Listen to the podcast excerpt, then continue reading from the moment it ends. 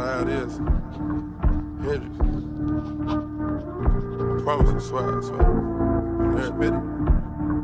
Yo, Percocet, Miley Percocet, Percocet, Miley Percocet,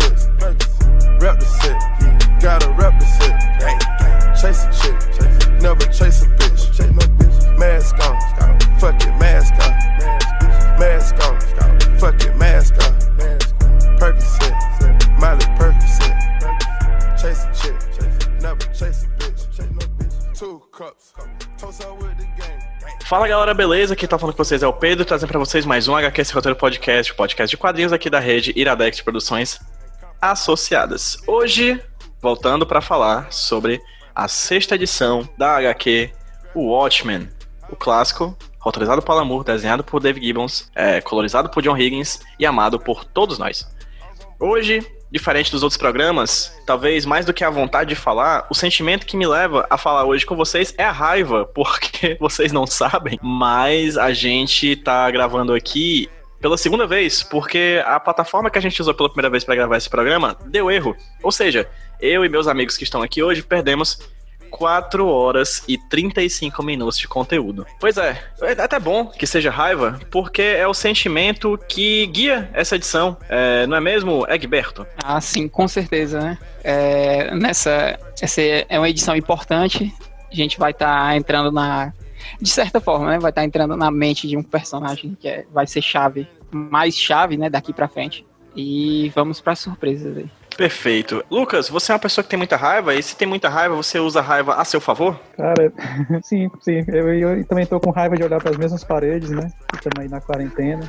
Tô com raiva da, da, atuação do nosso governo. Com certeza é uma atmosfera de raiva que propicia aí a leitura dessa edição. Do governo federal, tu tá falando, né? Com certeza, sim, sim, federal. Estadual, Camilo Santana faz tudo. Camilo e também conosco hoje, repetindo mais uma participação que fazia tempo que não participava aqui do Vigiando Watchmen, além de Lucas Sampaio e Egberto Júnior, temos a presença de João Gabriel Fraga. E aí, João, beleza?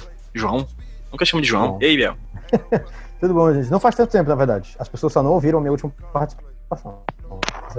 É verdade. Nem eu, porque eu fiquei com tanta raiva, mas daqueles arquivos corrompidos, eu tô muito culto. Gente, não usem o Zencast. Pronto, falei. E participando pela primeira vez, ou melhor, pela segunda, porque na primeira não deu certo. é, estamos aqui com a Carol Brito. Carol, muito obrigado por você ter topado conversar comigo aqui com a gente de novo, né? Porque não é a primeira vez, porque a primeira falhou. Na verdade, a primeira vez que a gente conversou para HQ esse roteiro foi sobre a tua dissertação. Então, Carol, muito obrigado. E, por favor, se apresenta para quem tá ouvindo a gente aí rapidão. Eu sou pesquisadora e produtora cultural com especialização em gestão de bens culturais e lei de incentivo à cultura. Tenho um mestrado pela Universidade Federal de São Paulo na área de letras, na linha de pesquisa de linguagem em novos contextos. A minha dissertação foi sobre os paratextos ficcionais em Watchmen e atualmente eu estou pesquisando a relevância das políticas públicas de incentivo à publicação de quadrinhos para a formação do mercado de quadrinhos nacional. Carol, já que é a sua primeira participação aqui no Vigiando Watchmen, ou pelo menos a segunda vez, porque a primeira. Eu sempre vou falar isso porque eu tô com muito ódio, gente. Me perdoe aí, vocês que estão ouvindo, eu vou ser muito repetitivo com o meu ódio sobre a gravação que a gente perdeu. Já que é a primeira vez que a gente. que você participa aqui do Vigiando Watchmen, o pessoal que tá ouvindo, vou fazer para você a pergunta que eu fiz para você, que eu fiz para todo mundo que participou pela primeira vez aqui do programa. Carol, você lembra como foi, qual foi a primeira vez que você leu Watchmen? Como é que foi o sentimento que você teve lendo pela primeira vez esse quadrinho clássico? E, se possível, já engata a seguinte resposta também. É, como é que foi reler para participar aqui do podcast depois de algum tempo de ter lido pela primeira vez? Bom, eu tinha o Watchmen já há algum tempo em casa que eu tinha comprado, mas não tinha chegado a ler. E daí, na verdade, um pouco antes do de um pouco antes de me inscrever no processo seletivo do mestrado, eu li o Watchmen e foi até por causa dessa leitura que me incentivou a me a me inscrever no processo seletivo de mestrado na área de linguística, porque eu sou da área de publicidade e produção cultural, então eu saí completamente, que era para estudar os paratextos ficcionais, que são esses textos anexos que vêm no final de cada capítulo. Como para minha dissertação eu li muitas vezes o Watchmen, mas principalmente os paratextos, É, dessa vez eu tive que ler com mais cuidado o capítulo mesmo. E o legal é que toda vez que a gente lê, a gente descobre uma coisa nova, né? Então, até durante ó, a gravação perdida do nosso programa, eu fui descobrindo coisas ali na hora e não tem como você ler o Watchmen de novo e não descobrir alguma coisa nova. Perfeito, gente. É, só para constar, sempre que a gente repete alguma coisa, né, a, a repetição nunca sai tão boa quanto a primeira vez. Então, ou pelo menos não vai sair da mesma maneira. A gente não vai conseguir é, trazer de volta a surpresa de ter encontrado novamente alguma coisa nessa edição. Algumas coisas vão ser esquecidas, né? Já que a gente está repetindo sobre o programa que eu falei, foram quatro horas e meia de conteúdo, então coisas vão ser esquecidas e coisas vão ser lembradas. Não tem problema nenhum isso acontecer, mas a gente vai tentar trazer, como sempre a gente faz nos últimos cinco programas e nesse sexto, trazer o melhor tipo de conteúdo sobre a análise página a página, quadro a quadro, dessa edição de Watchmen. Agradeço enormemente a todo mundo que está comentando e compartilhando e acompanhando o Watchmen junto com a gente. Tem muita gente que está mandando mensagem para a gente dizendo que, marcando o HQ esse roteiro, dizendo que está relendo o Watchmen junto com o quadrinho, junto com o podcast, ou seja, a pessoa lê o Watchmen e logo em seguida ouve o podcast, ou ouve o podcast e depois relê o Watchmen. É, enfim, tá uma coisa interessantíssima essa, esse movimento. É, eu não imaginava que ia ser tão elogiado, na verdade, até porque é são podcasts gigantescos, robustos, né? Coisa de duas horas, três horas de conteúdo. Fico muito feliz que vocês estão acompanhando. Hoje, mais do que nunca nesse período, vocês têm muito tempo, né? Então, que bom que vocês estão acompanhando. Vamos lá. Começando, como sempre, a primeira edição a, as primeiras, a primeira conversa, a gente vai falar sobre as primeiras páginas de Watchmen, sequência por sequência, né? Começando por esse personagem que a gente começa a ser apresentado é, por meio das suas anotações no seu diário, das anotações do Dr. Malcolm Long, no dia 25 de outubro de 1985. Com o passar dos quais a gente vai descobrindo que, na verdade, esse cara, esse Malcolm Long, é o psiquiatra, né, o psicólogo responsável por acompanhar as sessões do Walter Kovacs, esse personagem que agora a gente tem um nome pessoal, mas que a gente vê que, na verdade, é o cara por trás da máscara do Rorschach, né? O cara que, que veste a máscara de Rorschach. E aí a gente tem uma sessão que o, que o Dr. Malcolm Lomig utiliza com ele, né? Com esse homem, numa sala fechada só eles dois, uma placa de, do teste de Rorschach, que é aquela placa com manchas em que ele tem que, a partir dessas manchas, deliberar algum tipo de coisa que vem à mente nele no primeiro momento, né? Acho que é parada meio gestalt terapia, o nome tal, coisa do tipo. Em primeiro momento, eu gostaria de enfatizar bastante uma coisa que vai me, me, vai me acompanhar durante toda essa edição do Vigiando Watchmen, que é o seguinte, o quanto essa edição, ela é cinematográfica. Mas eu não vou dizer que ela se propõe como cinematográfica, e isso não é de nenhuma forma uma espécie de juízo de valor de melhoria ou de, de detrimento da edição. Eu não estou dizendo que ela é melhor ou pior por causa disso. Eu tô dizendo, na verdade, que ela traz em mim como leitor, eu que leio essas páginas e finalizo a mensagem que o Alan Moore e o David Gibbons, David Gibbons propõe nessas páginas, eu que fecho essa, esse, essa interpretação, eu interpreto essa edição de uma maneira bastante cinematográfica. Como, por exemplo, nessa primeira página em que a gente tem a apresentação da cabeça de um cachorro cortada ao meio, né? O que é ótimo, porque vocês não estão vendo, mas eu estou jantando enquanto eu gravo isso. Então tem uma, um corpo de um cachorro com a cabeça cortada no meio, o crânio esfacelado no meio, mais pra frente a gente vai saber o que é isso, por que dessa imagem, mas eu vejo ela muito como um plano relâmpago, né? Pra quem não sabe, aqueles planos em que você tá mostrando alguma coisa e um frame é mostrado super rápido e retirado super rápido quem assistiu, sei lá, Hereditário deve saber do que eu tô falando, assim. É uma imagem que é posta muito rápida na cena e retirada só para causar uma impressão. É quase como os Jequiti do SBT. É a foto então, de pinto do Clube da Luta. A foto de pinto do Clube da Luta, é, exatamente. Então, essas imagens super rápidas que são postas, não pra gente compreendê-las, mas pra se, pra se perguntar, na verdade, que diabo foi que a gente viu ali. Tá, esse quadro ocupa o mesmo espaço que todos os outros, e é um quadro bastante, consideravelmente nojento, né? O, o, ele procura causar uma certa repulsa, o que é completamente contraditório com a cena antisséptica de um psicólogo conversando com seu, com seu paciente, mas eu, eu passo por ela super rápido. Eu, não um quadrinho, porque os quadros são todos do mesmo tamanho, mas eu fecho essa gestalt na minha cabeça, eu fecho essa, essa movimentação de leitura na minha cabeça de uma maneira que acho bem interessante, que vai me acompanhar durante toda a edição. Durante toda a edição eu vou ver coisas que eu vou dizer, caramba, isso parece um slow motion, isso parece um plano relâmpago, isso parece um plano sequência. O que é muito interessante, assim, porque o quadrinho em si não propõe isso, né? Eu, como leitor, que fecho, né? E vou começar com a nossa convidada. Carol, você tem alguma coisa a abordar sobre essas primeiras duas páginas, páginas 1 e 2, em que a gente está preso junto com o Walter Kovacs e o Malcolm Long nessa, nessa sala? Bom, logo na, na primeira página, eu queria aproveitar e falar que aqui no, no pé da página está escrito história, para quem está tá lendo Watchmen, a edição definitiva da Panini, está escrito História Definitiva publicada em Watchmen em 6 de fevereiro de 1987, porque vale lembrar que a versão original de Watchmen ela não foi publicada numa edição única, né?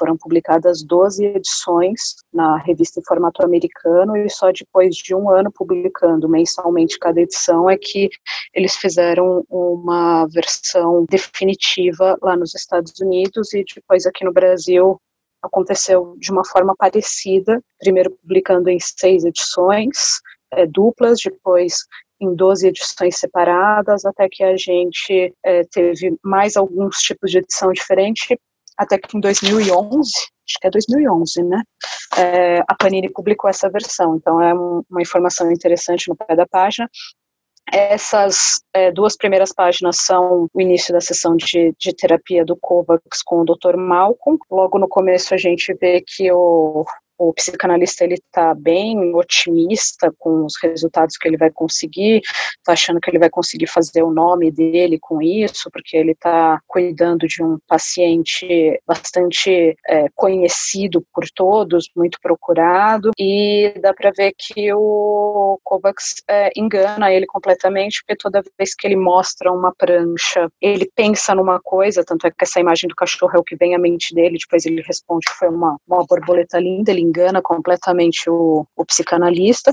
E na segunda página, é, eu acho interessante algumas informações que ele, na forma dos recordatórios, que falando que o nome, é, o nome completo, o ano que nasceu, o nome da mãe, que o pai é desconhecido, como foi feita a captura dele, todas as informações que depois a gente vai encontrar mais detalhadamente nos paratextos ficcionais no final desse capítulo. Essa, essa edição ela começa com, com um monte de fatores importantes, né? logo o primeiro quadro da, da, das revistas do Watchmen é sempre a capa, né? Essa, essa ilustração, que é uma das pranchas, né, do teste de Rorschach, é um é o que vai ficar, que o Rorschach vai definir como uma, uma linda borboleta, né?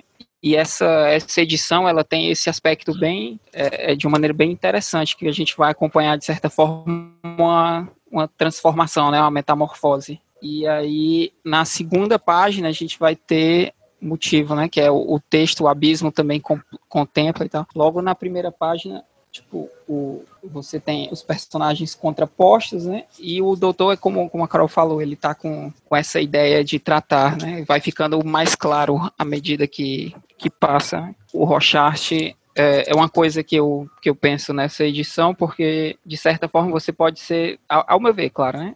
Você pode ser levado a acreditar que foram é, as coisas que, que acontecem, né, que o Rochard narra aqui, que fizeram com que ele se tornasse o que ele é, né? E para mim, de certa forma, ele já é né, um psicopata e os fatores que ele narra, na verdade, foram os gatilhos. Você não pode é, definir uma criança, diagnosticar uma criança com psicopatia, né? Sociopatia, ela tem traços, né? Você não pode diagnosticar porque ela ainda está em formação. Só quando adulto que você pode estar tá dando esse diagnóstico. E aqui é, é o Rochart se revelando, assim, né? A gente vai acompanhar os gatilhos que vão desencadear na psicopatia do Rochart, assim, e como que a interação do Malcolm com ele vai transformar o Malcolm, né? Vai dar um novo ponto de vista para o Malcolm, assim.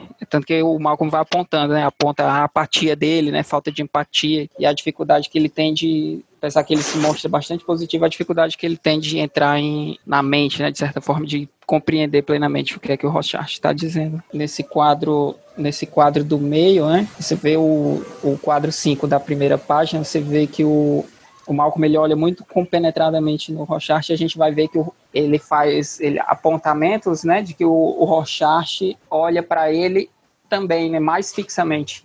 Né, e ele nunca pisca, né, e isso incomoda ele. E aqui é o Malcolm alertando a gente que é o Rochart que está analisando ele, né. Se a gente pode até fazer um, um pensar de certa forma que durante todas as sessões é o Rochart quem está aplicando os testes, o teste no Malcolm. E aqui o próprio ato do, do Rochart tá, do Walter, né? Do, do, Walter tá encarando ele abertamente, assim, de forma bem, bem incisiva, já é, já ressona com o, o título da história, né? O, o Walter que é o abismo aqui no, no caso. Pronto, é, eu acho massa do, da primeira página como ele já apresenta todos os elementos importantes, né, assim, da história. A primeira página já introduz a dinâmica da, da sessão de terapia, né? Introduz o Dr. Malcolm Long, introduz o otimismo dele, né? E introduz, através dessa é, esse sexto quadro que o Pedro destacou, né? Já, já introduz o quanto o mundo interno do Rorschach é violento, né, e sombrio. Também no, no último quadro, né, quando o Dr. Malcolm diz, né, que queria que o Rorschach não fosse tão intenso, também já mostra a primeira falha, vamos dizer, na, na, na, na mente do Malcolm, que vai se acentuando ao longo da edição, né. Então acho bem legal como essa primeira página já apresenta tudo que você precisa conhecer assim da, da edição, já prepara o terreno bem. Aí na segunda página é, tem muita exposição, né? O nome completo do Rorschach, o nome da mãe, a altura, o peso dele e fala muito do, do, do isolamento dele, né? E eu acho que, que tem isso nessa segunda página, justamente porque até então você não sabia basicamente nada do Rorschach, né, até essa edição. E aí você tem esse momento meio expositivo dando dados básicos, né, desse personagem que você vai verdadeiramente conhecer só agora, né? Apesar das por causa das poucas informações que a gente teve dele até aqui. Então, é, o que eu gosto da primeira página, né, principalmente a questão da, da carta, né, do que o psiquiatra mostra para o Rorschach, como o Egberto falou, que é uma borboleta, né, é, e primeiro que ela é preto no branco, né? E eu acho que vai simbolizar muito a maneira como Rorschach vê as coisas, né? Completamente preto, branco, sem espaço para cinza, que é uma coisa que ele vai falar durante a edição também, né, sobre a máscara dele, depois o tecido. Mas eu acho muito curioso que seja uma borboleta. Primeiro que borboleta é símbolo da psicanálise, se eu não me engano, né? Um dos símbolos da psicanálise é a borboleta, justamente por causa da, da questão do renascimento, né? Que muita gente acredita que esse que, que muita gente acredita não. Borboleta tem esse significado, né? A questão de renascimento. Se você é espírita, é, a borboleta é, metamorfose, é, né? Isso, a metamorfose. É, e se você é espírita, você, a borboleta significa reencarnação, né? Ela sai de um casulo e vira, né, seria um corpo, e vira o espírito ali, que é a borboleta e tal. Então tem a questão da, da transformação, da metamorfose, de uma coisa efêmera, né? É uma, uma borboleta preta, né? Que borboleta preta muitas vezes significa, é, simboliza a, a morte, né? Mas no caso específico de borboleta preta, a morte de uma criança, é, que é uma coisa que vai ter na edição, né? É, a gente vai ver o Rorschach criança, vai ver a inocência dele morrendo, vai ver como isso travou o desenvolvimento dele, né, mental. Acho, bem, acho muito bem colocado a ser uma borboleta logo no começo, porque tem outras figuras, né, que ele vai mostrar ao longo da edição que podia ser logo na página seguinte. Então ele podia ter começado com essa, mas ele começa com a borboleta. Eu acho legal também que a primeira página já estabelece muito da linguagem visual da edição, né? O quadrinho inteiro ele é baseado, baseado na, no, nos nove quadros por página, mas cada edição também tem sempre adiciona alguma coisa a essa linguagem ou modifica alguma coisa, coloca uma coisa nova. É, e nessa edição você, a gente vê logo nos os closes do Malcolm e os closes do Kovacs, um justaposto ao outro, vai permear muito da edição. É, e ele vai quebrar muito pouco dessa essa linguagem. Sempre que ele quebrar vai ter um efeito muito forte. Então eu acho muito legal também de ver isso, que a primeira página já tem tanto do que vai ter do simbolismo da edição e da linguagem da edição já está muito presente desde a primeira página. Isso é uma coisa interessante que tu pontuou. Tu trouxe uma coisa nova que a gente não trouxe na primeira gravação, que é essa coisa da borboleta e da borboleta representar algo como uma transição, metamorfose, vida e morte, etc. É, inclusive, uma coisa que eu noto agora, porque realmente eu reli recentemente para poder gravar esse programa. A gente gravou uma primeira vez e gravou uma segunda vez. Aqui, o primeiro quadro, novamente, dialoga diretamente com o último quadro da edição, né? Ele, ele, ele novamente remete, o último quadro remete ao primeiro, o primeiro remete ao último, né? Com essa ideia da, do, do da carta da borboleta. E borboleta, novamente, é a representatividade, lá, a representação na real, do, do conceito de teoria do caos, né? O efeito borboleta, clássico filme com Ashton Kutcher. Enfim, a gente tem novamente esse, esse, esse, essa simbologia da borboleta trazendo novas questões para o Watchmen, é, e não é à toa, claramente, óbvio, nada é à toa em Watchmen. Novamente, ela, representa, ela é a primeira imagem que abre o quadrinho, não somente no primeiro quadro, mas como o Egberto muito bem pontuou, toda, todo, é, toda capa de Watchmen é o primeiro quadro da edição. Bem, a gente chega então na segunda para a terceira página, e eu vou falar dessas duas porque é meio que, existe uma, meio que uma transição entre a primeira, a página 2 e a página 3, que é essa carta, né, essa nova carta, esse novo cartão, que não é mais uma borboleta, mas é um cartão cujo desenho meio que relembra a silhueta de um casal se abraçando, que é diretamente o link que o Rorschach faz do quadro 1 para o quadro 2 da página 3 dessa edição, né, que é uma explicação ali bem clara do porquê o Rorschach tem esse ódio é, das relações amorosas, relações sexuais, esse trauma que ele tem desde a infância da mãe, que era prostituta, né, se, se relacionando com um cliente. Ele, ele vê um desses, um desses momentos, né, de, é, sexuais entre, entre a mãe e esse cliente, e isso marca ele pro resto da vida, porque ele vê, na verdade, ele, ele percebe, ele sente, criança inocente, que, de certa forma, aquilo ali o cara tava agredindo a mãe, sendo que na verdade era uma outra coisa que ele não compreendia. Essa coisa que ele não compreendia vai arrastar, arrastar durante toda a vida dele, né? Essa sequência da, de, que ele encontra com a mãe e com esse cliente se dá nas páginas 3 e 4. E aí eu vou abrir agora pro Lucas. É, Lucas, você tem algo a acrescentar sobre essas páginas 3 e 4, meu querido? É, eu acho legal que a gente pontuou né, nos episódios anteriores que o Rorschach, é, ele sente uma raiva quando ele vê as pichações, né, da, da, do casal se abraçando nas outras edições, e aí eu também vejo essa sequência como a origem dessa raiva dele, né, que seria a raiva dele ou a falta de entendimento dele das relações sexuais em geral, né. Tem essa, essa situação traumática, né, de, de descoberta precoce aí da, da sexualidade, né, algo que ele não entende, e, e eu acho legal como no penúltimo quadro da página 4, né, você vê a silhueta da mãe do, do Kovacs, né, agredindo Kovacs, e aí volta para a placa, né? Parece sugerir que ele não vê diferença entre sexualidade e agressão, né? Então, a primeira, primeiro conhecimento dele do que seria sexualidade se, se conectou assim a um trauma e, e a uma se tornou um símbolo da agressividade da mãe dele também, né? É basicamente isso, né? Seria uma origem de, dessa questão dele com a sexualidade, né? Ele relaciona a sexualidade com, com a agressividade. Perfeito. Egberto? Sim, essa, essas duas páginas, porque ele tá vendo a segunda prancha do teste de rochas, né? E o teste, ele consiste em quatro etapas, né? O modo da percepção, que é como que ele percebe a prancha, né, o determinante, que é o que é que na prancha remeteu ele a, a, a, concepção que ele toma, né, o conteúdo, que é o que é que ele percebeu, e o que, que é, é singularidade ou a vulgaridade, né? É o quanto aquela resposta foi original, foi singular, particular. Né? E a gente vê como que essa essa prancha afeta ele de um modo muito forte, né? Ele imediatamente é, transport, é transportado né, para esse momento da, da, da, infância dele, e aí o desafio todo mundo, né, todo mundo já deve ter pego os pais transando, só não se lembra, e o Rochard, como o Lucas pontuou, ele vai associar essa é, relação sexual com violência, né? Sempre, aqui você vai ver, na, na página 3 principalmente, você vai ver o modo como ele é enquadrado, né, que são coisas que a gente pontuou na, na outra gravação, como que isso vai esmagando ele, né, como se ele não pertencesse àquilo ali.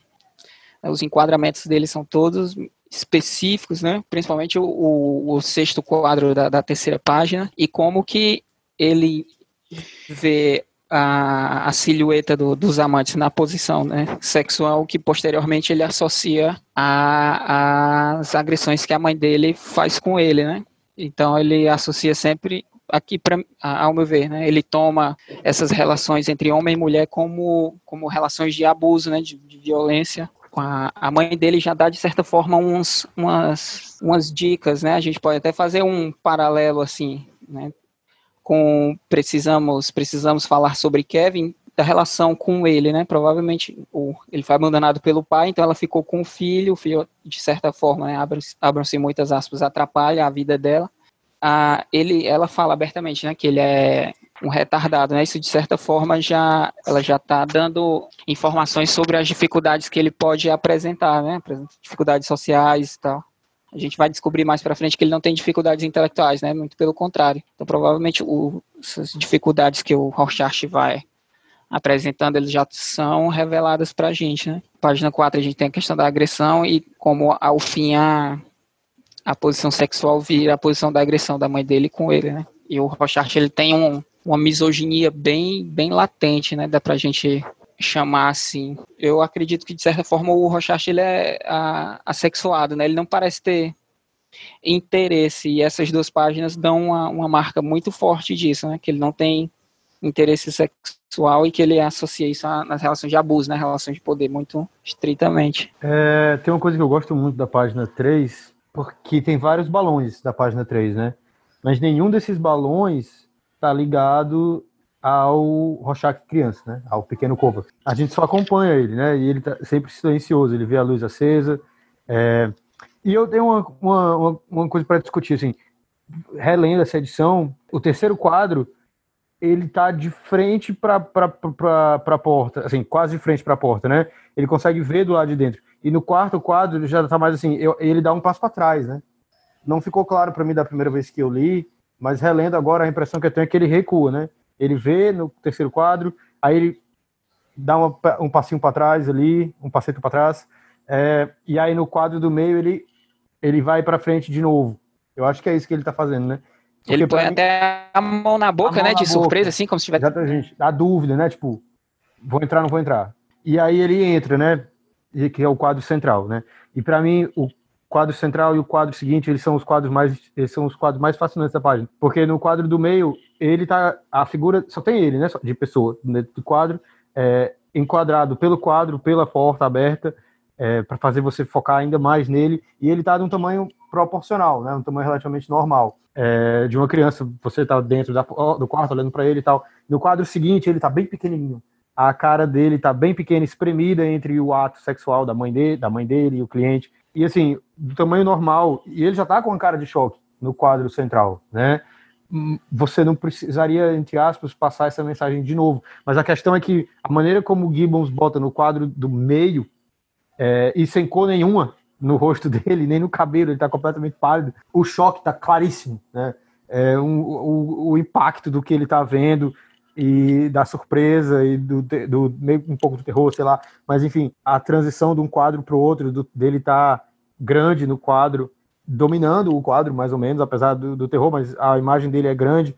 É, e aí ele vai para o quadro para o quadro seguinte, em que ele está completamente sendo dominado pelo, pela imagem que ele está vendo né, com a cabecinha bem pequenininha, premido ali, total vulnerabilidade ali, nenhum controle sobre o que está acontecendo. Eu acho esses dois quadros espetaculares. E aí depois a gente vê da perspectiva dele, né, porque a gente está olhando para ele para testemunhar o pânico da, na, na coitada da criança. E aí depois a gente vê a, do jeito dele, né? Os braços para baixo, antes ele tava o braço no rosto, o braço meio pendurado ali no quadro do meio, os dois braços retos assim para baixo, completo choque, continua sem falar nada.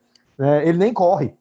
É tipo, ele nem, eita, eu vi uma coisa que eu não devia ver e ele não sai nem correndo, ele fica em total choque. E da página 4, o que eu gosto muito, de novo, o quadro, o quinto quadro e o sexto quadro. O 4, o quinto e o sexto. Porque no quarto, ele tá meio que sem cor de novo, né? E aí no quinto e no sexto, as cores mudam. O, o Higgins bota ele de vermelho, assim.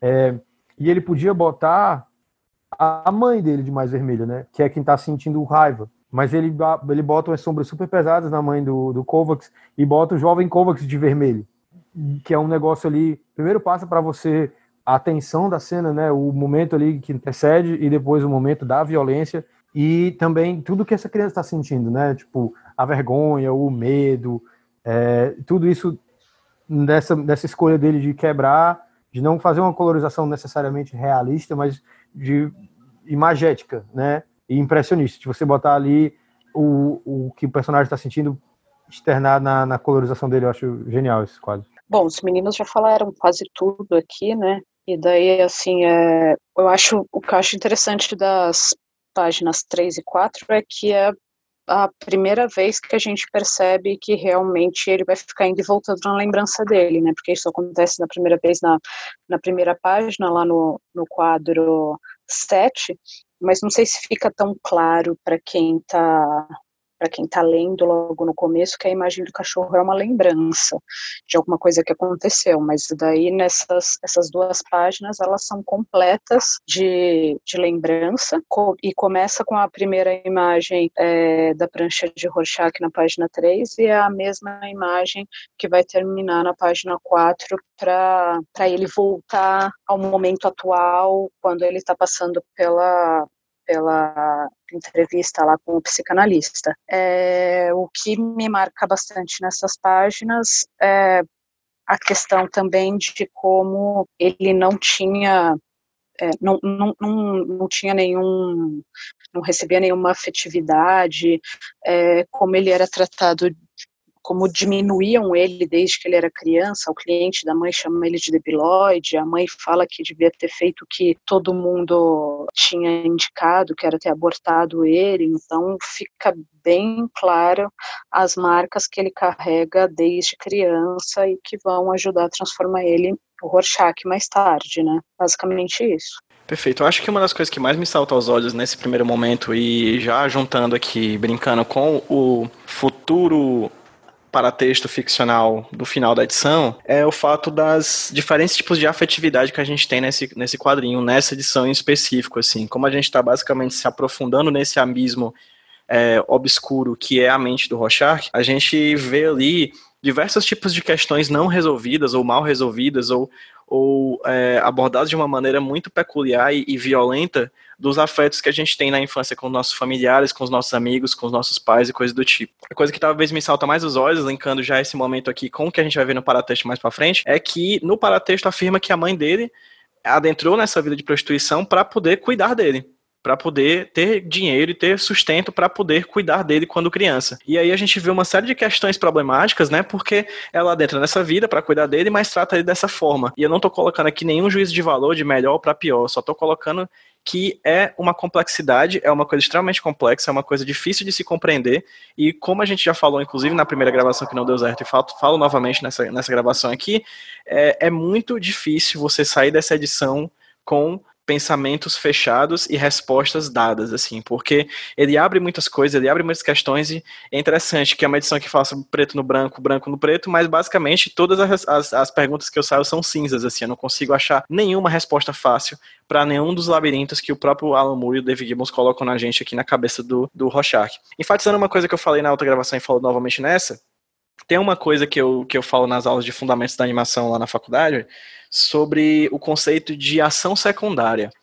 A ação secundária é uma ação que se acopla a uma ação primária que é a primordial de cada, de cada cena. Por exemplo, se um personagem está batendo na porta, essa ação de bater na porta é a ação principal. Então essa é a ação primária. Se esse mesmo personagem bate na porta, mas antes de bater na porta, ele olha para os dois lados de forma desconfiada, o ato de bater na porta se modifica. Se ele bate na porta e a gente consegue mostrar que na outra mão dele ele está fechando com raiva, a gente já muda os, a percepção do bater na porta. Ou seja, a ação principal é sempre o bater na porta, mas uma ação secundária ela vem e modifica, é, acopla, é, amplifica um sentido da ação primária. Também outro exemplo que se dá em que eu dou em aula. Se um personagem morde um hambúrguer, morder o hambúrguer é o principal, mas se ele morde o hambúrguer e ele balança a cabeça, tem um significado. Se ele balança a cabeça e chora, tem um outro significado.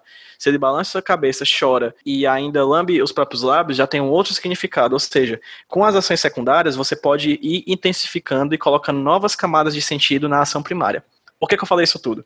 Porque na página 4, a gente tem um momento em que o cliente sai da cena, o cliente sai do quarto da mãe, do, do, do pequeno Walter, né, do Valtinho, e aí ela, ele joga, o cliente joga a nota de 5 dólares com muito desdém.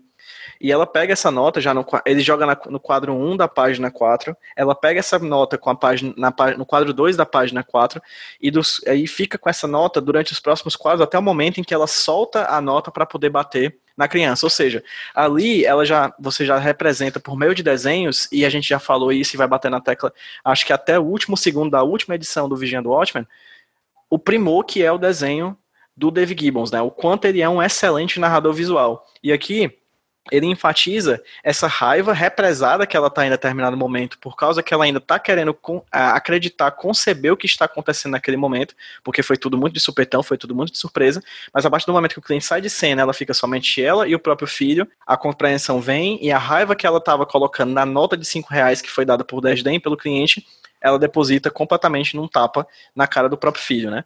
E aí é, é, interessante como a gente já falou isso diversas vezes aqui no decorrer do Vigiando Watchmen. Se um personagem tá bebendo água no primeiro plano, no segundo plano ele tá fazendo outra coisa. Ou se um personagem está discutindo com outro personagem, a discussão é a coisa mais importante, é, a ação secundária é o personagem está comendo um cubo de açúcar. Então a gente sempre tem essas, essas coisas que vão se acoplando. É, o que é muito doido, porque no fim das contas, você tem poucos quadros para narrar uma história complexa, você não tem a dimensão do audiovisual de você colocar imagens sobrepostas, você tem imagens justapostas numa página de quadrinho, e o Gibbons faz de maneira primorosa porque ele consegue colocar num quadro uma coisa mais outra coisa que dá mais do que essas duas coisas juntas, né? Ele amplifica o sentido das coisas, juntando dois elementos, criando uma coisa que é muito mais forte do que a soma dessas duas coisas. Eu tenho algo, eu tenho algo a dizer só sobre o que tu disse, é um paradoxo também, o Rorschach enxerga tudo preto e branco e a edição é completamente cinza, né? E eu acho que essa é a maneira do Moore dizer de como o Rorschach está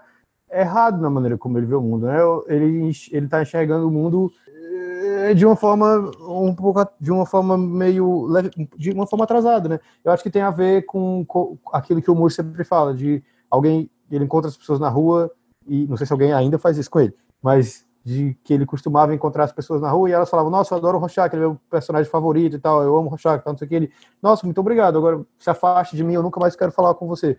E eu acho que tem a ver com isso, né? Ele dedicou a edição inteira ao Rorschach e o subtexto da edição é mais ou menos esse, de olha, esse é o Rorschach, tipo, ele faz todas essas coisas sem entender o mundo que ele tá meio que tentando modificar, meio que tentando vingar, é, ele fica combatendo esses criminosos todos, espancando essa galera, sem entender o mundo de verdade que ele habita, essa visão branco e preto dele.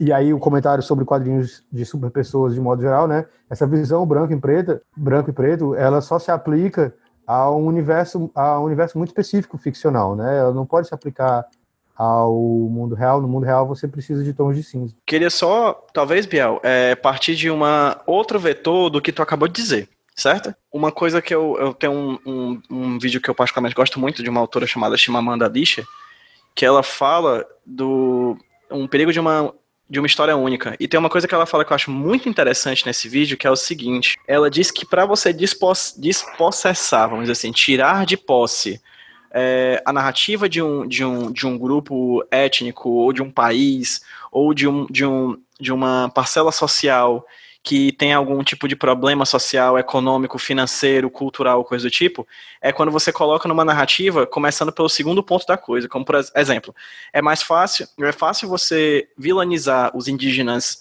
é, norte-americanos, pré-colombianos, é, quando você começa a narrar sobre as flechas e não sobre a chegada europeia, entende? É mais fácil você vilanizar os estados autoritários e a, ou a ocasional pobreza do continente africano se você primeiro fala desse estado autoritário e da eventual é, pobreza do estado africano, antes de falar da, também da chegada colonizadora dos europeus. Ou seja, para você tirar de, uma, de um grupo, despossessar desse grupo uma narrativa de poder e de protagonismo, você coloca primeiro eles reagindo e depois a ação que fez essa reação acontecer, entende?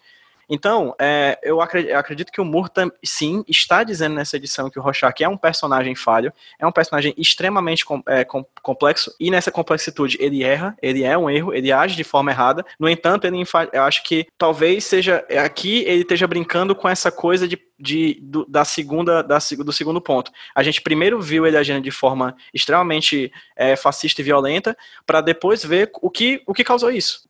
Em que momento ele quebrou, né? O que, o que aconteceu na vida dele para que ele chegasse ao ponto de ser tão quebrado a esse ponto, entende?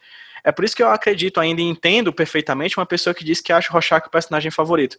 Não porque se identifica, às vezes sim, e acho que é uma coisa interessante perceber como isso muda com o passar do tempo na dimensão da nossa maturidade. Né? Se a gente é adolescente olha para o Rorschach e se identifica com ele, é um tipo de, de, identificação que eu acho que não é a identificação que a gente tem quando a gente tem ele como personagem favorito depois dos 20, depois dos 30 anos, assim. Porque eu particularmente gosto muito dele, ele não é meu personagem favorito, creio, é, mas, por exemplo, é um personagem que, que pessoas que eu conheço recentemente, assim, que, que, que leram recentemente, dizem que tem muito apreço. Por causa disso, entende? Porque ele é complexo para um cacete. Ele não é preto no branco. Isso é, isso é muito doido, né? É uma coisa que tu falou que eu acho que é muito doido. Ele não é preto no branco, né? Ele, ele age dessa forma, ele é levado a agir dessa forma, ele é criado para se agir dessa forma, ele é quebrado para se agir dessa forma, mas ele em si não é preto no branco. Né, ele é milhões de, de, tons de cinza. E por isso, desses milhões de tons de cinza, é que a gente, que a gente olha para ele e, e, muita gente curte ele como personagem favorito. Eu, eu gosto muito do Rorschach, eu acho que meu, é meu personagem favorito na história, uhum. porque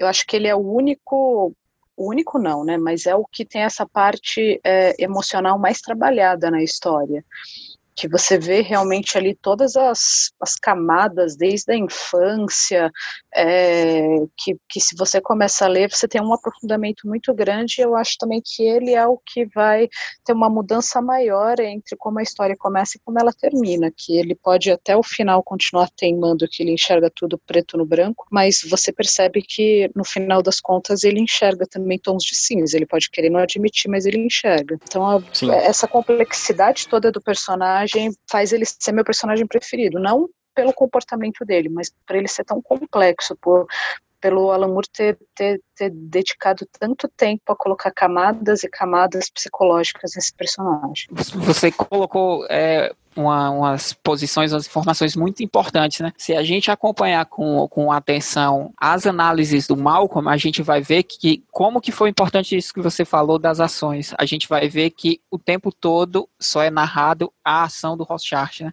Mais para frente na questão das crianças, né? Porque vai queimar um pouco. Mas você vai narrar só a, as agressões que ele comete, né? E não o, o que é, o gatilho para aquela agressão, né? Para aquele para aquele comportamento dele.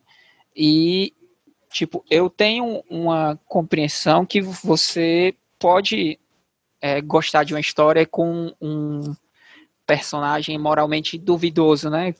Você pode até identificar os defeitos dele com os seus, assim, a fim de se corrigir. A questão é que quando você é adolescente, você acha o Rochacho legal, que ele vai lá e tortura, quebra o dedo dos outros e tal. É, à medida que você vai evoluindo, você vê o Rochacho, como, como a Caroline falou, que é legal por outros fatores, né? E não por, por essa...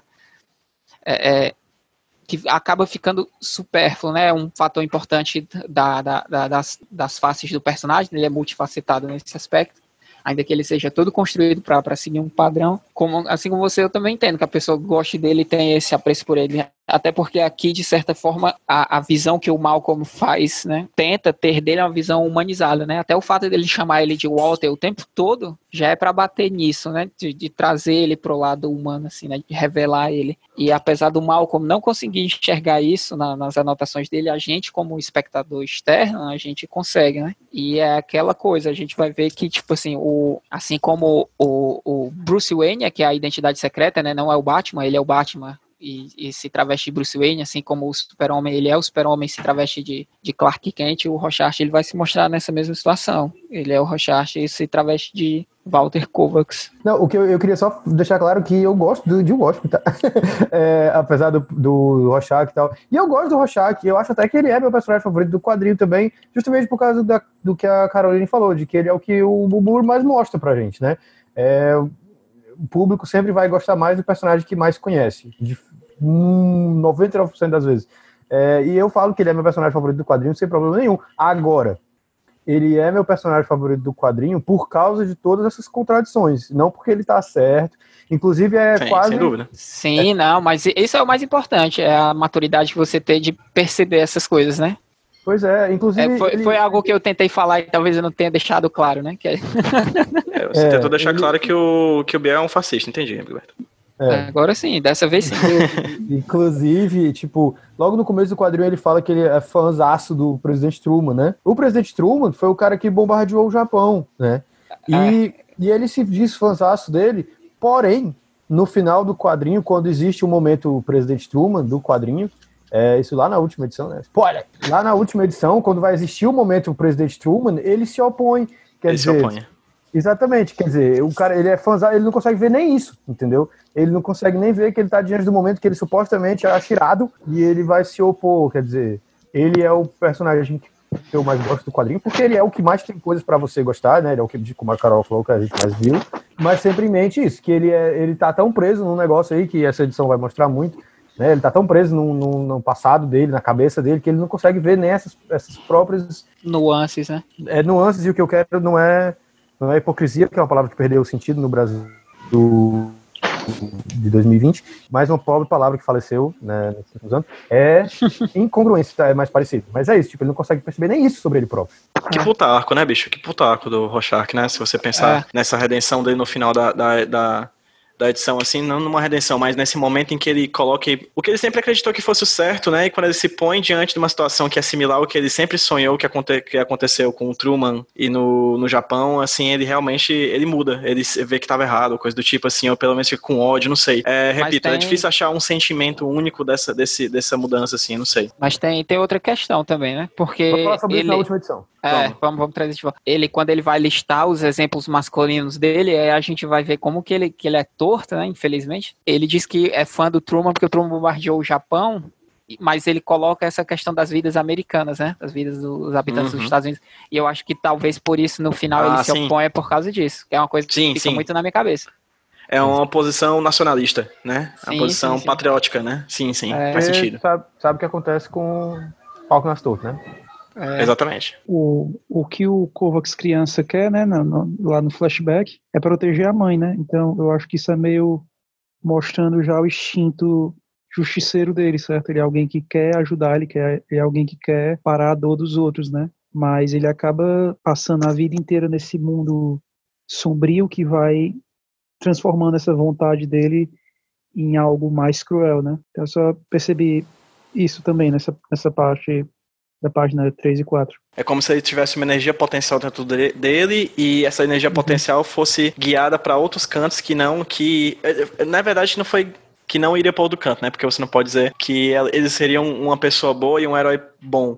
Mas é como Uhum. se essa energia que ele tivesse dentro de si fosse construída um, um caminho para onde ele nem estava esperando chegar, né? Com o passar da edição, a gente vai vendo exato, isso. exato. É interessante isso que tu falou, porque a, a- é o ímpeto que ele tem é esse, né? Ele escuta a mãe dele. É, Gemendo, é, né? Isso, e aí a- o primeiro ímpeto é tentar ajudá-la, né? Achando que ela tá sendo machucada e tal. Fantástico, fantástico. Indo adiante, páginas 4 e 5, a gente tem. Não, é 4, 5 e 6, né? A gente tem o final dessa sequência da, dessa memória da mãe, dessa relação abusiva dele com a mãe. Ele volta para a sala do Malcolm Long. Ele fala que esse. que esse. é, essa placa de Rorschach que ele viu, que ele teve toda essa memória com a mãe, ele fala que são flores lindas, novamente enganando esse ludibriado Malcolm Long, né? E digo que, né, eu diria que metade desse, acho que menos da metade desse, desse, desse sentimento de enganatório do, do Long vem, vem do Rocha, que acho que 80% desse sentimento é dele próprio, assim, porque ele tá se enganando de que ele tá salvando esse homem, esse, esse ser extremamente complexo, porque salvando esse homem ele vai ter sucesso por causa de um possível livro que ele venha lançar no futuro.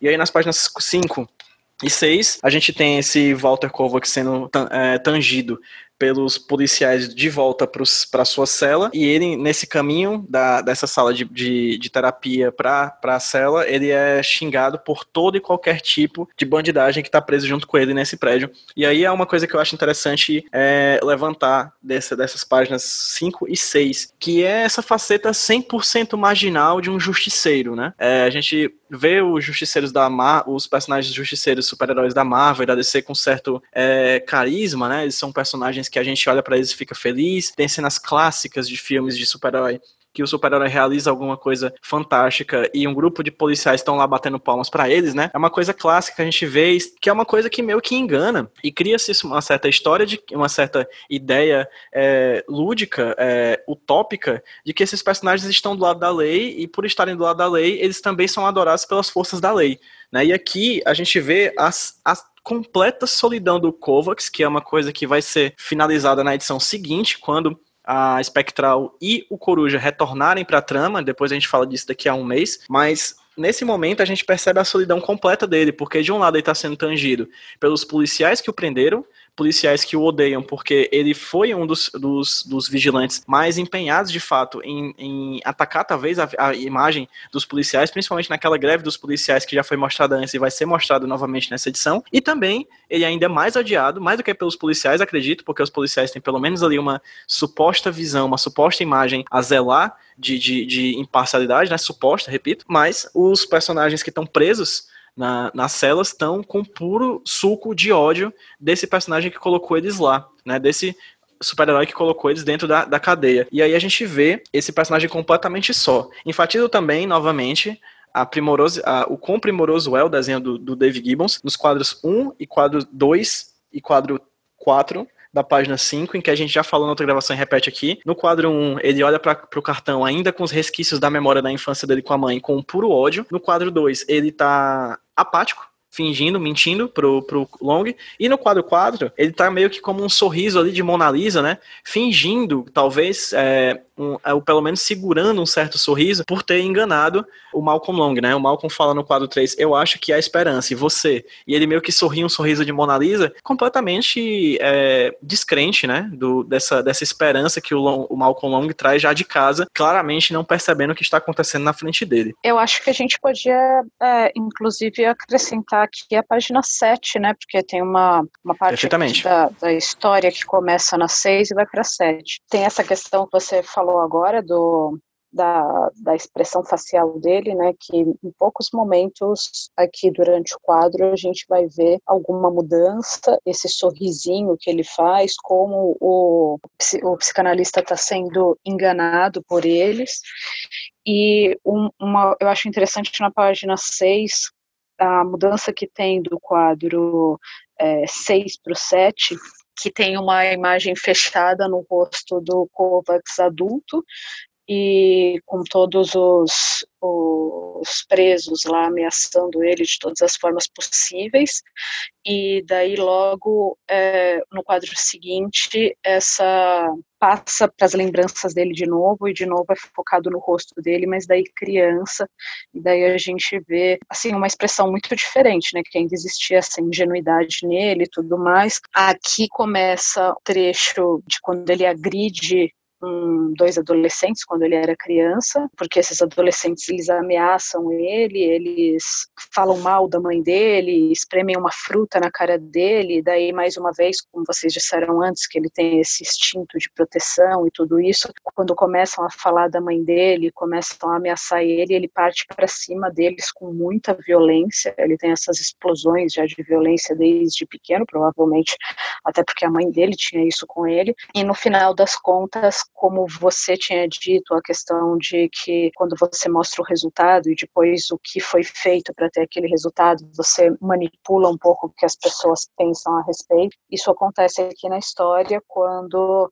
é, é colocado que ele atacou uma criança mais velha, cegando-a parcialmente, e que, assim, teoricamente não havia uma explicação para o que, que ele tinha feito para isso acontecer. Então, mais uma vez, ele está sendo culpado por alguma coisa. É, é, é, ele sempre, é, a gente vai ver durante esse capítulo todo que em diversos momentos ele é, é responsabilizado por determinadas coisas, é evidenciado muito a questão do resultado, deixando de lado o, o que aconteceu antes para levar ele a tudo aquilo. E como vocês enfatizaram bastante essa questão questão da, do, dos desenhos do David Gibbons, como é, esses desenhos são importantes, eu queria lembrar também que até a gente tem isso lá nos textos nos acréscimos aí no final, no final do, da edição definitiva, tem até um trecho de um roteiro do Alan Moore. É muito interessante perceber que o Alan Moore ele, ele desenvolve uns roteiros que ele até dizia assim que ele aprendeu a fazer isso quando ele estava ainda fazendo os primeiros roteiros de quadrinho dele, que ele fazia um roteiro que é como se fosse é, anti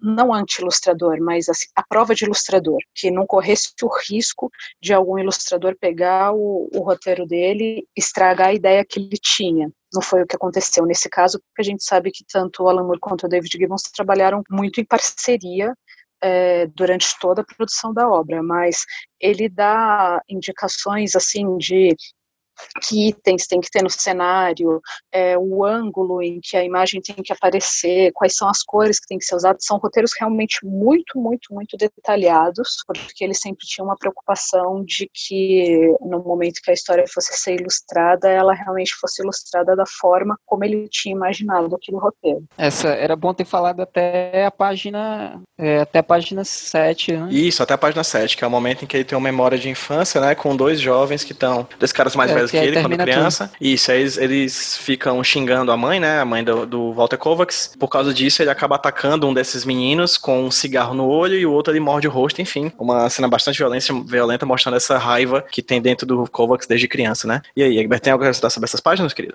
Tenho. Essa, esses enquadramentos, é, era uma coisa que era para ter falado mais cedo, mas esses enquadramentos, se a gente for pensar ver, acompanhar todas as sessões, né? O Walter atrás dele, o fundo sempre é um tom frio, né? Enquanto que os tons atrás, nos enquadramentos com o Malcolm, são tons quentes, que é para representar tanto o ânimo que o, que o Malcolm está tendo, quanto essa passividade, esse desdém que o, o Walter tem.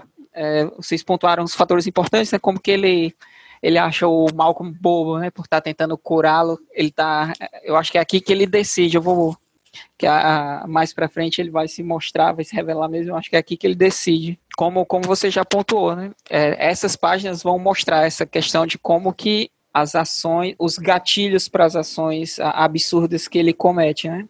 Assim que ele é preso, a página começa com esse fim da sessão, o Malcolm passando para ele essa ideia de positividade, ele lança esse olhar do tipo, olha, o bobo trouxa, deu umas respostas para ele, ele, ele caiu, ainda acha que vai me curar, ele vai, ele vai me, me eliminar de mim mesmo, assim, né? Que é a personalidade que. Quando ele é conduzido, a gente vê o mal como com, com uma certa dúvida, assim, né? Eu, eu acho que ele percebeu que o, o caso era maior do que o que ele estava pensando, assim, que a fama não vai vir tão cedo. Quando ele é conduzido, como você disse, ele ouve todas essas agressões. Na página 6 tem o segundo quadro, eu acho ótimo, assim, ótimo, ótimo, ótimo. O Carol pontou uma coisa importante, a questão da arte, né? Como que é, é muito forte. É, a gente já, já falou, né, em outras situações de como que nessa época esse, esse o Moore ele escrevia muito porque ele, ele, ele já até deu entrevista dizendo isso, que ele se sentia inseguro, né, de certa forma. E aqui o Gibbons Gibbons é muito muito forte, né, traduzindo essas palavras do Moore pro, pro quadrinho. É, esse enquadramento, assim que ele é levado para a cela, as barras da cela forçam um close nele, né, a gente vê ele no, no, fundo totalmente sombrio, no total abismo, que é quando ele tem uma memória né, de, da, das vezes que ele foi ofendido, que remete a isso. Né? Na, no primeiro quadro da página 7, a gente tem a, a primeira máscara dele, né, que é essa fruta esmagada na cabeça dele dessa agressão, totalmente sem necessidade. Esses adolescentes fazem com, com ele e ele tem esse surto né, de violência gravíssima, assim, que é quando ele é conduzido. No final, como, como a gente já falou, só existe o registro da agressão dele, né, de, como se tivesse partido do nada, assim, né? como se a arte é muito pontual, você vê que ele vai de uma, de uma expressão totalmente passiva, né? as mudanças de, de, expressão que ele vai ter até a página 7 são todas dele, dele criança. E aí no último quadro, no penúltimo quadro, né, no quadro 8, ele tá com uma expressão de raiva, assim, porque ele já decidiu o que ele vai fazer. Né? Ele já, o gatilho já foi ativado e ele já decidiu que ele tem que, que ele tem que agredir de volta, né, para se proteger como ele já fez anteriormente. Gosto muito da na página 5. Primeiro a gente tem que ter, tem que ter um momento para aplaudir o de novo, que no segundo quadro da página 5 e nas páginas anteriores ele desenha o inchado no, no beiço inferior do Kovacs. O lado direito dele, o lado esquerdo de quem tá vendo, né, tá inchado. E ele desenha isso, e você vê, tipo, é espetacular. Mas o que eu gosto muito da página 5, nos últimos três quadros, é, ele vai, ele, ele vem acompanhado dos guardas, né? Ele vem andando na nossa direção, né? E entrando na prisão. Isso não é ideia do Alan Moore, né? Já fiz, fizeram antes dele, já depois dele também.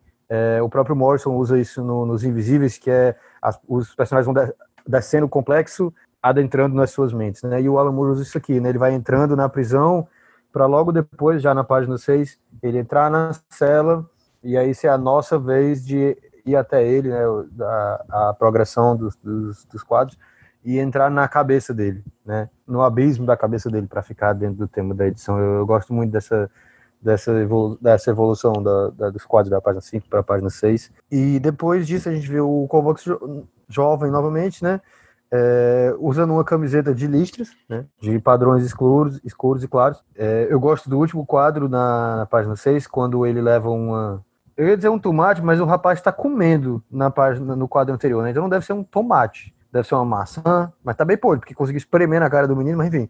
É, no último quadro, ele, quando ele leva a fruta na cara dele, diferente de todos os quadros anteriores, o David Gibbons tira o, o fundo, né? Ele deixa só uma, uma cor, só o laranja no fundo, que é muito legal porque intensifica a, a emoção do que está do que está em primeiro plano, né? Porque vira o único plano. E ele mantém isso no quadro seguinte para você ver a raiva do, do jovem Kovacs, né? Quase tão vermelho quanto o cabelo dele. É, e aí ele parte para cima do, dos, dos, caras e tal. E aí no último quadro volta ao Kovacs na prisão, é, a gente saindo de dentro da, da cabeça dele. Muito bacana. Muito, eu, é, mas enfim, o que eu mais gosto é isso, é tipo a maneira super sutil que ele vai colocando enfiando o Kovacs na prisão e depois enfiando a gente na cabeça dele, eu acho legal. Eu acho massa nessa parte, quando vai começando né, as ameaças dos outros presidiários, e aí são ameaças bem pesadas, né? E então o Rorschach vai chegando na cela dele, vai dando zoom no rosto dele, e eu acho que a ideia é o leitor se perguntar por que, é que ele não se abala, né? Por que, é que ele não tem medo dessa situação. E aí o flashback que segue é meio que para mim sugere que Rorschach desde criança se sente num mundo que odeia ele, né? Então essas ameaças que ele está ouvindo na prisão não são nada de novidade para ele, né? desde criança ele é perseguido e sofre ameaças, né? Eu acho massa da explosão de raiva que ele tem contra os adolescentes, é, seria a primeira vez em que ele usa violência para resolver uma situação, parece, né? É a primeira situação em que você vê ele usar violência para resolver, e Mar também mostra esse instinto meio metódico, né, que ele tem ao longo do, das edições de Watchmen, né, que ele toma o cigarro do adolescente e usa no olho dele, né? Então é meio que mesmo numa explosão de raiva, o Rorschach ainda é um pouquinho estratégico e talvez até já um pouquinho sádico, né? Dele usar especificamente a maneira mais dolorosa de virar o jogo contra o adolescente, contra esses bullies, né? É, é, eu adoro a depois do flashback, eu adoro o retorno, né, assim, pro rosto do Rorschach. Você vê que para mim o flashback não é só pro leitor, né? Para mim realmente o Rorschach tá lembrando daquilo ali, porque antes do flashback ele tá com o rosto impassível, né? E depois do flashback ele tá com o rosto furioso, né? Para mim mostrando que ele está lembrando mesmo, né? Não é só a situação sendo mostrada para o leitor. É, eu também queria destacar que eu acho legal como o primeiro flashback com a mãe dele é um momento de é um momento doméstico, né, um momento íntimo na, na casa dele, e depois esse segundo flashback é em público, né, então é meio como é a vida caseira dele, depois como é a, a vida social dele, né, externa. Então, eu acho que os flashbacks têm um ritmo legal nesse sentido. Queria só enfatizar e ampliar uma coisa que o Biel falou anteriormente, que nesse quadro 9 da página 6, a gente tem uma retirada do, do cenário para enfatizar essa ação do personagem esfregando a fruta na cara do pequeno Walter, né? Que não é também, que é uma coisa que acontece também nos quadros 5 e 6 da página 4, quando a mãe vai só, é, dar um tapa na cara dele quando criança. Ou seja, a gente tem a retirada do cenário, já que a gente já sabe onde se passa a cena, né? Nós estamos lendo um HQ que lê um quadro depois do outro quadro, a gente vai assimilando as informações em sequência. Então a gente já sabe, pela soma das informações, de que isso está acontecendo dentro do, do, da, do quarto da mãe. E aí a gente, ele, o Gibbons retira esse cenário para enfatizar o tapa dado no rosto do, do Kovacs, assim como ele pode tirar, se dá o direito de tirar a cidade de cenário para poder enfatizar essa, essa, esse esfregada, né, essa esfregada de, de fruta no rosto do pequeno Kovacs, criança, do, pelos, pelos adolescentes. Eu queria só compartilhar também uma outra visão que eu tenho, já que eu falei somente até aqui, né, eu não falei da memória do Kovacs criança. Nessa página 7, a gente tem ele atacando, né, as crianças depois é, disso, né? Inclusive, é, o recordatório do, do, Malcolm Long fala que em 51 ele atacou uma criança mais velha, cegando parcialmente com um cigarro aceso, tinha 10 anos, né? Ele não fala o que que levou isso a acontecer, e repito a ideia lá do, do problema da, de você começar uma, a explicar uma ação pela reação em vez da ação, né? Aí parece que ele fez isso do nada, parece que ele fez nada, exclusivo é uma coisa que vai estar no paratexto mais para frente, mas na real foi uma reação a uma atitude errada, desmedida. Fica a seu critério, eu julgo de errada e desmedida. Mas, de certa forma, isso está vinculado, né, a essa ideia de que ele sempre foi pintado como vilão, sendo que na real ele é um cara que tem sérios problemas também por coisas que aconteceram na vida dele. Né? Não é simplesmente um cara que do nada trouxe essa raiva e essa vontade de, de trazer justiça ao mundo por meio da violência. E uma ênfase que eu acho interessante trazer é só nessa sequência de últimos três quadros da página 7, em que a gente tem no primeiro quadro o Kovacs ainda criança, com muito ódio, e é legal porque a gente vai ler no, no, no paratexto que ele é descendente de irlandeses, né? Então ele é ruivinho, né? Ele deve ser bastante branco, e nesse momento ele tá com tanto ódio, mas tanto ódio que o rosto dele está extremamente vermelho, né? Contrastando com o, o suco é, mais claro da fruta que foi esfregada no rosto dele, né? Então ele tá com muito, muito ódio. Ódio que a gente vê novamente nos quadros é, 8 e 9 da página 7, mas um ódio mais comedido.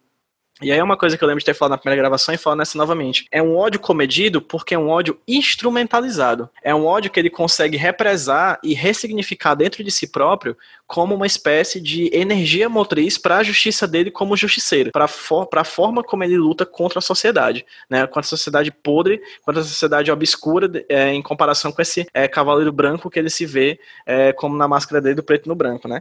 Então, é interessante perceber que ali, quando ele tem seus 10 anos, né, ele tem um ódio desmedido, né, um ódio incontrolável, um ódio de criança, um ódio imaturo, um ódio de pré-adolescente, um ódio que todos nós tivemos na vida e até hoje de vez em quando temos, que é um ódio que a gente não consegue controlar.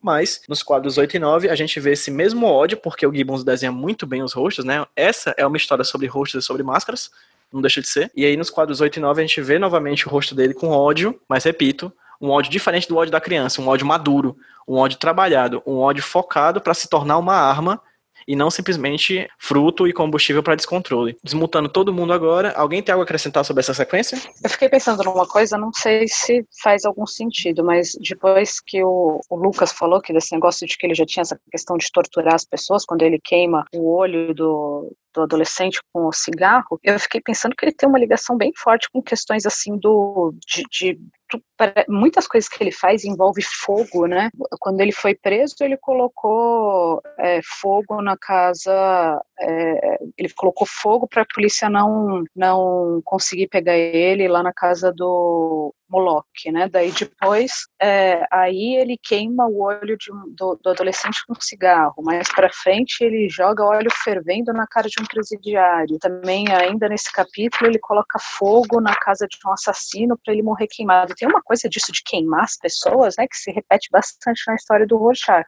Que você falou que é uma é, essa, esse capítulo tem é, é um capítulo todo de rostos, né? Acho que esse é o capítulo mais introspectivo que tem no, na história, né? Quase tudo fica num plano médio ou bem num foco no rosto, e a gente tem pouco cenário de ambiente externo, quase todos os cenários que mostram o lado exterior são é, é, lembranças dele, geralmente é sempre ele sentado, outro personagem sentado, está muito focado realmente nessa parte da, da tudo isso para aprofundar cada vez mais as emoções que ele quer passar no capítulo, né? Um comentário sobre o que tu falou do, do ódio dele e tal. Raiva, né?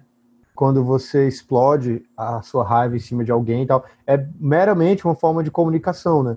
É apropriado que ele está fazendo terapia nessa edição, né? Pessoas que têm raiva excessiva ou que causa consequências indesejadas, né?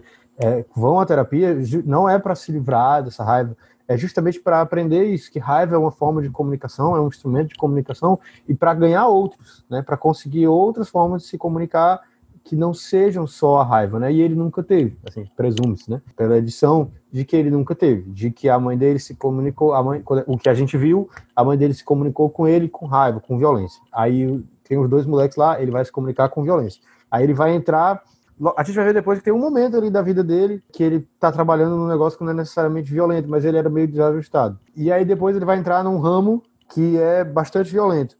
E depois só vai continuar nessa escalada de violência de raiva. Então a questão é essa, né? de nunca ter conseguido outros instrumentos, outras formas de comunicação. E quando o psiquiatra chega para tentar oferecer essa oportunidade para ele, o cara é incapaz e ele, o Kovacs é muito mais esperto do que ele é, já é tarde demais. Né? Incapaz e também já meio que é tarde, né? É isso que eu disse, é não. Sei, não, sei, não sei se existe tarde, assim, né, pra, pra uma psicoterapia. No quadrinho. O quadrinho é... deixa claro que era tarde pro, pro Rorschach. Pois é. é, né? Tu colocou essa questão do ódio instrumentalizado, né? Se a gente pensar que é nesse momento que ele tem que, que essa janela abre para ele. Que ele está vivendo um momento clássico aqui de, de masculinidade tóxica das crianças, né? Que menino é foda porque você aprende muito muito cedo essa questão, né? Se você não responder com violência, né?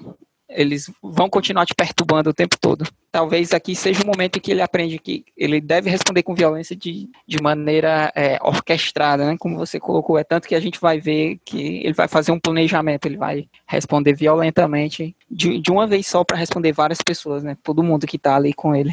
Página 8 talvez seja a página que eu menos tenho a acrescentar alguma coisa. É simplesmente uma página narrando, mostrando o quarto da casa do Malcolm Long, ele escrevendo em seu diário, né, as anotações sobre, sobre essas é, conversas que ele está tendo com Rorschach, e de, de, de uma hora para outra chega uma mulher, que é a, a gente percebe que é a sua esposa, a Glória, e a partir daí ela vai ter uma conversa com o Malcolm, né? E é interessante perceber como o Malcolm basicamente representa a antípoda social, emotiva e do, do Rocha, que assim, ele é um cara abastado, ele é um cara muito bem casado, ele é um cara que, muito bem casado assim, a gente vai ver problemáticas com o decorrer do episódio, né? No decorrer das páginas, é interessante perceber como nesse primeiro momento é apresentado pra gente o casal como um casal muito bom, vivan, muito feliz, muito animado, muito carinhoso, entre si, e com o passar do tempo a gente vai ver, na verdade, que esse casal também está dentro de um abismo, né? Meio que tá todo mundo dentro de um abismo. Mas a gente, é interessante perceber como no primeiro momento o Long ele é apresentado pra gente como ele é essa, essa antítese do, do, do, do Rorschach. Se o Rorschach é amargurado, triste, etc., o Long ele é um cara extremamente esperançoso. Ele é um cara que olha para o futuro e vê somente coisas boas e coisas muito positivas, né? Ele fala aqui, ele fala sobre, sobre a esposa dele chega a falar que se não for ele, né, quem mais poderia? Tratar do, do, do, do Rorschach, né? Ele é sempre, ele é um cara, você é a pessoa mais gentil e positiva que eu conheço, fala a glória para o Malcolm, né? Biel, você tem alguma coisa a acrescentar sobre essa página número 8, sobre da vida do Malcolm Long? O mais importante da página 8, que eu acho, é ela, é ela plantar, né? A, o, mais legal dela vai ser comparar com a página seguinte, que é muito similar, e reparar no contraste. Por isso que ela é, mais, ela é mais simples agora, mas é porque ela é importante para as páginas que vão vir a seguir. Mas eu acho que tem coisa interessante sim. Por exemplo, o psiquiatra, né, o Malcolm, primeiro que muda o ângulo em que a gente está encarando ele. Quando a gente vê, quando a gente o conhece, quando a gente o vê pela primeira vez, a gente está no nível do Kovacs, no nível que o Kovacs está falando com ele na primeira, o quadro central, por exemplo, o quadro central da primeira página é, que ele está mordendo a caneta dele olhando para o Kovacs. A gente está no nível dele. A gente está olhando nos olhos dele. Na página 2, do quadro central da página 2 também. Já na página 8, a gente está vendo ele num, de, um, de, uma forma que a gente nunca viu. É, a gente está primeiro mais distantes e ele está ele tá olhando para baixo. Então a gente está presenciando ele agora num momento de intimidade, né? A gente está a gente está conhecendo uma faceta dele que a gente nunca tinha visto. E eu acho também que tem um foreshadowing, tipo, é, ele está bem vestidinho agora, isso vai mudar. É, e ele está no escritório dele e é anormalmente escuro, né? Esquisitamente escuro. Só tem a, a luz do abajur sobre a mesa dele. E aí, a, aí no quadro seguinte já tem mais luz, que a, a mulher abre a porta para falar com ele. E aí ela, ela vai, sem você ler nenhum balão, você sabe o que está acontecendo, né? Ele está lá sozinho, tá, eu cabisbaixo ali, estudando, estudando as paradas dele. Ela entra, abre a porta, oferece uma luz, oferece uma saída, ele acompanha mas o sexto quadro é, já dá a dica, né? Tem o, a silhueta do casal na parede, né? Como tem no começo da edição, como vai ter mais para frente na edição, que é uma dica já do, do, que vai acontecer com o casal mais para frente. Os, os americanos eles têm um ditado, né? Que é que a gente não, não tem uma tradução para ele, mas eles falam que a tradução livre é a escrita já está na parede, que é para dizer uma coisa que já não tem mais jeito, que vai acontecer. E aqui eu acho que tem uma coisa mais ou menos desse jeito, que é as sombras já estão na parede. É só uma questão de tempo agora para até tudo, tudo acontecer, tudo se desenrolar. É, e ele vai com ela aqui. A noite está linda, vamos ver se ela dura para sempre. Então, essa página, para mim, o, o tchan dessa página é esperar para ver o que vai acontecer. Né? Tipo, eu acho que o legal dessa página é tipo, vamos ver se ela dura para sempre. É basicamente o, o quadrinho dizendo você não perde por esperar. É, eu acho essa página legal por isso. O que me chama atenção nessa página é que nos recordatórios, mais uma vez, a gente é, consegue ver o que o Dr. Malcolm está escrevendo lá no diário dele, que novamente vai ser retomado uh, de forma mais detalhada lá nos paratextos ficcionais no final desse capítulo. Também a questão de que a gente vê aqui hum, é, os que ele está com uma pasta com os arquivos do Rorschach, daí são imagens muito parecidas com as que a gente vai ver novamente lá naqueles paratextos, e queria é, ressaltar um, o bilhete que tem no último quadro, no quadro 9, né, que está escrito é, Mal aceita o caso com assinatura de G, né? E G é a Glória, que é a esposa dele, né? Então, é o que dá para entender é que é, possivelmente a esposa dele tenha é, conseguido de alguma forma que ele recebesse essa oportunidade de ter, de, de cuidar desse caso e até para que ele tenha isso que parece que é um sonho para ele, de ter o nome dele, ter um destaque no nome dele, escrever um livro, coisas desse tipo. Então aparece aí essa questão da mulher como de repente um personagem sendo mais forte do que ele no, no casal e também o, esse discurso, esse discurso não, essa fala dele no quadro 4, quando ele fala eu estou gordo e satisfeito demais para algo acabar com meu humor e como a gente vai ver que aí está sendo falado isso de uma forma tão positiva como na página 9, quando essa frase sai da boca do Rorschach se torna alguma coisa tão negativa. Nessa página eu acho, é, a gente repara, né, que nos primeiros quadros tem mais, assim, uma sequência de exposição, né, vários fatos, assim, sendo jogados bem rápidos, que aí diz, né, que depois da briga que a gente viu no flashback, o Rorschach é retirado da mãe, né? Que ele vive num, num, num abrigo, que academicamente ele é bem esperto, né? Mas socialmente não. Né, não, não parece ter uma inteligência emocional. Também joga pra gente a ideia de que ele tem fantasias sobre quem seria o pai dele, né? Mas não não aborda isso aqui na, na edição, né? Só vai abordar no paratexto. O que a Caroline percebeu de que talvez tenha sido a esposa do Malcolm que conseguiu o caso do Rorschach para ele, né? É, ajuda um pouco a gente a entender uma certa, uma aparente falta de habilidade, né? Assim, do Malcolm como psicólogo, né? Ele parece muito, muito empolgado e não parece que ele está mais projetando as expectativas dele no Rorschach do que realmente escutando o Rorschach, né? De início, né? Então, talvez é, se o Malcolm conseguiu esse caso por favor, é, torna um pouco mais fácil assim de engolir meio que a incompetência dele como psicólogo, né? Ele não parece ser muito bom em se distanciar do, do, do paciente, né, emocionalmente, né? Mais para frente ele vai deixar o Rorschach afetar o emocional dele e, e mais nisso ele tá otimista sem razão, né? Então essa possível nepotismo aí da esposa pode explicar por, por que, é que ele é tão é, é, meio incompetente como psicólogo, mas conseguiu um caso tão, tão complicado como o do Rorschach. É a primeira relação positiva, né? da edição inteira. Tipo, eles são casados, eles se gostam. E ninguém, nenhum de nós comentou isso, né? Mas tem isso nessa página, né? o primeiro exemplo de uma relação saudável. que não, não pode durar. Médio, né?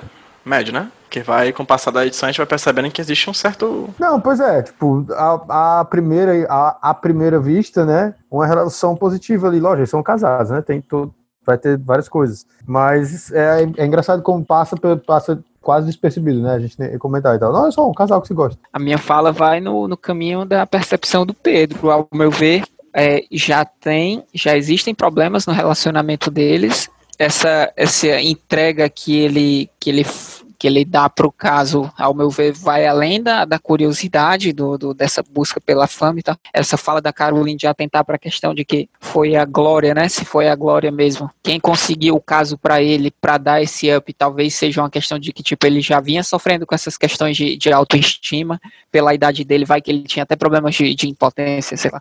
E essas questões estavam atacando ele ali e ela consegue o caso para ele dar um up, assim. O fato, essa entrega que ele tem a princípio já demonstra, é, ao meu ver, certa instabilidade assim, no relacionamento. É tanto que é ela que o busca. A gente vai ver diversas vezes na, decorrer da edição que é sempre ela que, que busca por ele. Pontuaram a questão de, de das qualidades que ele cita para ele, né? De, do regozijo, regozijo, regozijo como mais para frente isso vai ser apontado na, na cara dele, ele vai, vai se, se se assustar, né? A edição é muito bem trabalhada. É, essa questão da luz é tipo mal como não tem medo de glaucoma, né? Mas ele trabalha. Isso já é para simbolizar o quanto que ele está enterrado assim, né? Que ele está no, no, escritório dele sozinho, só com a luz da leitura. As concepções que ele vai fazendo faz a gente duvidar da, da das capacidades dele, mas não no sentido de que talvez ele seja ruim, mas porque talvez ele esteja abordando o, o caso, principalmente com o desleixo, né? Ele está dando, como o Lucas falou, ele projeta o resultado logo de imediato, tanto que a gente vai ver ele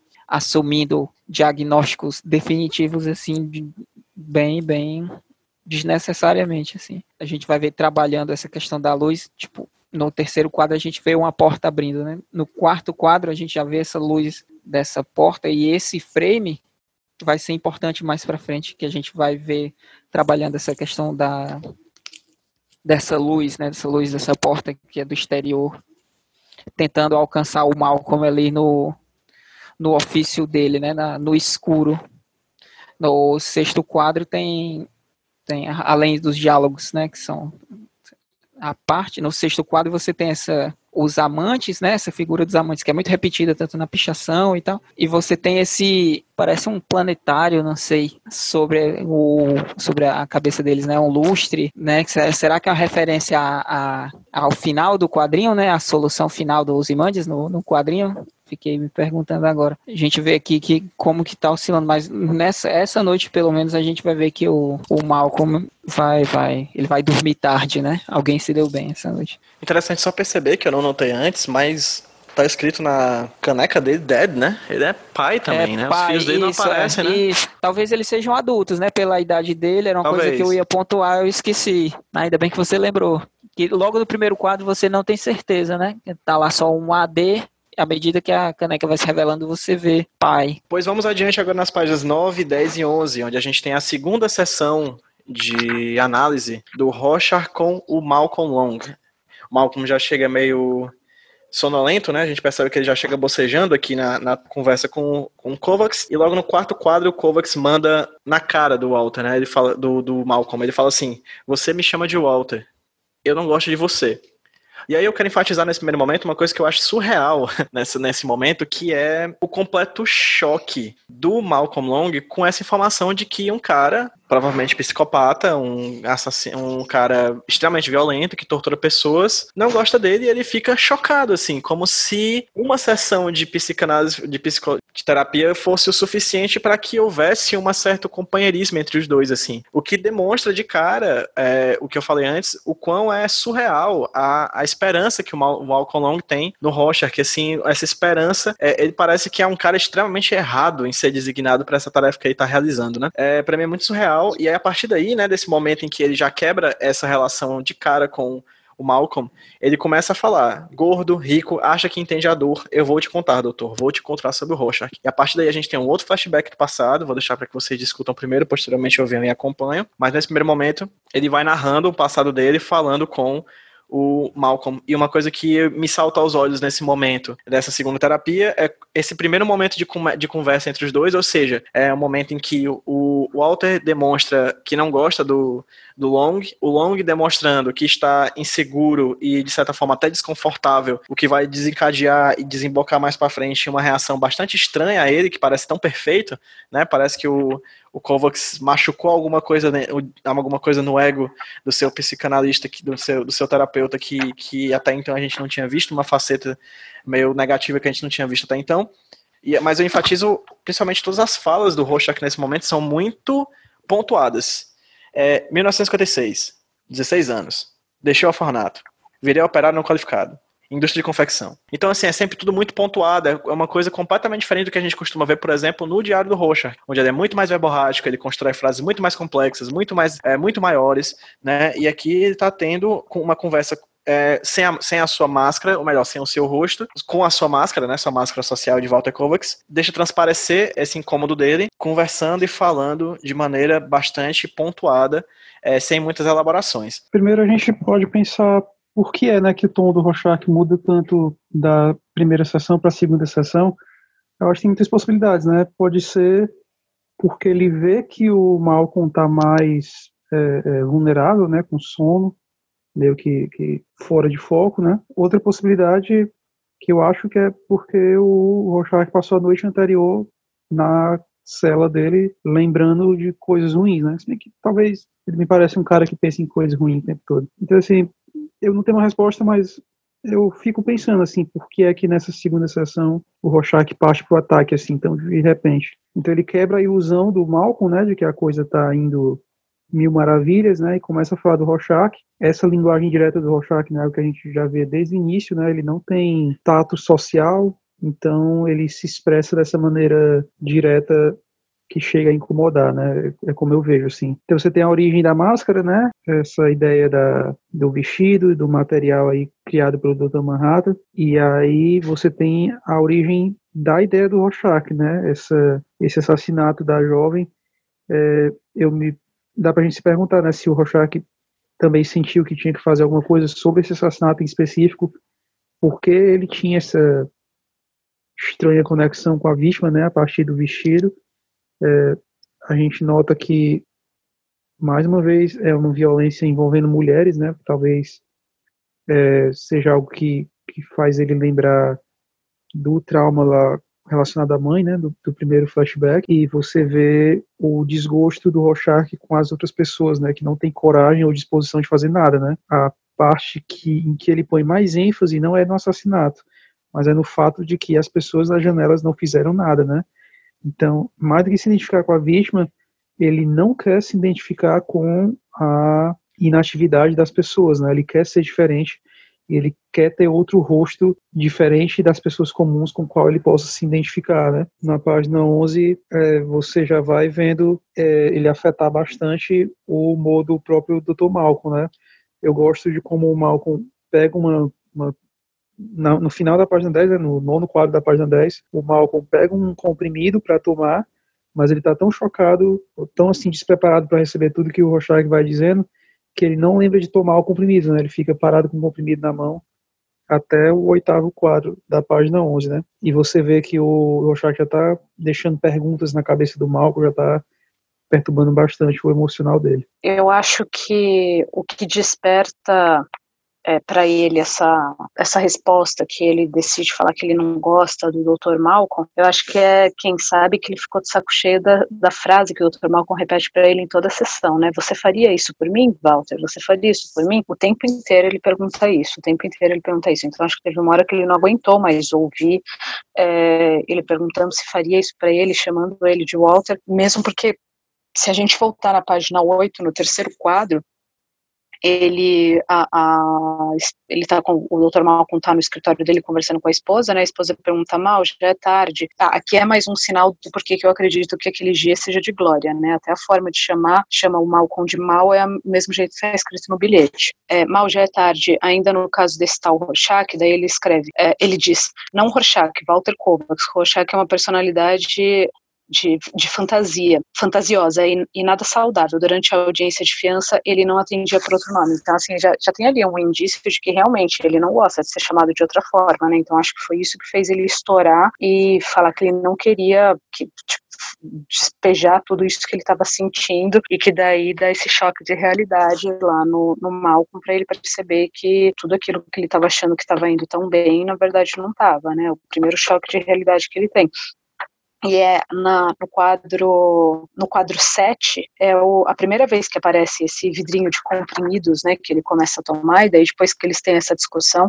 a gente já vê lá na página 10, no quadro 9, ele tomando pela primeira vez, e agora ele vai começar em todas as sessões, a gente sempre vê ele tomando esses comprimidos, que parece ser algum tipo de, de calmante. É, na página 10 é quando é, ele tem o flashback que vai é, explicar como ele mostrou, como ele, como ele montou a, a, roupa dele, né, de Rorschach, e é interessante que aqui venha aquela questão que é, a gente já tinha comentado antes sobre para ele tudo ser preto no branco, né? Que no, no terceiro quadro da página 10 ele fala, a, no, no, quadro anterior a, a, cliente tinha dito que o vestido era feio, que ele, ela não queria ficar com aquele tecido, e ele fala errado, não era nada feio. Um preto e branco que se movia mudando a forma, mas sem mesclar, nada de cinza. Então, quer dizer, ele já não gostava desse, desse meio termo. Para mim, o, a questão de ele começa a, a, a usar essa máscara porque ainda não é esse momento que ele fala que ele vira o Rorschach, né, mas eu acho que quando tenho o primeiro estalo de que ele não quer olhar no espelho e reconhecer uma face igual a das pessoas que ele que ele que ele reconhecia que viram a cliente lá que tinha comprado vestido ser agredida e não fazerem nada, né? Então ele queria uma coisa completamente diferente, uma coisa que não que ele não reconhecesse aquela humanidade ou falta de humanidade, né, daquelas pessoas que ficaram lá assistindo aquilo e por isso que ele começa a usar a máscara. É muito interessante ver como a fisionomia do Dr. Malcolm muda completamente depois de tudo isso, mas mesmo assim, é, é, mesmo a gente vendo que na face dele ele está assustado, que ele não acha que as coisas são tão claras assim, no penúltimo quadro da página 11, ele, ele enfatiza, a coisa é muito simples simples, caso solucionado. Tipo, dá para ver na cara dele que ele não tem como o caso estar tá solucionado, mas ele mesmo assim, ele continua com essa arrogância de mostrar essa, essa imagem, quem sabe porque nas anotações, o livro que ele vai escrever esteja baseado nessas anotações e ele não queira que mais ninguém tenha é, acesso a esse medo, essa insegurança que ele sentiu. Então, mesmo a gente vendo que a reação dele não era a de um caso solucionado, ele continua nas anotações dele, mantendo o mesmo clima de como tudo tivesse ótimo e ele estivesse saindo super bem. É, a gente falando porque o psiquiatra se assustou tanto, né, com, quando o Kovacs fala que não gosta dele. Não, é nem, não tem a ver com, com, com a esperança que ele sentia ali com relação ao, ao trabalho, ao Kovacs e tal, para mim é muito mais sinistro. É, nas páginas para frente, a gente vai ver ele numa situação diferente. Já na, nas últimas páginas, na penúltima página, a gente vai ver o, o psiquiatra num jantar com os amigos dele, né? E ele comenta que que ele tá, do caso do Rorschach, e eles são super escrotos, assim, eles tratam o Rorschach não como uma pessoa, eles tratam ele mais como um motivo de piada, assim, uma coisa para rir e tal. E eu não acho que é assim que ele vê o Kovacs, porque afinal ele é o profissional é, de psiquiatria e eles não são, né? É, porém, eu acho que tem algo aí. Eu acho que tem, eu acho que isso denuncia um pouquinho, sim, como ele via o Kovacs até essa página 9. Tipo, eu acho que ele não entendeu, não tinha entendido ainda ele como uma pessoa de verdade, assim, com toda a profundidade que tinha, sabe? É, você vê pela maneira como ele encara ele naquele, lá na primeira página mesmo, ele olha para ele assim, com o negócio, ele tá, ele tá com aquele sorrisinho ali, ele tá tipo meio fascinado por aquela ideia. E você, seu homem adulto, que tava se vestindo de mascarado e saindo por aí, tipo, qual é a sua? Mas não 100% profissional, tinha um, de, um, certo desdém ali também. E aí quando o Kovacs é, consegue ser objetivo com ele dessa forma, é, de olhar nos olhos dele, dizer para ele com todas as que não gosta dele, claramente não era algo que ele estava esperando não era um tipo de atitude que ele estava esperando, ele queria alguém mais frágil.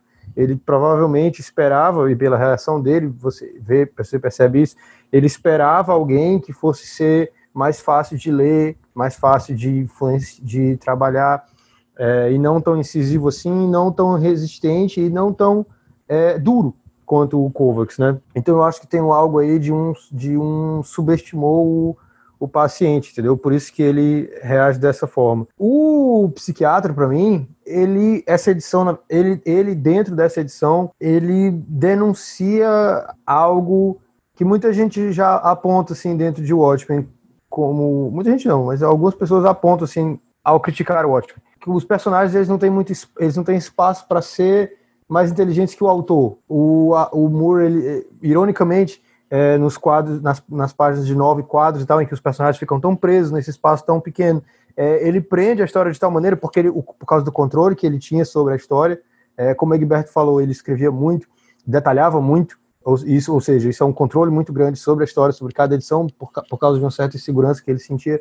É, então, o controle que ele tem sobre a história inteira é, se torna meio que uma prisão para a história. Tipo, ele, o controle que ele tem ele não dá espaço aos personagens para serem mais inteligentes do que ele, é a forma de dizer surpreendentes para eles próprios, para ele próprio. E eu acho que o psiquiatra é meio que um exemplo disso, porque é o personagem que a gente não vai ver mais, então a história dele inteira acontece nessa edição, né? Então, tipo, ele tá aqui é, e na edição inteira, com poucos encontros com, com o Rorschach, que a vida dele inteira vai desmoronar, tudo vai cair, o casamento dele vai ruir. Por quê? Porque precisava no, dentro da, do controle que o Moore tem dessa história, é assim que ela precisava acontecer e não tem espaço para acontecer de forma diferente. Ele ajuda você a ter essa outra perspectiva dentro dessa história, o que torna ele um personagem muito, muito, muito notável por causa disso. Mas enfim, eu acho que é, eu acho que é isso que, que mais me chama a atenção na, na, na página 9. A página 10, o que eu gosto de destacar, o Tom King ele tem a teoria de que o quadro central de uma página de nove quadros ele resume a página, assim, ele, ele, ele diz sobre o que é a página. E o quadro central da página 10, eu fiquei quebrando minha cabeça um tempo com ele, porque ele não ele é uma quebra na linguagem visual que a gente tinha até então do quadrinho. Ele mostra só as mãos dos personagens. É, e nem é um close, é, uma, é um plano. É, um, é uma página de nove quadros, né? Então não tem tanto espaço para um quadro só. Mas é um plano mais, mais distante, assim, e mostra as duas mãos. Mas o que, o que eu acho que essa página significa, nesse momento da história, é quando o psiquiatra está aprendendo sobre a vida do Rorschach. Né? A gente já tinha aprendido muita coisa, mas o, ele não. E o Rorschach agora está contando para ele, está expondo a vida dele para ele, o que ele quer expor. E as mãos do, do Kovacs são completamente firmes em cima da mesa, né? As duas mãos, uma do ladinho da outra ali e tal, paradas, enquanto as mãos dele estão tremendo, né? E ele está abrindo o vidro ali do, do remédio que ele vai tomar durante o resto da edição inteira. Então, para mim, o, o interessante desse quadro é quando a dinâmica de poder vai mudar definitivamente na história a partir daqui, entre Kovacs e psiquiatra. E esse quadro, para mim, é, é, denunciando esse momento. Aqui a dinâmica mudou. O médico e o paciente trocaram de lugar. O Rorschach era para ser curado, vai mudar. Ele agora vai infectar, outro, infectar entre aspas, entre aspas, infectar, tá? Mas ele vai, vai o jogo vai virar, ao invés dele receber, é, entre aspas, também cura do psiquiatra dele, o tratamento do psiquiatra dele vai mudar e ele que vai ruir o, o psiquiatra. A gente viu o doutor contemplando o abismo até esse momento, se o abismo for o Kovacs. E agora mudou, agora é o abismo que vai olhar para o doutor, na página 10. Na página 11, é, eu gosto muito que a página 9 começa com o doutor sentando e encarando o Rorschach. É, a página 11, ela termina com o Rorschach levantando e deixando o doutor naquele, naquele lugar meio caidão, onde ele colocou o doutor ali. É, o quadro central está se levantando, sacramentando a, a, mudança de poder. Tipo, ele está indo embora. O doutor nem autorizou ele a ir embora. Ele nem disse que a sessão acabou. Na primeira vez ele fala: os guardas vão acompanhar você de volta ao seu aposento. Ele agora está levantando porque ele quer. É, ele está levantando sozinho, saindo sozinho. Tenha paciência, doutor. Se você não quer que eu melhore, só quer saber o que me, o que me faz doente. Você vai descobrir. Tenha paciência, doutor. Você vai descobrir. Clássico de agressivo, caso clássico de agressividade corrigida, Kovacs odiava a mãe, toda a história sobre o kit Genovese como justificativo para si mesmo. A coisa é muito simples, caso solucionado. Você vai descobrir. O que ele quis dizer com isso? E aí, na, o último quadro para mim é interessante também, porque o quadro está focado, de novo, tem as mãos do doutor, é, e está focado na, no, no símbolo da, do tratamento psiquiátrico que a gente tem nessa edição, que são as cartas, né, que são, que são as placas de, de Rorschach, simbolizando também o, o, eu acho, o poder do doutor que está ali deixado sobre a mesa. Pegando carona nessa fala do Gabriel da mudança da, da mudança de status, né?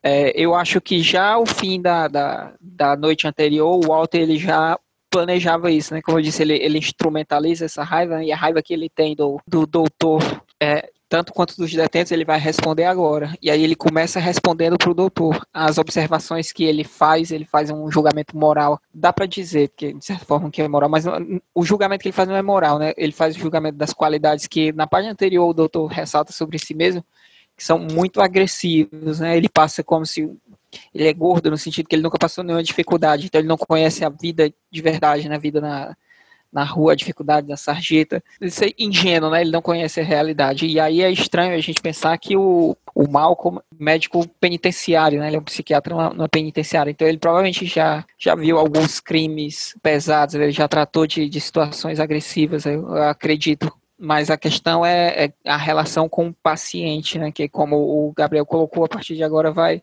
vai inverter, porque o Walter vai atacar ele na curiosidade, né? E, e ele vai revelar pontos específicos, porque o Walter ele quer construir uma, uma imagem, né? Do, do, do, do Rorschach. Na página 9 a gente tem essa, essa dinâmica deles, né? Novamente, né? A, as cores frias para o Walter, as cores quentes para o Malcolm, ou esse close no, no Walter, quando ele. Eu vou te contar, né? É muito forte, assim, como se a gente se aproximasse dele. E aí ele começa a pontuar esses acontecimentos da, da vida dele, né? Que é ele saindo da adolescência. Ele faz essa colocação da. A colocação que ele faz do trabalho que ele tem agora é muito preciso, né? Como que o, o Moore construiu ele, assim, que ele vai trabalhar numa fábrica de, de lingerie, salvo engano, de vestimentas femininas, e ele já demonstra desprezo. Eu não sei como foi a época, mas aqui ele, ele fala com desprezo, né, um tom de desprezo, assim, de, de ter que lidar ali com, com a indumentária feminina, né, o signo feminino para ele deve ser muito agressivo, ele tem muito asco, ele fala da, da, da moça, né, Kitty Genovese, assim, ele trata ela meio como boba, né, porque ela não gostou do que para ele é o fundamental, né, que é o fato da, da pigmentação no tecido não se misturar, né? Não tem cinza, né? Preto no branco, preto no branco, preto no branco. No, no quadro 4 da página, na página 10, ele tem uma fala muito agressiva, né? E assim, eu tava vendo a edição em inglês, porque em português já tem um som agressivo, né? Eles ninguém queria. Aprendi a cortar com os instrumentos, aquecendo né, para selar o látex. Quando eu terminei, não parecia mais roupa de mulher. E isso já dá um tom de agressividade, assim, como se ele tivesse mutilado aquele, aquele dali, retirando toda a feminilidade, né? E no inglês é muito mais agressivo, né? Ele diz em inglês que é When I had cut it enough, enough It didn't look like a woman anymore, né? Quando eu cortei o suficiente, não parecia mais com a, com a mulher. E aí é muito, muito mais psicopata, né? Uma coisa muito mais gritante, assim, do, do desdém que ele tem. E aí o quadro, esse quadro do meio, como o Gabriel colocou, a gente tem esse, esse panorama por cima, ele aparece outras vezes no, no quadrinho até agora, mas nunca com essa importância, né? Os, é, os é, dos quatro primeiros quadros, três são nesse panorama, essa visão de cima das mãos dele. O segundo quadro da edição, né, já é esse panorama, o, o Walter com as mãos sobre a mesa, o doutor passando para ele, né?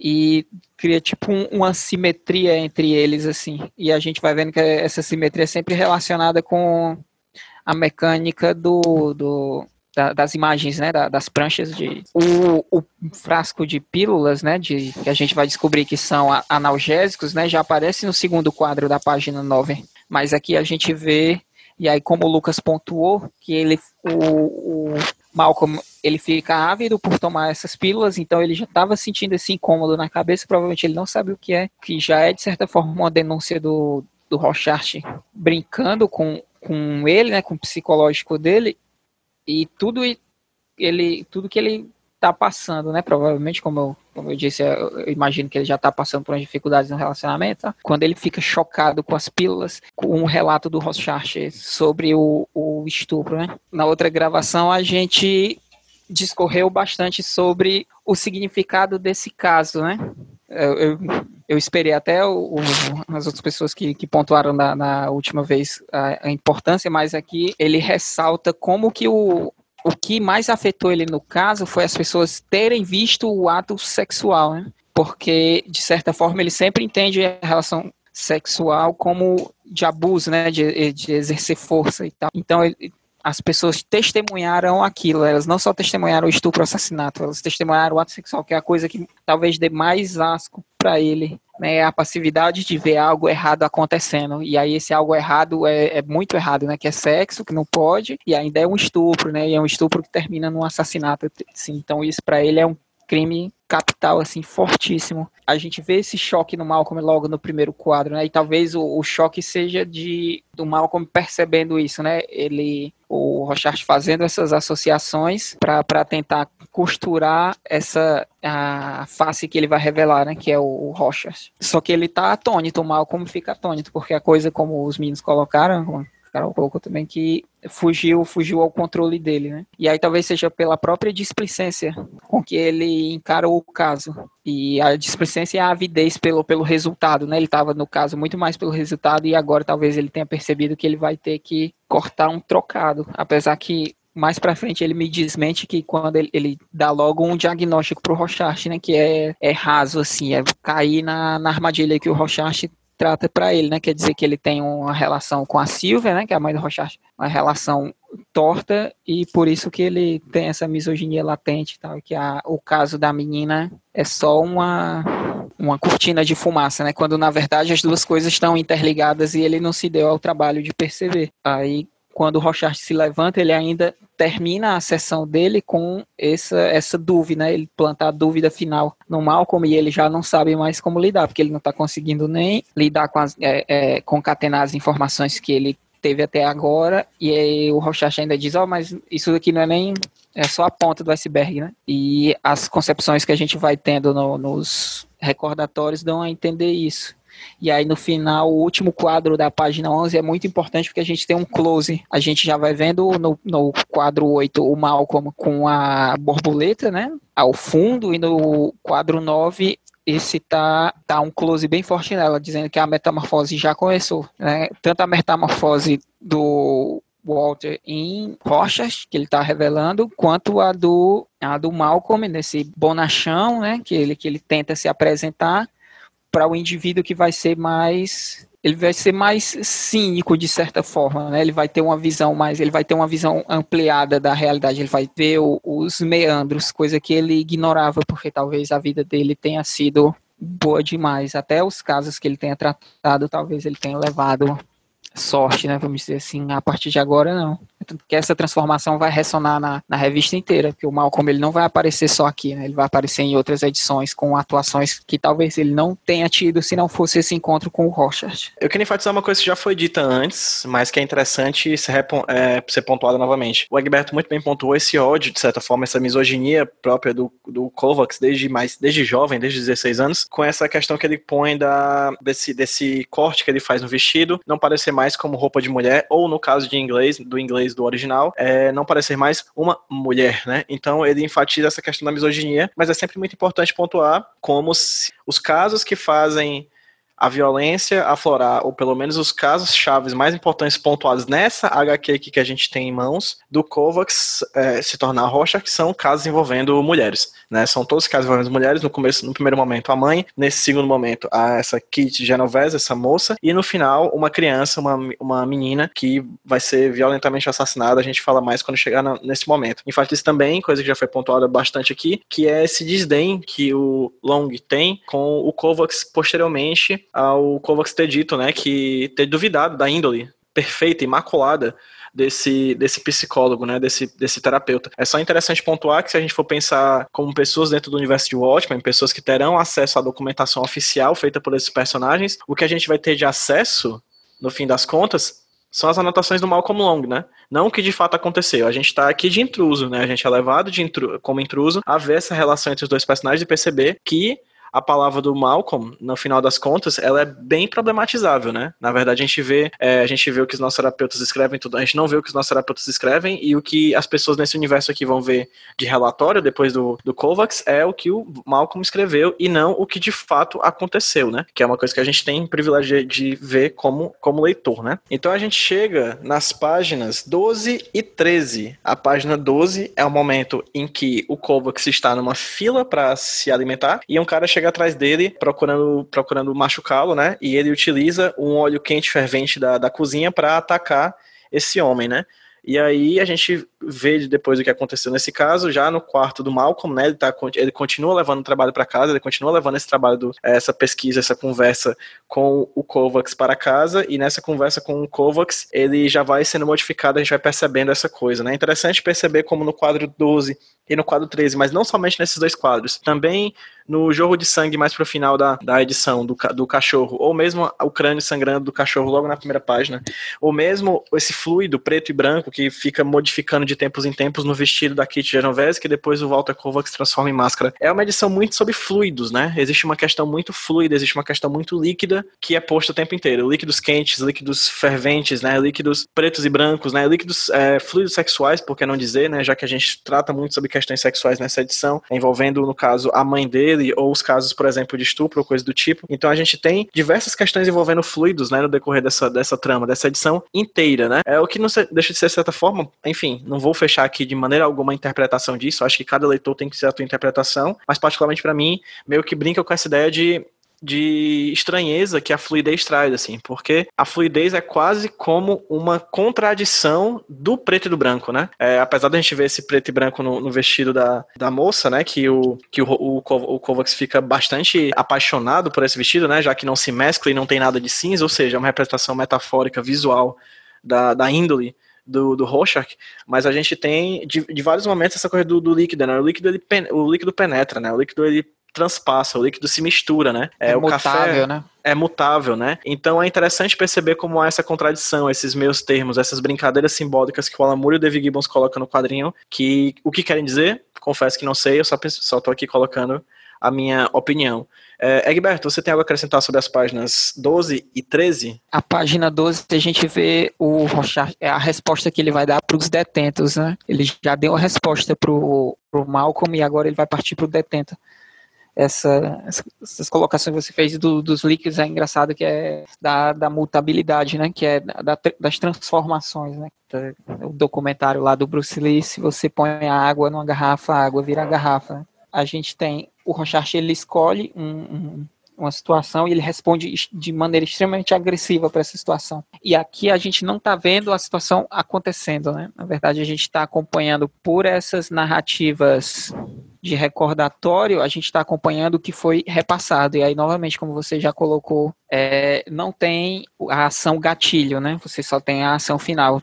Em nenhum momento é, nós, como, como leitores, sabemos da, da ameaça à vida do Rochard e de como que ele precisaria, né, seria um, um elemento chave ali da sobrevivência nele, dele nesse ambiente em que os detentos é, odeiam ele e a força policial o odeiam, seria fundamental ele dar essa, essa demonstração, né, segundo a própria experiência de vida que ele tem, que é de, de desse machismo tóxico, né, essa questão da violência de se impor fisicamente, e é o que ele faz, o, o quadro central muda a tonalidade totalmente já para enquadrar como que isso é importante e como que isso vai ser omitido, né? Porque a gente vai acompanhando pelos recordatórios. O Dr. Malcolm simplesmente diz que o Rochart jogou o óleo fervente em um detento, né? E ele acha aquilo absurdo. Na página na página 13 a gente vai vendo é, como que essa, essa dúvida né, foi cruel pro, pro Malcolm e ele vendo essas respostas que o Rochart vai dando a, a, esses outros estímulos, né, que ele não está acompanhando, ele vai vendo como a coisa tá, está se adensando né, aos olhos dele, ele não está encontrando resposta. E aí ele começa, ele começa a, salvo engano é aqui na página 13 que é a primeira vez que ele, ele deixa de chamar Kovacs de Kovacs, né, ele chama de Rochart. É, não, deixa pra lá. E a gente vê como que assim, ele, tá ele, erra na escrita dele. Ele, ele fala, né? ao ser é. levado, Rocha gritou para os outros internos. Ele disse ninguém, é. Ele fala, eu também reli o que escrevi acima. Na sexta linha deveria se escrever Kovacs gritou para os outros internos. Kovacs, Isso, não Rocha. Kovacs, não Rocha. É, exatamente, tá procurando, tava abrindo aqui o, a revista. A gente vê como que ele já tá confundindo, né? Como que ele tá e de certa forma ele tá se negando a acreditar no que está acontecendo, no que está sendo revelado para ele. Ele tá dando, tá invertendo os nomes, então ele já tá é, entrando na trama que o Rochard preparou para ele. E essa fuga, né, essa fuga pro caso, né, ele se esconder no caso do já tá afetando o relacionamento dele de maneira bem intensa, né?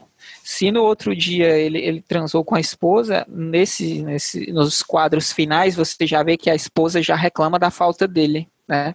E a gente vê aqui no quadro central a porta se abrindo, a silhueta da esposa dele, e ela não tá, a gente vai ver no quadro 6 que ela tá com uma vestimenta bem específica, né, com transparência, então já era uma coisa bem sensual, como que tá afetando a dinâmica, né, como que ele tá se abnegando.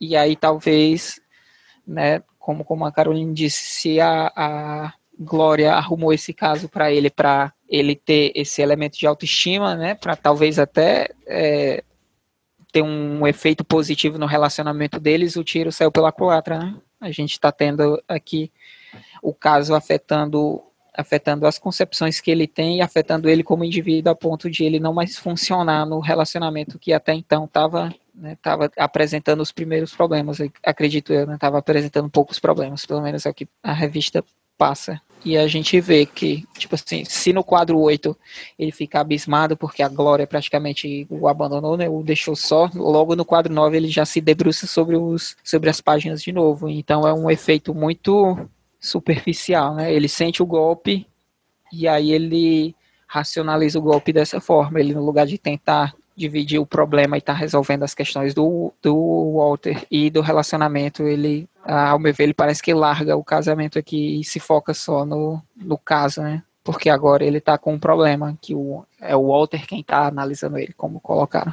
É como um líquido que passa de um recipiente para outro, né? Se adequa de um recipiente para outro, assim. É como se a vontade dele com a esposa para repassasse, na verdade, pro caso, né?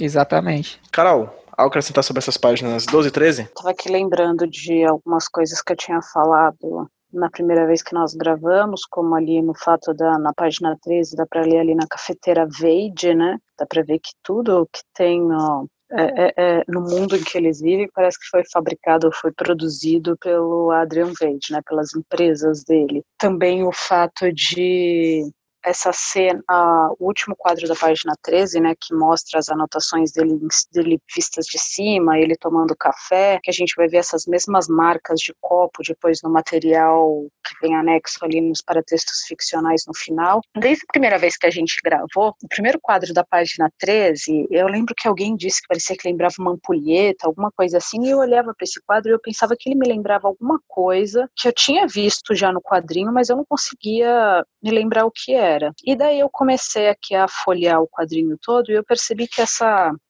essa imagem com esse com esse ângulo que foi parecendo uma coisa meio é, é, é, foco de câmera olho de peixe ou um globo alguma coisa assim ela se repete em outros momentos em diversos outros momentos na história essa essa imagem bastante ali quando no capítulo seguinte que vai a, aprofundar mais ali o coruja né no, no, no transporte lá que o coruja usa nos visores do transporte tem esse mesmo ângulo arredondado o vidro dá esse mesmo efeito aí da café cafeteira em diversos momentos, e eu estava vendo que uma imagem que me lembra muito essa é, indo bem para frente lá na imagem de abertura do capítulo 9, é o vidro de perfume nostalgia. Eu acho que era isso que eu estava tentando lembrar esse tempo todo. É, olhando essa imagem, me lembra muito essa mesma imagem que é formada aqui no, na cafeteira, né, no café pingando ali, o ângulo que eles dão para esse vidro. Bom, eu não vou falar das outras coisas com relação à frase, vocês estão presos comigo, tudo isso, porque isso acho que já estão é,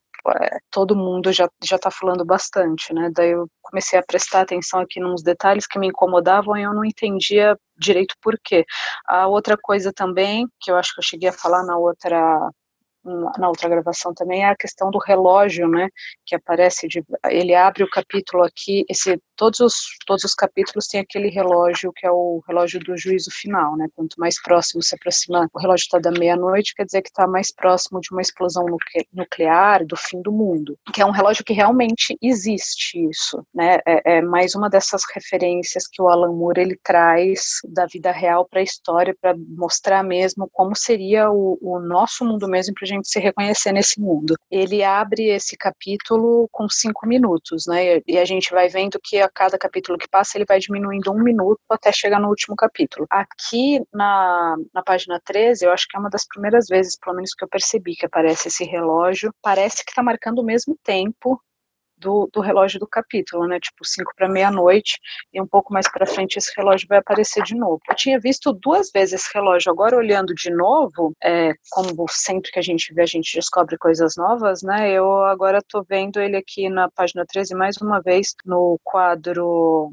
8, não, no quadro 8 não, no quadro 7, aquele, não sei, né, se daí é, é uma é, viagem minha ou se eu acho que o Alan Moore não faz nada, não faz nada sem querer, né, sem um motivo. Você vê ali levando em consideração que a contagem regressiva do relógio vai implicar em alguma coisa terrível, ali no quadro 7, o relógio ele tá no quadro 5, o relógio está 5 para meia-noite é quando a Glória entra no escritório do Malcolm, né? E daí no quadro 7 quando eles estão discutindo, é, que ela cobra dele, que ele fala para ela não, volte aqui, quando as coisas pioram, tipo, tá chegando perto, porque a gente sabe que até o final do capítulo o casamento deles praticamente vai se desfazer, né? E tá mais próximo da meia-noite, parece que daí tá bem mais próximo o ponteiro do que no anterior.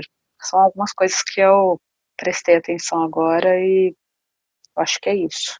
Nessa página 12, o que eu acho massa de perceber é que o Rorschach está em completamente, completo controle né, assim, da situação, ele está calmo né, e, e, e, reage em perfeição, né, assim, porque esse ambiente assim, de ameaça, de violência, de perseguição é meio que o mundo dele, né, e é o mundo que ele aprendeu a dominar, né, esse mundo de violência. E o lance da página 13, com o Dr. Malcolm brigando com a esposa, né, e, e no final comentando, né, que, que ele realmente está preso no mundo do Rorschach, para mim é muito querendo dizer que o, o, o Malcolm vai percebendo que talvez o Rorschach seja mais preparado que ele para lidar com a agressividade do mundo, né, o, o Malcolm não tem vez, né, assim, na briga, ele não tem dizer, né, e, e a esposa dele tem raiva e, e, não tem nada que ele possa fazer contra isso. Então eu acho que é muito isso, assim, o, realmente o Malcolm sem querer e tomando o Rorschach como, como, como professor, né, assim, ou como o verdadeiro terapeuta seria o Rorschach, né, ensinando o Malcolm a, a, admirar a maneira com que o Rorschach lidar com o mundo. Mas é, é, eu acho que é basicamente isso. Então é muito isso, assim, eu acho que essas duas páginas realmente foi legal a gente falar delas juntas, porque eu acho que elas se complementam nesse sentido, né?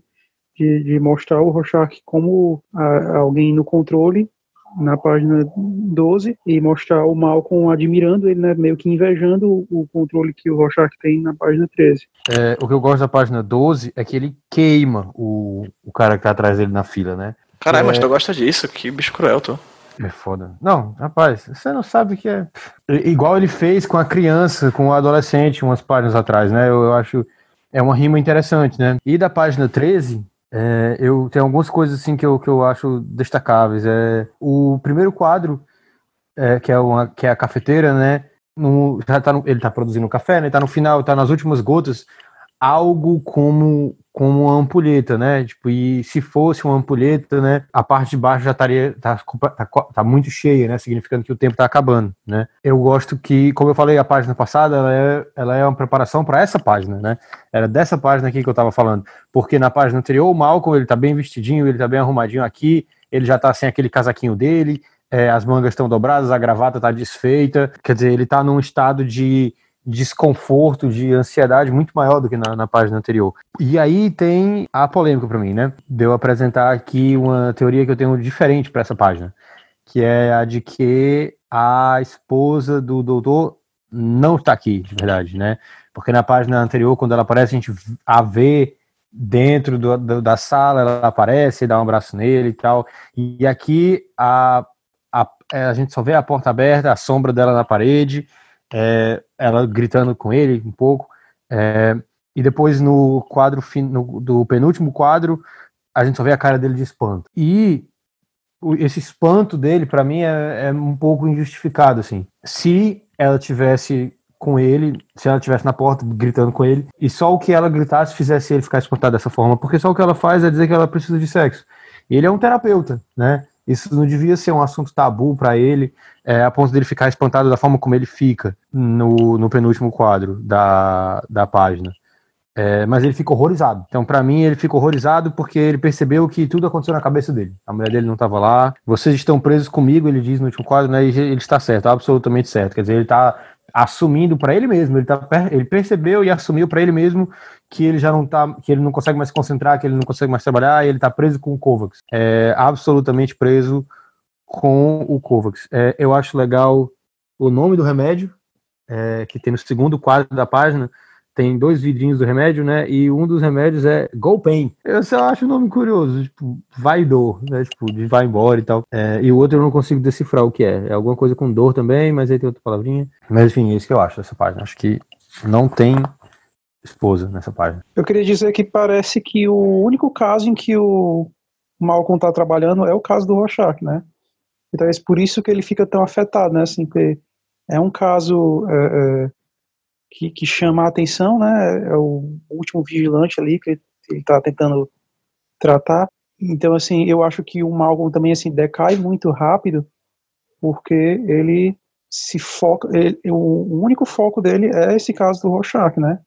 Ele está tentando entender, ele está tentando dar conta, e é por isso que ele tem uma degradação emocional que a gente pode achar muito rápido também. Sim, eu só quero enfatizar uma coisa que deve ter passado despercebido, pelo menos é, não sei muito bem o significado, que os dois personagens que nessa edição particularmente Rorschach se põe com mais violência, no caso do psicólogo por meio de uma abordagem violenta no discurso e essa cena da comida no refeitório, ele faz, no caso, um ato violento, né, de jogar óleo fervente no rosto do, do outro homem, o que reitera novamente uma coisa que a Caroline falou, que é a ideia do fogo, né, do fervendo, né, do calor, né, ele tem uma certa, uma certa facilidade em tratar sobre questões envolvendo fogo, né, como a gente vai por exemplo, no final dessa própria edição, enfim, é, outra coisa é esse, esses atos violentos que ele faz, um no campo do discurso, outro no campo da ação material, são contra personagens negros, né? São contra dois homens negros, um o psicólogo e esse outro prisioneiro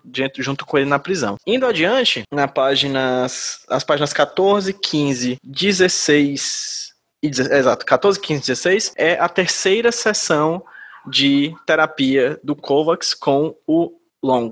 Né? E aqui a gente já começa com o, com o Malcolm Long chegando e dizendo: Muito bem, muito bem, Walter. Tipo, ele já engasga de cara no comecinho dessa dessa dessa terapia, dessa sessão de terapia, ele já engasga, já quase chamando ali no ato, né, o Kovacs de Rorschach, né, dessa outra figura. Ele se engasga e tudo mais, e aí o, o Kovacs ele vai falar um pouquinho sobre como é a dimensão dele com máscara, né, os primeiros anos de vigilantismo. E aí eu aponto uma coisa que eu acho muito interessante, né, o Long separa a questão da, da máscara, né, como ele decide se tornar Rorschach, que aí o Kovacs interrompe o, o Malcolm Long e fala, não seja burro, eu ainda não era o Rorschach, eu era apenas o Kovacs, o Kovacs fingindo ser Rorschach, né, o Kovacs de máscara, o que é uma coisa que me lembra bastante a origem de diversos super-heróis, de diversos personagens da, de quadrinhos, né? É, entre eles, talvez o que mais me vem à mente é o Homem-Aranha, por causa que eu falo muito dele nas aulas de narrativa sobre o filme do Homem-Aranha de 2002 do Sam Raimi, protagonizado pelo Tobey Maguire. Então, meio que eu sempre falo isso pros alunos, gente, quando o Peter Parker é picado pela aranha, ele não se transforma no Homem-Aranha. Ele se transforma no Peter Parker com superpoderes. É por causa de um momento, de um momento de, de, de quebra na vida do Peter Parker que ele de fato se transforma no Homem-Aranha. É por causa de um trauma que faz com que ele se transforme no super-herói, não por causa do, do, dos poderes. Os poderes, na verdade, fazem a vida dele melhorar. E isso não necessariamente tem algo muito a ver com, com o que a gente costuma ver em grande parte dos super-heróis, né? Eles todos são personagens traumatizados. E é interessante perceber como essa edição ela é meio que uma visão cínica disso tudo uma visão cínica dessa origem de super-heróis, é uma visão desesperançosa, uma visão que inclusive a gente já pontuou na outra gravação e nos episódios anteriores, que é uma visão que infelizmente é a, super, a, a violência de Watchmen, né, e a sexualidade de Watchmen, e as questões violentas de Watchmen, são as coisas que vão reverberar na produção de quadrinhos dos anos seguintes, né? O que vai basicamente é, guiar editorialmente grande parte das produções de DC ou de Marvel durante o início da década de 90, o que é um problema, assim, porque é de fato só a dimensão superficial. O que a gente está vendo aqui, e o que a gente já pontuou várias vezes, é que a gente está vendo talvez a edição mais introspectiva da trama uma, da, das duas edições, né? A sexta edição é a edição que a gente mais se aprofunda na cabeça de um personagem completamente perturbado. Essa abordagem psicológica do personagem é uma coisa que é tão bem elaborada pelo Moore e pelo Gibbons que talvez foi vista com preguiça pelas pessoas que pegaram esses quadrinhos em mãos, em mãos há 30 anos atrás e replicaram isso ad infinito nas obras de quadrinhos de super-herói que vieram posteriormente de forma extremamente preguiçosa e que a gente já sabe pela história dos quadrinhos que rendeu crises, né? Rendeu quase, quase falência de algumas editoras. Bem, é, eu tenho mais alguma coisa a falar, talvez, sobre essas, essas, essas páginas 14, 15 e 16, mas vou deixar para que o Lucas comece falando aí o que, que ele acha dessa sequência. Eu acho massa essa terceira sessão, né, que é, depois de você conhecer a infância do Rorschach, né, você vai tendo a visão dele da, do início da carreira dele como super-herói, né? E aí vai ter o, o, lance da amizade dele com Coruja, né? E eu acho particularmente interessante a visão dele do, do comediante, né? Que é ele fala de, do quanto ele admira o comediante, né? O que é, é massa você perceber que não que também quer dizer que ele não conhece o comediante muito bem, né? Porque o que ele parece admirar no comediante é só o fato de que ele nunca desistiu, né, da, da luta pela justiça, né, de que ele nunca parou de atuar e que ele não precisava que ninguém gostasse dele. É, mas mesmo assim, com o que a gente já sabe sobre o comediante, a gente já sabe que comediante tratava muito mal mulheres, né? Que, que ele era mais niilista do que nacionalista, né? Ele só posava de nacionalista para estar tá nas boas graças do governo, né? E o Rorschach tem esse lance com violência contra mulheres e tem esse lance nacionalista que é exatamente o oposto do comediante, né? Mas então assim, o, esse afeto dele, podemos chamar, essa admiração dele como comediante é, é, é algo sem sentido, né? O que para mim mostra o quanto, em certos aspectos, o Rorschach ainda é bem ruim de, de entender as pessoas, né? É, eu acho bem legal o último quadro da, da página 15, ele já mostra o que o visualmente, né? O, o, o Alan Moore deveria nos mostra que a gente já está vendo um segundo momento do Rorschach, né? Porque nos quadros anteriores ele está mais arrumadinho, né? O casaco dele está limpo. Mas nesse último quadro da página 15, você já vê que é a segunda fase do Rorschach, porque já dá para ver sutilmente os, o, as manchas né, na roupa dele e já dá para ver que ele maltratou pra caramba um cara que não é exatamente um criminoso, né? Ele só tá, se você acreditar né, que é esse cara que fez a pichação no muro, né? É só um cara que tá botando para fora a opinião política dele, mas então já seria da época mais é, pesada do pesada do Rorschach, né? Então, na 16 já retorna para o ponto de vista do Dr. Malcolm, né? Aí já é mostrando que o, o Malcolm já tá percebendo a seriedade do caso, né? E também já tá percebendo que tem alguma coisa crucial que o Rorschach está evitando, né? Ele pulou por cima da transformação, né? Como eu falei na página 15, você já tem um quadro mostrando o Rorschach transformado, né? Mas o Malcolm já percebe que mesmo o Rorschach está evitando tocar em algum assunto. Eu acho importante essas, esses três últimos quadros da página 16, né, que é o, o Malcolm andando pela rua, né, que já é para mostrar que, além dele estar tá sendo seduzido pela perspectiva do Rorschach por vários motivos, também um dos motivos é a atmosfera pessimista desse momento que o mundo está passando, né? A gente, conversando aqui, não tem capacidade, eu acho, de entender 100% como era viver a Guerra Fria, né? Você ter essa perspectiva do mundo acabar a qualquer instante, né? Com apertar de um botão. Então, quando o Malcolm passei pela rua vendo notícias do, sobre a, a, a escalada nuclear, vendo a pichação na parede, né, que lembra ele de, dos fantasmas de das sombras né, vaporizadas das vítimas da bomba de Hiroshima, do Malcolm tá caindo nessa espiral assim de pessimismo pelo contato com o Rorschach, também é por causa da atmosfera do mundo em que ele está vivendo. Para mim é quando o Dr. Malcolm realmente começa a entender melhor o Rorschach, né? Começa a entender que ele não era não, não era aquela fantasia de, de vilão ou de, de, de, vingador que, que ele tinha na mente dele, que ia ser super fácil de, de desfazer e que depois ia servir, inclusive, para ele é, usar como método para outros vigilantes mascarados, e começa, de repente, a enxergar mais o Rorschach de uma forma mais complexa, né? E é interessante que é quando ele, como vocês já falaram, ele erra, né? Começa, começa já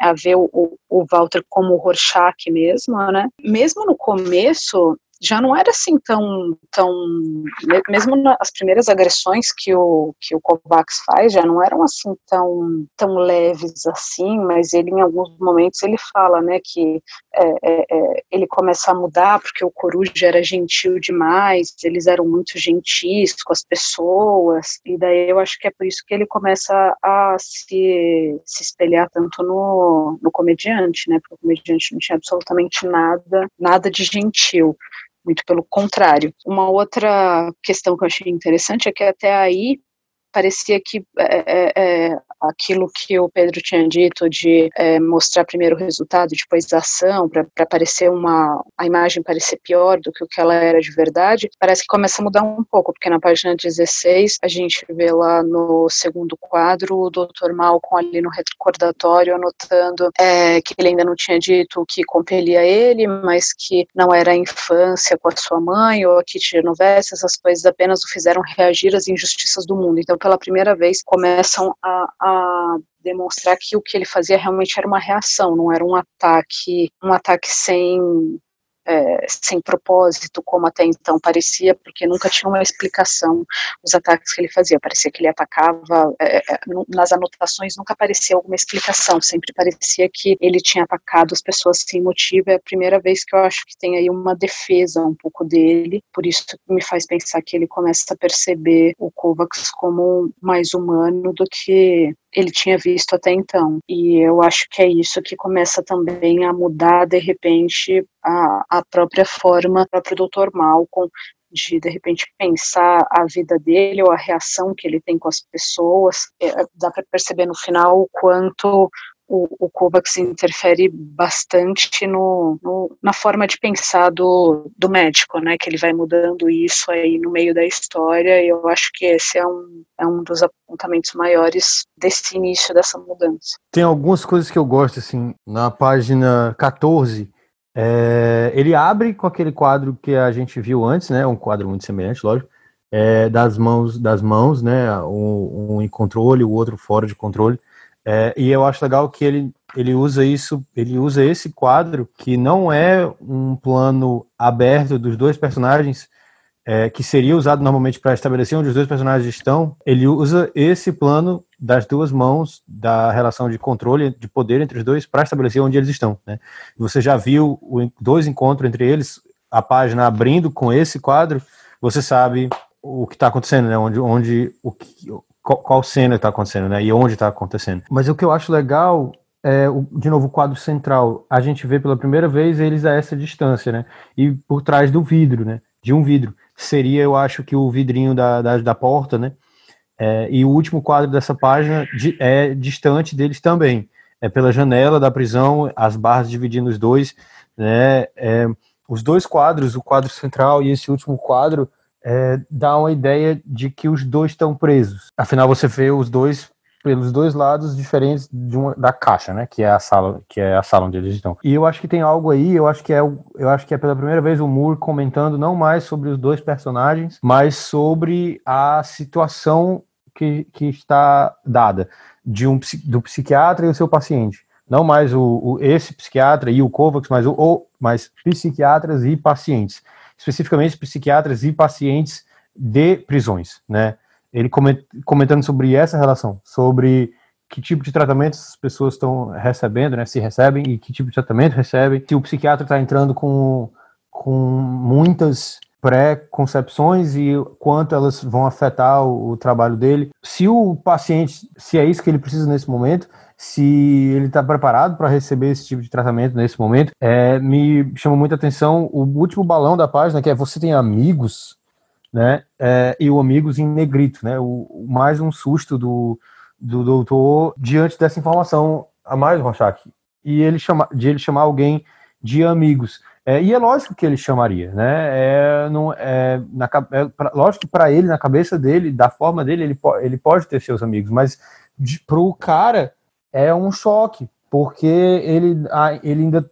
Tudo novo sobre o Rorschach é um, é um choque para ele. Esses espantos constantes, repetidos do Malcolm, eles me lembram aquele filme dos irmãos Coen, o homem que eu não me lembro como, é como ficou a tradução para português, mas é A Serious Man, né, um homem sério, é, que tem um protagonista que eu acho muito parecido com ele, assim, que é um cara que que se espanta com muita frequência e ele, no caso do filme, ele tem um, um bordão, né, que ele sempre fala, eu não fiz nada, né, as coisas acontecem com ele, as coisas vão, vão o mundo vai desmoronando ao redor dele e ele não consegue tomar as rédeas do que está acontecendo e ele acha que se ele não só não fazer nada é a mesma coisa de fazer alguma coisa para impedir que tudo desmorone ao redor. E ele sempre fica, mas eu não fiz nada, mas não importa, as coisas estão as coisas estão ruindo ao redor dele.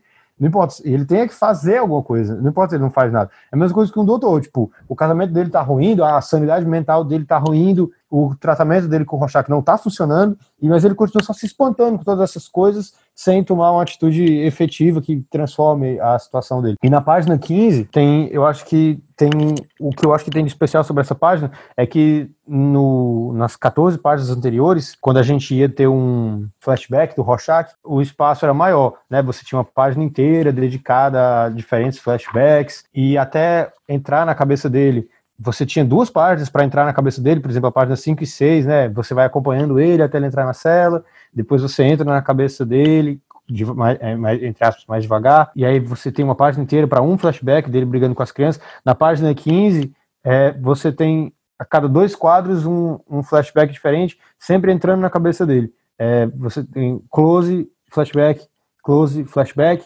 super close, flashback. Três, três, na mesma página de entra e sai da cabeça dele três vezes, né, para ver o rosto dele de novo e tal.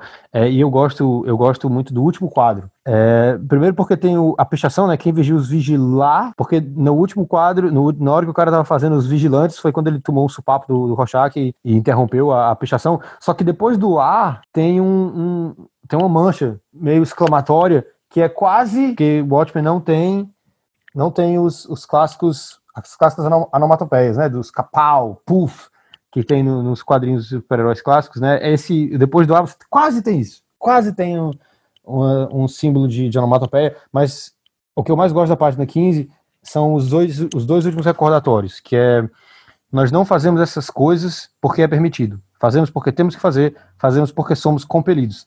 E eu acho foi muito propício o Pedro ter falado do Homem-Aranha, porque esses dois últimos recordatórios, eles me lembram uma coisa que é que eu nunca vi ninguém falar ao falar sobre o Watchmen. Esses, esses anos todos na internet inteira, olha só, quem estiver ouvindo, Breaking Hot Take, que essas duas coisas me lembram, porque assim, o Watchmen, eu acho que o que o Watchmen tem, uma das coisas que o Watchmen tem a dizer, e a, que ele quer dizer com mais clareza, é que super-heróis, se você levar o gênero a sério, a sério literalmente no sentido de, se você tentar uma abordagem realista de super-heróis, que você não é obrigado a fazer, é, mas se você for fazer uma abordagem realista, essa nesse realismo específico é, de político e social, é um gênero que tende ao fascismo.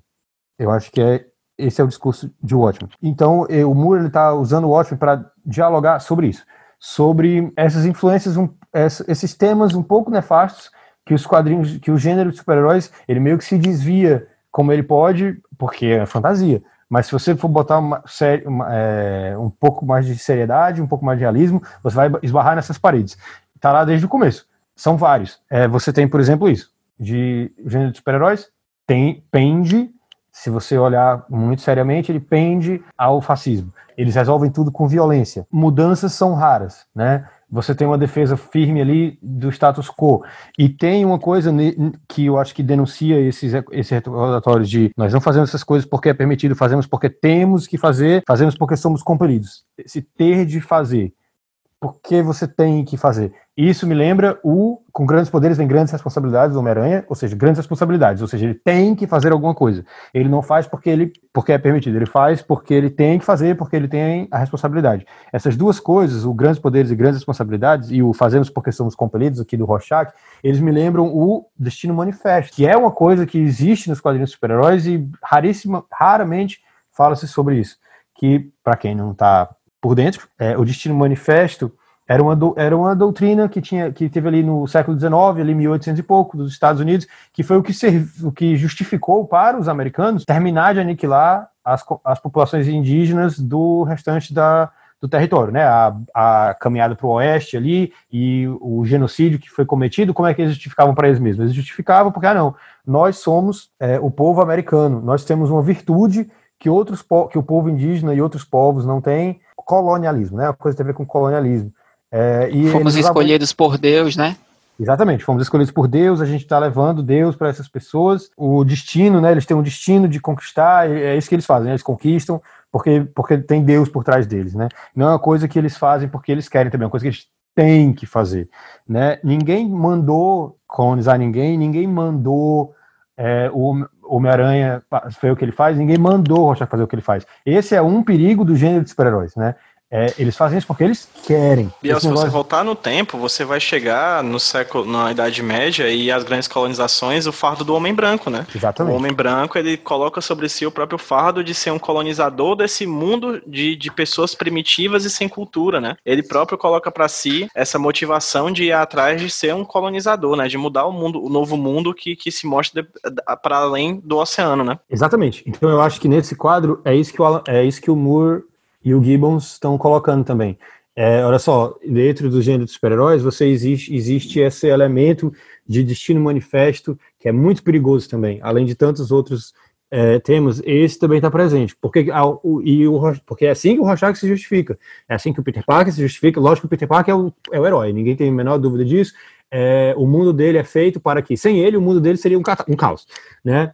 Então, é lógico que ele é o herói. Mas aqui em Watchmen, a, o questionamento é 100% válido, e no Homem-Aranha também. Mas aqui é, é mais pungente, né? Porque tipo, ninguém diz pro Rorschach fazer, ele não tem que fazer. Inclusive tem aqui o cartaz, a plaquinha aqui caída do lado nesse último quadro, que é distintivos, não, não máscaras, né? Quer dizer, polícia, não máscaras. Por quê? Porque o policial você sabe quem é, ele é é, faz parte do acordo social entre Estado e população, blá, blá, blá, blá, blá, blá. Tem mais esse elemento aqui em Watchmen presente nesse quadro, por isso que eu gosto tanto desse quadro, que é o Moore, que é o Moore torcendo a faca, dizendo, não, você não tem que fazer nada. Esse tipo de pessoa que acha que nós, nós temos que fazer alguma coisa, é esse tipo de gente. São nazistas, são colonialistas, são, no final das contas, é, genocidas, são pessoas que fazem o que fazem e ainda dizem que tem alguma coisa acima ali da cabeça delas, um Deus que diz para eles, não, a gente tem que fazer porque nós somos moralmente superiores, que é o que o Rorschach acha, né? Ele se acha moralmente superior, ele acha que ele tem uma virtude, quem ele espanca não tem, e ele se justifica dessa forma. Página 14 começa como já foi destacado com esse com esse quadro que é já para a gente ter ter essa noção, né? E talvez eu fique imaginando que essas, esses comprimidos, né, que vão se acumulando agora, né, dos frascos de analgésicos, sejam o, o mal como tentando lutar, né, tentando restabelecer o, o controle e falhando. E a gente tem as interações entre eles e é, é interessante a gente estar tá vendo a, a construção que se faz agora, né?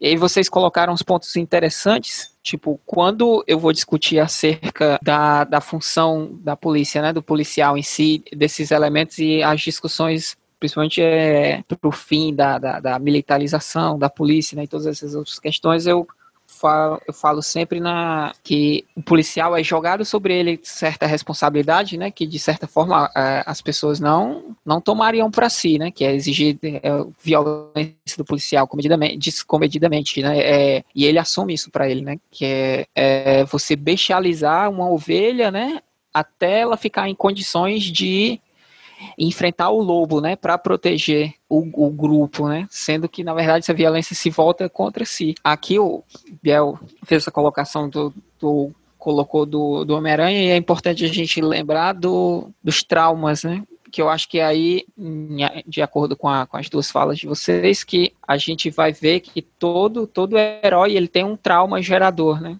Que é o que faz com que ele tenha essa, essa dívida impagável, né? É, é completamente desnecessário que o indivíduo tenha um trauma gravíssimo, né? Você ter que roubar algo, tomar algo, né?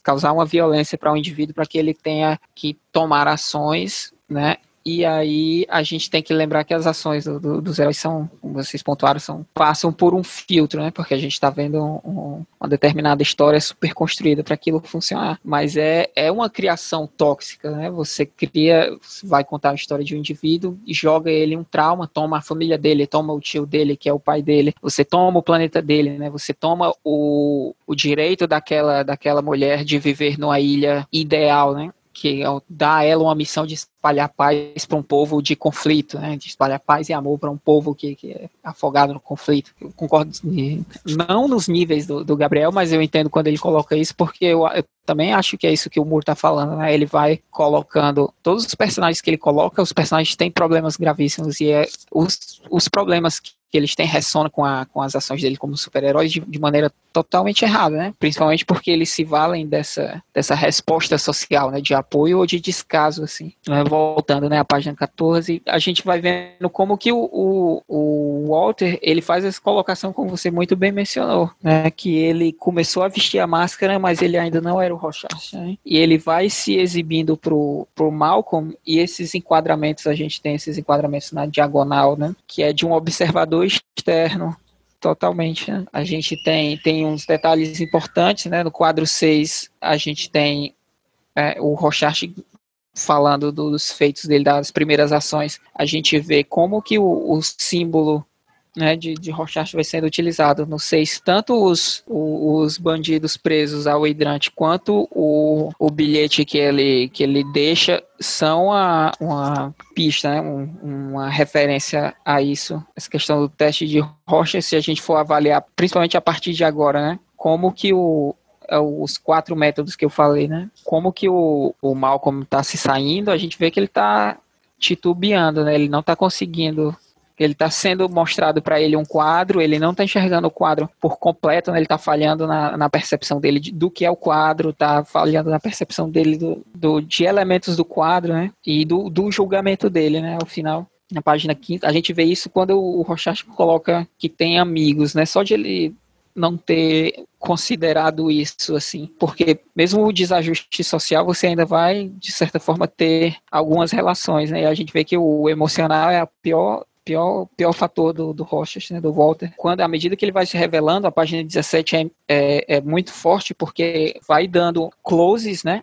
O, o close vai se intensificando nele. A gente tem esse quadro aqui, ele está cintura para cima, depois é um close, por último, close fechado, sempre acompanhando, né, das memórias. A gente vai vendo que vai se intensificando à medida que ele se revela, né? Ele fala dessa, dessas ações dele com o Coruja e aí a gente vê como que ele lida com essas figuras masculinas, né? Considera os tempos que ele atuou, apesar de ele ter, ter memórias positivas, né, afetivamente, tanto que ele demonstra né, saudade, a gente vê que ele tem um, uma ressalva, né, que é essa questão de serem moles, né, gentis, como ele coloca logo no, no segundo e no terceiro quadro da página 15, a gente vê o, a visão que ele tem do, do comediante, né? E se a gente lembrar direitinho de como que foi essa reunião do segundo, do segundo grupo de Minutemen, a gente vai ver que o Capitão Metrópole é um puta nazista maluco, né? Ele é um cara que fala umas coisas absurdas, assim, totalmente macartista, né? Uma coisa bem, bem reacionária, assim, e o comediante ainda consegue ser mais louco que ele. E essa, essa, esse comportamento, né? Esses traços que o Rochard vai, que o Walter vai admirando, ele vai só se revelando como que ele é essa deficiência de figura masculina que ele tem,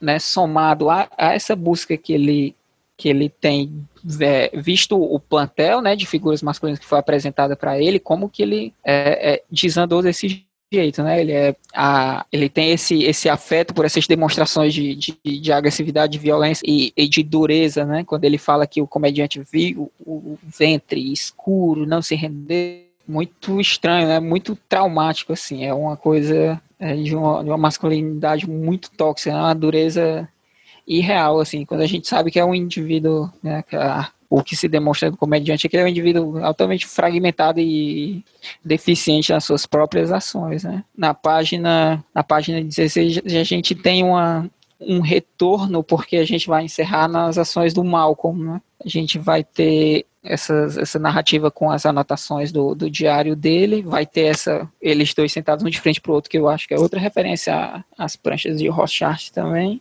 Malcolm tomando os medicamentos e ainda curioso, né? Porque o Rochard está tá alimentando ele pouco a, a pouco.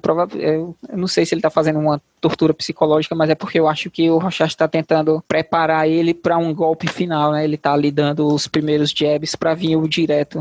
E aí a gente vê na passividade desse, desse quadro do meio do, do Rochard, assim, quando ele olha pro, pro Malcolm e eu acho que ele já faz isso para dificultar completamente a leitura do Malcolm. Né? A, a gente tem no final, quando nesses três últimos quadros, quando o Malcolm volta para a realidade, né, que não é esse, esse mundo cínico que ele que ele tá vivendo a gente vê né, a relação com o jornaleiro, né, que é um personagem que é importante, né, a gente vai vendo como que o jornaleiro é o nosso, é o nosso guia, né, pro, pro que está acontecendo no mundo de Watchmen. E aí aqui eu fico, fiquei com uma dúvida porque a gente vai ter ao fundo vai ter algumas histórias, né, e salvo engano tem uma edição aqui no fundo que é que mostra o o que acontece com o Dr. Manhattan na emissora, né? Então eu fiquei a questão da temporalidade, né? E o quadro 8 e o quadro 9 da página 16 são bem fortes porque a gente vai ter né, o Malcolm conversando com o jornaleiro ao fundo, né, aquela pichação dos amantes de Hiroshima, né, que o Lucas sempre pontua, e a gente vai ter isso espelhado como que está a relação do, do Malcolm com a esposa, né, que eles dormem de costas um para o outro, né, que é o contrário do que do que estão os amantes aqui. E esses olhos arregalados dele é, é dessa dúvida, né? De eu não sei o que é. O que é que fez ele né, cruzar o limite, né? Provavelmente o, o, o Walter colocou ele numa obsessão, né? Infelizmente. É, o último, o último recordatório é, é interessante. É uma coisa que eu ia pontuar na outra que é de, desses elementos, né? Essa história tem muita, muita coisa de machismo tóxico, né? E aqui, nesse quadro 9, tem essa questão do, desse machismo de que o homem tem que estar sempre pronto para o sexo, né? E aqui o fato de ele de ele, ele não transar com a esposa, né, sugerir dormir mais cedo, como tem esse, esse peso fortíssimo, né, que os afasta, que já é uma reclamação recorrente dela para com ele, né, na relação não, o que o Egberto estava falando agora, que ali no fundo do quadro do jornaleiro aparece a revista de quando o Dr. Manhattan vai dar entrevista na TV, e daí eu fui buscar ela na, na página 92, que é a página 18 do capítulo 3, aparece a capa dessa revista que ele está falando, que é da Nova Express, que fala sobre as evidências de que o Dr. Manhattan está causando câncer. Eu não tinha nem prestado atenção nisso, agora que ele falou, foi buscar e a capa aparece nessa página. Foi agora, atrás disso? Sim, ele acabou de Vixe, falar que a questão da né? temporalidade ali atrás, e daí eu, eu lembrava que era essa revista Nova Express que fazia isso, porque tem uns paratextos ficcionais que fala sobre uhum. isso, né? E daí eu fui buscar lá e nessa página aparece a capa da mesma revista que aparece ali no fundo do jornaleiro. Sensacional. Sério, massa. Massa, Carol. Tudo acontecendo ao mesmo tempo, né? Sim, sim, sim. Até sim, o menino tá aqui também, né, na, lendo, lendo contos. Contos do Cargueiro. Exatamente, exatamente. Pra gente já passar pra sequência seguinte, eu queria só enfatizar uma coisa que me salta aos olhos aqui, que é uma comparação entre dois personagens que se dão bem nesse momento, que são o Rocha e o comediante, né? Que são figuras que se respeitam, ou pelo menos há um respeito do, da, nesse vetor Rorschach comediante, né? Em direção a não, nós não sabemos o contrário. De toda forma, há um respeito do, do, do Rorschach com o comediante por causa dessa coisa de, vamos dizer assim, são dois personagens nihilistas que são extremamente desgostosos e extremamente é, negativos em relação à existência humana e, a, e o mundo, mas são, digamos, dois sotaques de, uma mesmo, de um mesmo idioma, assim, né? Enquanto o Rorschach, ele pega esse nihilismo com, e coloca sobre si um manto de justiça, né? Ele põe sobre a própria, ele coloca na própria mão a, a, espada da justiça dele. O comediante é um cara que vê de uma forma extremamente cínica, como o próprio nome diz, com um certo humor, mas um humor de péssima qualidade, assim, vamos dizer assim, não de péssima qualidade, mas de péssima índole, um humor maligno, né? Diante da, da, desse mundo que é uma grande piada, afinal, o próprio nome dele é comediante. Então é por isso que eu acho que tem essa essa relação de, de respeitabilidade entre esses dois personagens, porque eles tratam, eles ambos são personagens que são completamente cínicos em relação à existência humana, mas ambos é, tratam cada um do seu jeito, o Rocha com uma seriedade, o comediante sem a seriedade, com, a, com, esse, com essa, esse aspecto dele de humor. Interessante como eles pontuam novamente a coisa dos amantes de Hiroshima, né, as pessoas de Hiroshima, que é uma coisa que vai estar ligada diretamente com o presidente Truman, que vai estar ligado completamente com o Walter mais novo, que era, o Truman era um dos grandes heróis da, dessa infância, adolescência, quiçá fase adulta do Walter Kovacs Rorschach, né? Então é interessante perceber como, mais uma vez, os links todos estão sendo muito bem conectados, muito bem amarrados é, no decorrer dessa HQ. Indo adiante, a gente chega talvez no momento da HQ que faça ela se tornar, ter o sentimento de que ela é mais rápida, ela é mais ligeira do que as outras, porque a gente tem um sprint muito rápido, principalmente uma sequência basicamente somente utilizando imagens, sem balões de fala, sem claramente onomatopeias, já que é uma coisa que não é utilizada em, é, no Watchmen inteiro, né? Então, da página 17, 18, 19, 20, 21, 22, 23, 24, 25 e 26, a gente tem toda a quarta, uma sequência abordando os flashbacks e a quarta sessão de terapia entre Walter Kovacs, Rorschach e Malcolm Long. E aqui é interessantíssimo como a quarta sessão já começa diferente, né? O Long já puxa a cadeira dizendo: Olá, Rorschach, como está? E é interessante como esse simples tratamento, essa simples mudança de nomenclatura dada ao paciente, já faz com que o próprio Rorschach já desenvolva uma espécie de humor até brincando, fazendo uma piada, uma, uma anedotazinha bem simples com, com o Long, que é preso. E você? Ou seja, basta chamar pelo nome que, ocasionalmente, apesar desse aspecto de durão, de dureza do Kovacs, a gente já percebe que há ali uma espécie de empatia, uma espécie de conexão entre os personagens, né? E, novamente, Vou abrir para vocês falarem mais sobre essa sequência, mas queria só enfatizar agora, agora, por mais que eu vá falar também depois dos outros, dos outros momentos, queria enfatizar agora, novamente, a belíssima maneira que o Gibbons desenha rostos e como os rostos nessa página se modificam. Quando o Kovacs faz essa piada com o Long, você dá para ver que tem na cara ali do Long uma, um certo grau de confusão, porque ele acaba de ouvir uma piada do cara que há duas sessões atrás disse que não gostava dele né? Ele fala, preso, e você? Aí ele, ah, bem, eu estou bem, e o rosto dele é de pura confusão, né? Ele fica assim, é, o que que está acontecendo? Ok, eu só tenho seis anos, como eu vim parar aqui? E aí ele entrega outra placa de que né, entrega a placa de borboleta, aquela que ele falou que era a linda borboleta no começo, ele entrega novamente por Kovacs porque sabe que desde o começo ele estava mentindo para ele. E aí sim, o Kovacs, ou melhor, o Rorschach agora, já que ele tá tratando de igual para igual, né? Agora é Malcolm Long, Malcolm Long e Rorschach, ele fala de sincera, com sinceridade o que ele está vendo naquele cartão, que de fato é um cão com a cabeça partida ao meio. Ele fala isso com um certo grau de impassibilidade, assim, talvez a gente já viu esse, um rosto de um, com um sorriso de Mona Lisa, que eu vejo ele com um grau, um certo grau de tristeza que se estabelece e se é, de fato se estabelece de fato no quadro 9, quando o Malcolm surpreso pergunta pro, pro Rorschach, certo, cabeça partida. E quem foi que partiu a cabeça do cachorro ao meio? E ele fala, eu. E aí quando ele assume essa culpa, a gente vê ali um vislumbre de tristeza na cara do, do Rorschach. Então, bastava o Malcolm Long tratar o Rorschach como Rorschach, que de fato eles teriam uma conversa à altura. Tão à altura que a gente começa a ver aqui, de fato, o Rorschach já se abrindo, ele já começa, ele continua falando com frases pontuadas, mas ele começa a elaborar frases um pouco maiores é, do que as que ele estava elaborando antes, né?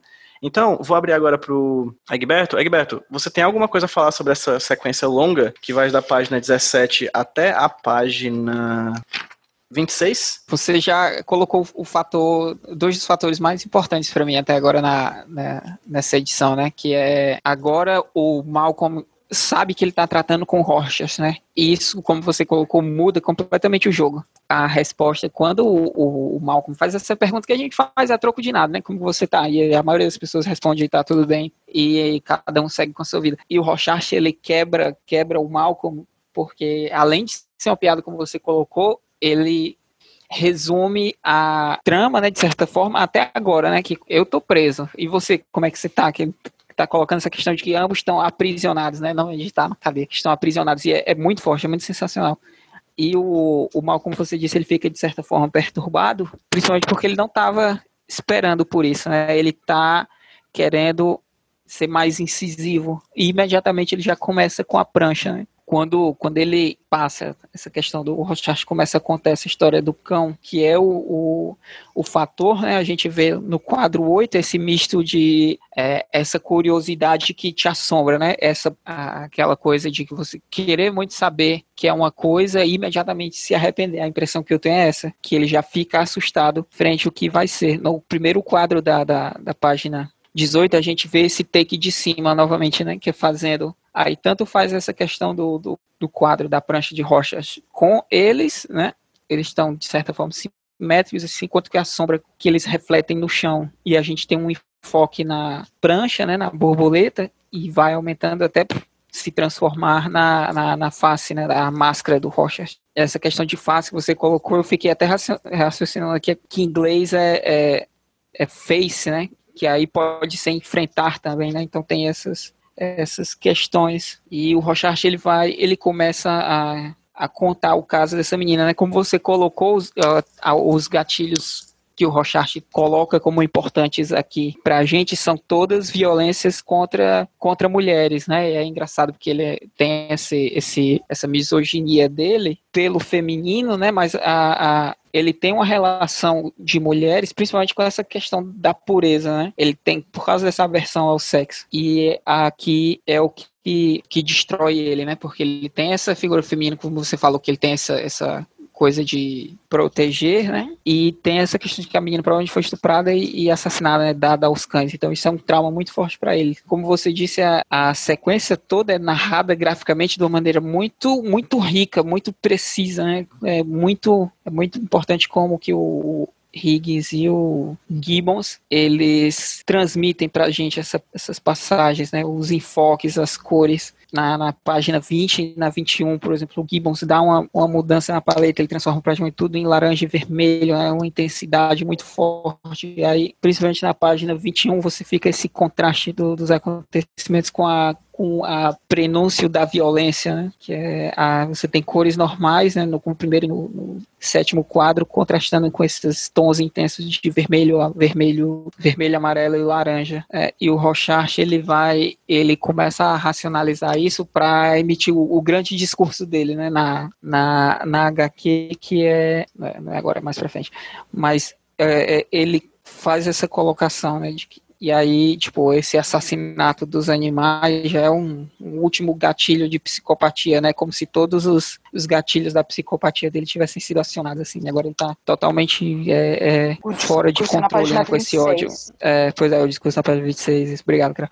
E aí você tem esse ódio instrumentalizado dele. Na página 22 tem um... Quando o, o criminoso chega, né? É engraçado como ele é retratado assim como uma pessoa bem comum, né? Me lembrou até o, o grande... O, o Nicolas Cage tem um filme 8mm né? Que é um filme sobre filmes snuff, tal, um filme snuff real. Opa, e crossover o, entre podcasts aqui, hein? Exatamente, exatamente.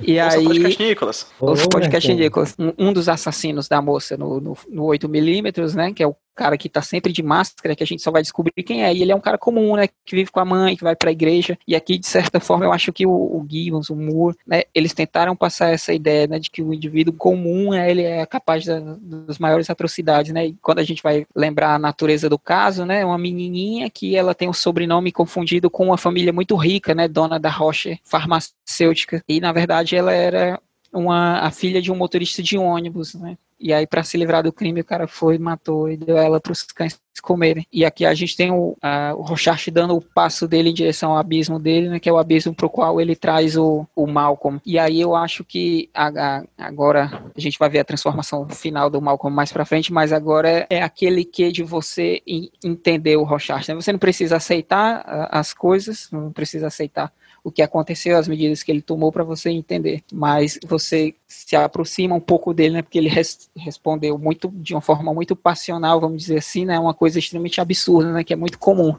É até as discussões que você tem com qualquer pessoa, a primeira com essas questões da, da, da criminalidade, a primeira coisa que, que, alguém vai te dizer é isso, é tratar desse absurdo. Ah, isso é estuprar tua mãe, estuprar tua irmã, tá? Esses absurdos e você sempre tende a responder da maneira mais passional, que é com a agressividade igual ou maior, né? E aqui o Rochard ainda faz um, um, um, jogo com o cara, né? Da de, de jogos mortais porque ele não, talvez ele tenha pensado até que o cara não tem essa, esse direito, né? E aí ele queria submeter o cara a essa provação, né? De até onde ele iria para salvar a própria vida dele, que era para dizer que a vida dele não valia nada e ele mesmo sabia, né? Ao ponto de que ele não teve coragem de salvar a própria vida, serrando a própria mão. A gente vê que vê toda toda essa ação, toda essa narrativa, como você disse, é um sprint muito grande, né? A gente foi da página 17 para a página 25 muito rápido, é, isso foi uma das coisas que a gente comentou que faz com que essa edição a gente tenha essa impressão de que ela é bem mais rápida, né? Apesar que ela tem uma densidade muito grande, é por causa desse sprint, né? E aí, quando ele diz ninguém saiu, e aí ele faz o discurso, né? Que é que vocês já, já comentaram até de maneira muito boa, muito positiva, dessa, dessas implicações, né? De ele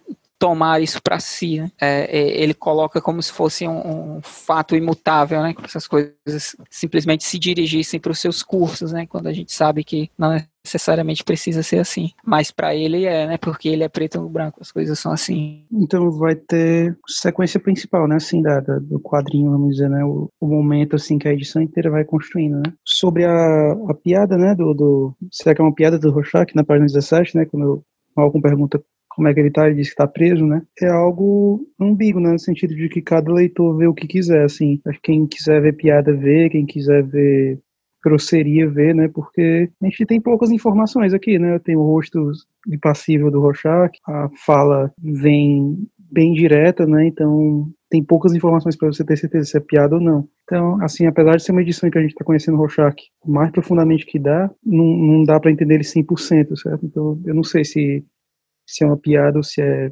pura grosseria, para mim não dá para dizer. É, vai ter essa, essa grande sequência, né, assim, da investigação, esse momento super trágico, né, que ele vai atrás da, da menina sequestrada, e eu acho que é um, um atestado, assim, para a habilidade do Dave Gibbons, né, e da economia, né, assim, de roteiro do Alan Moore, de saber qual é a hora que você precisa de falas e qual é a hora que você não precisa, né, você vai ter essa sequência muda, né, assim, da investigação, mais ou menos da página 18 até a 20, né, você vai acompanhando com o Rorschach essa investigação silenciosa, né, e só com a arte mesmo do Dave Gibbons você vai vendo os elementos visuais e você vai ganhando devagar essa noção do que aconteceu nessa casa, né? Tem esse lance da casa ser uma espécie de loja de roupas abandonada, fecha meio um arco com o fato do primeiro trabalho do Rorschach ter sido uma loja de roupas femininas também, né? Você tem as manequins no fundo da página 19, então tem algum ciclo assim se fechando, embora eu não sei exatamente o que isso quer dizer, né?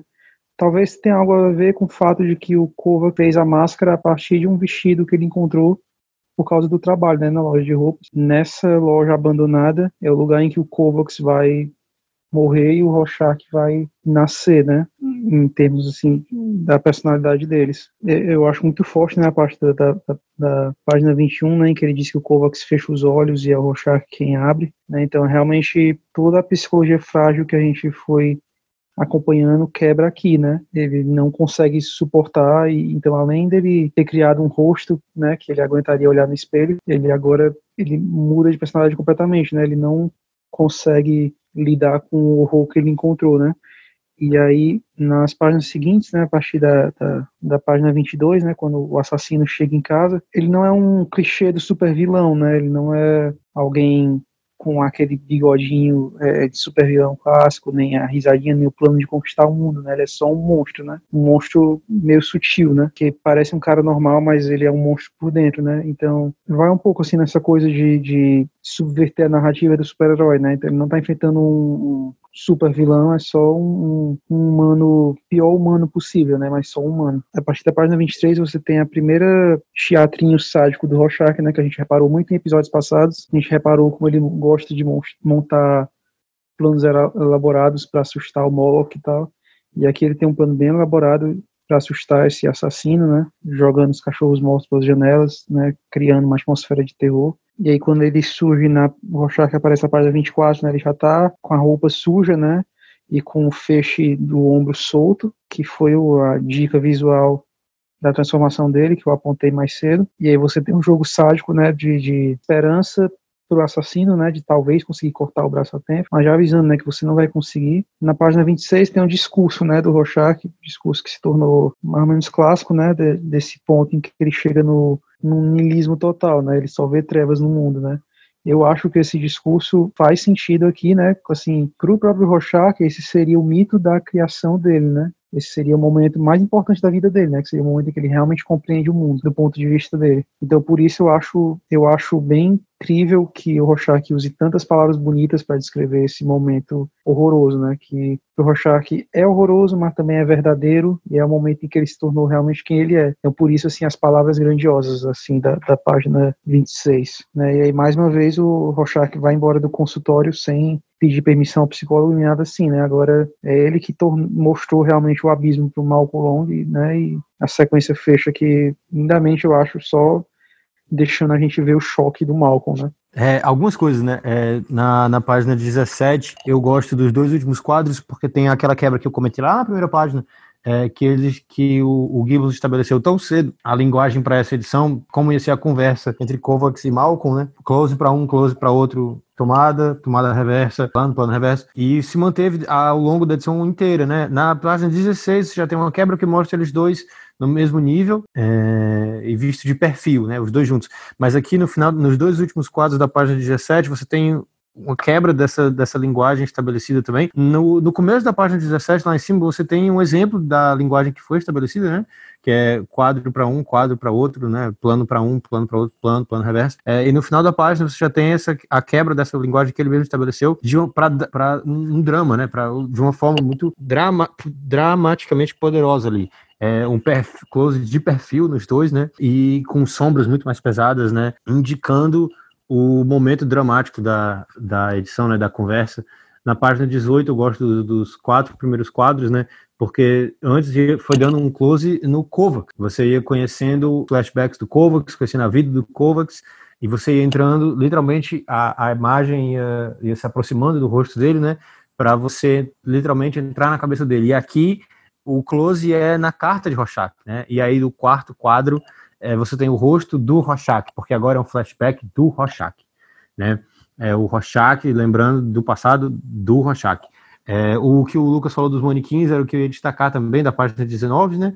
É, porque são os manequins carcomidos, né, deteriorados e tal. Eu também acho que foi uma, um toque muito bem colocado do, do Gibbons, né, que é, porque o Rorschach, né, ele fala, ah, é o momento que o Kovacs, que realmente virou, deixou de ser o Kovacs se fingindo de Rorschach, virou Rorschach, né, mas ele, mas isso não acontece do nada, né, como a gente viu a edição inteira, é a pessoa, um, um indivíduo que foi ali, que foi crescendo, se envelhecendo até chegar e as, as atitudes que ele tomou, né, colocaram esse, ele nesse lugar, e psicologicamente, apesar de uma coisa horripilante, né, o que ele viu, é, ninguém sairia igual, né, dessa experiência, ninguém sairia também Rorschach, né, assim, poucas pessoas sairiam Rorschach, né, como ele saiu. Ele tinha que estar num lugar mental propício para isso acontecer, né, e eu acho que os manequins deteriorados, né, mostram isso, né, é, olha, a mente, ele chegou aqui com a cabeça já lascada, entendeu, e aí o que ele viu jogou ele de vez nesse abismo, assim. É, ele olhou o abismo da humanidade, a humanidade e caiu no seu próprio abismo, do qual ele nunca mais ia sair. Eu gosto muito. É, é engraçado porque que a gente fale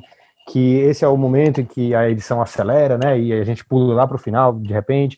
É porque essas, essas páginas, páginas 19, 20 e 21, é, 22 e 23, é engraçado. o Gibbons, ele faz uma descompressão da narrativa. Ele estende os momentos que ele não, é, que ele não precisaria fazer. É uma escolha consciente dele fazer, você, fazer esses momentos durarem na gente que está lendo, né? Por exemplo, ele estende o, a, a, os que está acontecendo nas páginas. Exemplo, no primeiro quadro da página 19, é, o Rorschach está entrando na, no, na, na, sala, né? Você vê que a mão dele ainda está na maçaneta. É, e é legal que a gente falou que os manequins representam a psique dele. De certa forma, tá, a gente está vendo o interior da cabeça dele também, de uma forma mais é, não tão evidente, né? É, e ele tá abrindo a porta pra gente, né? É engraçado. O forno já tá nesse quadro, no primeiro quadro da página 19. Se ele quisesse acelerar a história, ele podia pular pro terceiro quadro direto, fazer o segundo quadro e o terceiro quadro. O Rorschach já curvado sobre o forno, mas ele estende, ele expande o, o, os fatos. É, ele bota a nossa visão praticamente está no mesmo lugar, só que agora a gente está do lado de dentro. Aí ele se abaixa, pega o que está dentro, sai do quadro, do quarto, continua andando, vai para a cozinha, vê o armário. Aí tem um quadro do meio que ele bota a mão no armário, depois ele abre o armário. Quer dizer, a, a história se acelera, mas a, a narrativa é descomprimida. Né? A, na página 20, a janela, já, a janela que o Rorschach vai olhar já está estabelecida no primeiro quadro. É, mas como muita gente não perceberia, e como ele quer descomprimir a, a, história, ele bota a janela de novo no quadro número 4, vendo, a, só que vendo o Rorschach. Aí ele inverte, bota o Rorschach para ver os cachorros, depois dá gira a visão para ver só os cachorros, depois os cachorros sem a janela e um close maior, depois o close do Rorschach, que é um momento dramático. Quer dizer, a gente comenta como é acelerado, mas ele está descomprimindo, né? No, na página 21, nos primeiros quadros, ele está saindo já com a machete na mão, ele podia pular para o close na machete, mas ele bota o Rorschach pelo lado de fora. Quer dizer, ele está aproveitando esses momentos, né? Ele está tirando desses momentos o máximo que ele pode de carga dramática. É, e o enquadramento de nove páginas ajuda muito a fazer isso, porque, como o MacLeod diz, né, em quadrinhos espaço é tempo, né? Então, ele estende esses momentos e cada momento que ele desenha em cada quadro tem o mesmo tempo do que todos os outros, já que estão todos os mesmos quadros. Então é tudo, o, o tempo é o mesmo para cada um, é, o espaço é o mesmo para cada um. Então esse efeito dele de descomprimir e botar cada momento num, num quadro do mesmo tamanho tem um efeito muito forte, né? Você fica preso, você tá, não tem balão nenhum para você ler, então você está completamente preso a, a, essa narrativa descomprimida do Gibbs. É, tipo, cada momento tem um peso ali, você vai prestando atenção em cada um deles da mesma forma, até que quando chega no clímax ali, no quadro central da página 21, com a mão para cima, aí você sai da, da mente do Rorschach, né? Você sai de dentro da cabeça do Rorschach. Narrativa poderosíssima mesmo. Eu fico só impressionado, assim, antes de abrir mesmo pra Carol, só queria deixar isso claro, assim, como ele consegue colocar todo o poder de dedução de um, de um, de um investigador que não está mostrando seu rosto, um detetive uhum. que não está mostrando seu rosto, com seu rosto coberto, ele consegue colocar o momento da dedução, né? O momento de que ele deduz o que aconteceu. Não só ele, né? Vamos colocar o John Higgins também nessa jogada, né? Porque Era a cor também. Falar, porque o, o principal para isso é a cor, né? O, o é. a, a, a, tintura vermelha na, no, no, último quadro da página 20, né? O momento que ele tá que ele tá movimentando as engrenagens da cabeça dele, no quarto quadro da página 20, o Dave Gibbons coloca a mão dele no queixo, né? Que é clássico mas o, a, a cor azul, né? Essa cor de azul, a cor meio incerta, né? Ele tá pensando. E aí, nos quatro quadros seguintes, quadros 5, 6, 7 e 8 da página 20, ele vai deduzindo até o momento que ele descobre, né? Que é quando tá com a, o máximo de vermelho e tal. John Higgins, total, John Higgins. Se as cores fossem diferentes, a história seria diferente nesse momento. Bom, vou começar já pela página 18, né? Que quando ele está contando o que aconteceu o caso de 1975, a princípio, o que se tinha era que tinha acontecido um sequestro, né? E daí parte, na verdade, da própria mente do, do Rorschach imaginar, que ele fala no segundo quadro da página 18, os dias se arrastavam sem notícia dos sequestradores e eu pensava na menina abusada, assustada, não gostei, razões pessoais, decidi intervir, prometi aos pais que traria ela de volta. Então, na verdade, isso era uma, a princípio era uma dedução dele, que isso estava acontecendo, e daí mais uma vez mostra essa questão de como é, é, é, ele tem sempre essa ligação com a questão sexual, que vem lá desde a mãe dele, depois do que aconteceu com a cliente que ia comprar o vestido e tudo isso, é, ele retoma aqui até então. Você não tinha como saber que era isso que tinha acontecido, era o que ele imaginava, né? Ele, na página 19, quando ele vai no quarto quadro, quando ele vai mexer ali no que parece ser um, um aquecedor, ele encontra o que para mim parece um. Esse pedaço de roupa para mim parece uma calcinha de criança, né? Então acho que daí se confirma o que ele imaginava quando ele encontra isso. Essas cenas da página 19 e da página 20 é, são cenas que não tem recordatório, não tem balão, é a primeira vez que isso acontece na, na, na, história toda, né? E para mim essas cenas elas se é, elas me lembram muito as cenas dele investigando o caso da morte do Edward Blake, que é o, o comediante, né? É muito me lembra muito essa questão de ele entrar, essa questão bem de detetive, começar a abrir armários e descobrindo as coisas aos poucos até começar a, a ter as primeiras deduções dele. Uh, eu acho muito interessante na página 21 a mudança da cor, né, que quando é, no no quadro 6 ele fala, né, o impacto quando ele dá, a, quando ele abre a cabeça do cachorro, o impacto percorreu meu braço, um jato morno atingiu o meu peito, feito torneira de água quente, foi Kovacs quem disse Jesus sobre o látex, foi Kovacs quem fechou os olhos e foi Rorschach quem abriu de novo, que daí a imagem da borboleta que ele dizia que era uma borboleta, né, que a imagem é, até então, quanto é Kovacs, ainda é amarela, na mesa do Dr. Mal, com a imagem que até então sempre era branco e preto, agora repete uma cor muito parecida com a, com a imagem que usou como fundo ali no, é, no quadro 6, e daí no quadro 7 ela se torna vermelha, quando fala já estava escuro, muito escuro, e daí foi quando ele realmente se tornou o Rorschach. Na página 22, mais do que mostrar que o bandido, ele não, o vilão, ele não necessariamente tem que ser aquele é, é, estereótipo de vilão que você imagina, é, eu acho até que o roteiro, o Alan Moore, ele tentou dá alguma ideia de humanidade para o assassino, para o sequestrador, quando ele fala com os cachorros, né? Fred, é, Fred, Barney, papai chegou, e aí ninguém vai latir pro papai, dá, dá um, tenta ainda trazer um pouco de humanidade para esse personagem que cometeu um crime tão hediondo, né, que foi dar a entender que houve abuso sexual, que a menina depois foi destrinchada e jogada para os cachorros, né, e ele queimou as roupas dela. Então, como uma pessoa é, que é capaz de cometer um crime desses pode ter esse lado humano quando está falando com os cachorros. Daí, de novo, ele usando as questões lá da, do, do vermelho, quando ele joga o cachorro em cima do, quando ele joga o cachorro em cima do cara, é, o cachorro todo vermelho, acho que é para mostrar de novo ali que era o Rorschach fazendo aquilo, né, que daí vai se enfatizando nos outros nos outros quadros. Nas páginas seguintes, ele mostrando toda a tortura psicológica que ele faz e mostrando como para ele a lei não não representava nada nas páginas 24 e 25, né, que ele queria realmente assim fazer um agir como um justiceiro e dar o, o fim que ele achava que aquela pessoa merecia com o máximo de tortura possível. E daí na, na página 26, o que eu acho muito interessante é a, a fala que ele tem nos quadros 4, 5 e 6, né, que ele fala a existência, aparece no fundo a prancha lá do teste de Rorschach, e ele fala a existência aleatória, sem padrão, a não ser o que imaginamos depois de ficar olhando por muito tempo, sem sentido, a não ser o que decidimos dar. Não são forças metafísicas vagas que moldam esse mundo, não é meu, não é meu Deus quem mata as crianças, não é o destino que as trucida ou a sina que as dá para comer aos cães, somos nós, só nós. Eu acho muito interessante ele ter toda essa fala com a prancha de Rorschach no fundo, né, porque tem daí essa questão de que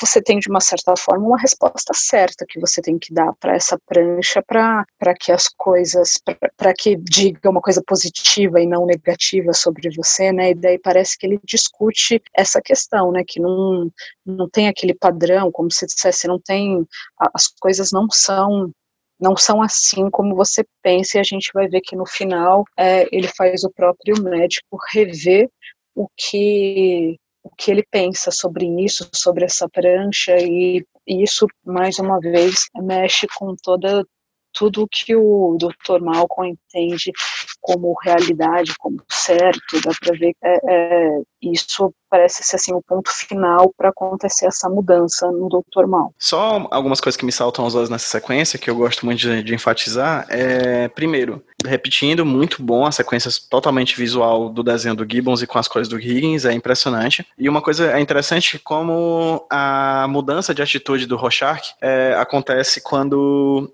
quando ele, ele encontra a, a solução do crime no final da página 20, né? Só que no começo da página 20, o primeiro quadro, para quem vê, ele tá pegando um cutelo, né? Esse cutelo ele pega de uma maneira que já para quem ocasionalmente já, por exemplo, pegou faca em locais muito lotados ou teve que levar objetos pontiagudos para outros locais, você pega ele com, a, com, a, com o cabo e com a lâmina para baixo, né? Não para cima, porque para cima você pode necessariamente ferir alguém. E ele muito cuidadosamente pega esse cutelo com a lâmina para baixo, né? Como se evitasse de alguma maneira, se algum acidente acontecesse, se alguém aparecesse do nada, ele fosse ferir alguém. Mas essa atitude muda completamente no primeiro quadro da página seguinte, da página 21. O que acontece nesse meio termo é o momento que ele se dá conta do assassinato da menina, do esquartejamento e da jogada de, do corpo aos cães, né? E aí ele já muda, ele segura o cutelo de uma maneira mais ativa, de uma maneira é, que ele quer ferir, né? Ele não quer mais impedir o ferimento, ele quer ser ativo, quer ser o, o elemento que produz esse ferimento. E aí ele muda a lâmina para cima da mão, assim, de uma forma que ele vai causar é, esse ferimento nesses animais. E aí ele fala, né? O impacto percorreu meu braço, um jato morno atingiu meu peito feito torneira de água quente. Foi Kovacs quem disse Jesus sobre o látex, foi Kovacs quem fechou os olhos, foi Rocha quem abriu depois, que é o movimento clássico que a gente já falou antes do super-heroísmo, né? Uma, isso é o momento clássico que também remete, por exemplo, ao ajoelhamento dos lords em frente à rainha, quando ela coloca o termo Sir, né, na frente do nome deles, que eles se ajoelham e se levantam já outras pessoas ou o ajoelhamento, o, o, ajoelho, o ajoelhamento e o levantamento do Batman, né, ou melhor, do Bruce Wayne que vira Batman no Batman Begins. Então essa figura, essa imagem de que existe um momento chave de separação entre duas pessoas, né, não é mais o mesmo homem nem o mesmo rio, é, acontece em basicamente todas as histórias de herói e aqui de um jeito bastante, repito, cínico, né? É, é uma desromantização do momento chave da, da transformação dos heróis, né? Não é a morte dos pais que é vista de maneira romantizada, não é a morte do tio que é vista de forma romantizada.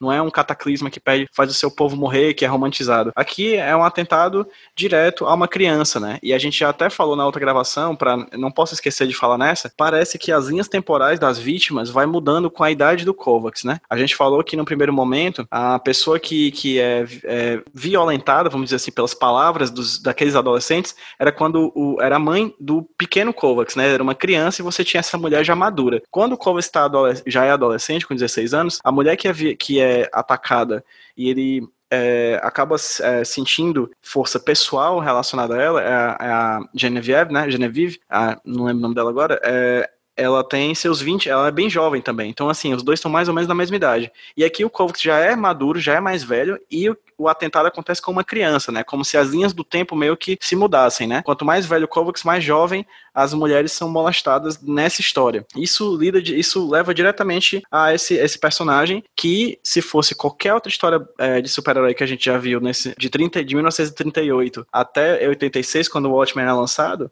Bem, essas histórias são completamente diferentes, né? São histórias que não têm um pé no realismo, ou que pelo menos têm um pé no realismo de uma maneira um pouco mais esperançosa, né? É, aqui não, aqui não tem esperança, é exatamente a própria obtenção do niilismo. Até então, até esse momento, Kovacs já tinha esperança no mundo. Era quase como o personagem do Malcolm Long no começo da edição. Aqui não, aqui ele perde toda a esperança e o niilismo se transforma na sua, na sua força, assim. Ele, nada mais faz sentido, né? O mundo está jogado às traças, não existe Deus e coisas do tipo. E aí ele utiliza isso a seu favor para uma espécie de. É, se, se abre-se uma vacância nesse espaço que era o da justiça e da esperança, você coloca uma outra coisa no lugar dessa coisa para se manter vivo. Essa outra coisa é esse senso de justiça torpe que o Kovacs, uma pessoa que, como o Biel muito bem falou, foi extremamente perturbado durante a vida inteira, é ele que deveria estar ali e para ele era a única pessoa que estando ali, naquele momento, naquele acontecimento, se tornaria é, essa, essa, essa sucessão de fatores que somadas daria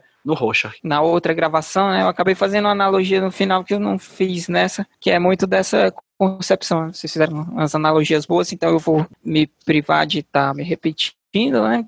Até porque eu concordo, mas é esses três primeiros quadros você tem uma metáfora aí engraçada, né? porque ele está fazendo toda uma descrição de renascimento, de, de purificação e tal, no fogo, né? Como se esse fogo tivesse renascido ele, tivesse purificado ele, uma coisa bem de, de fênix, né? Mais ou menos isso que eu, que eu Novamente o outra fogo, né? vez. Né?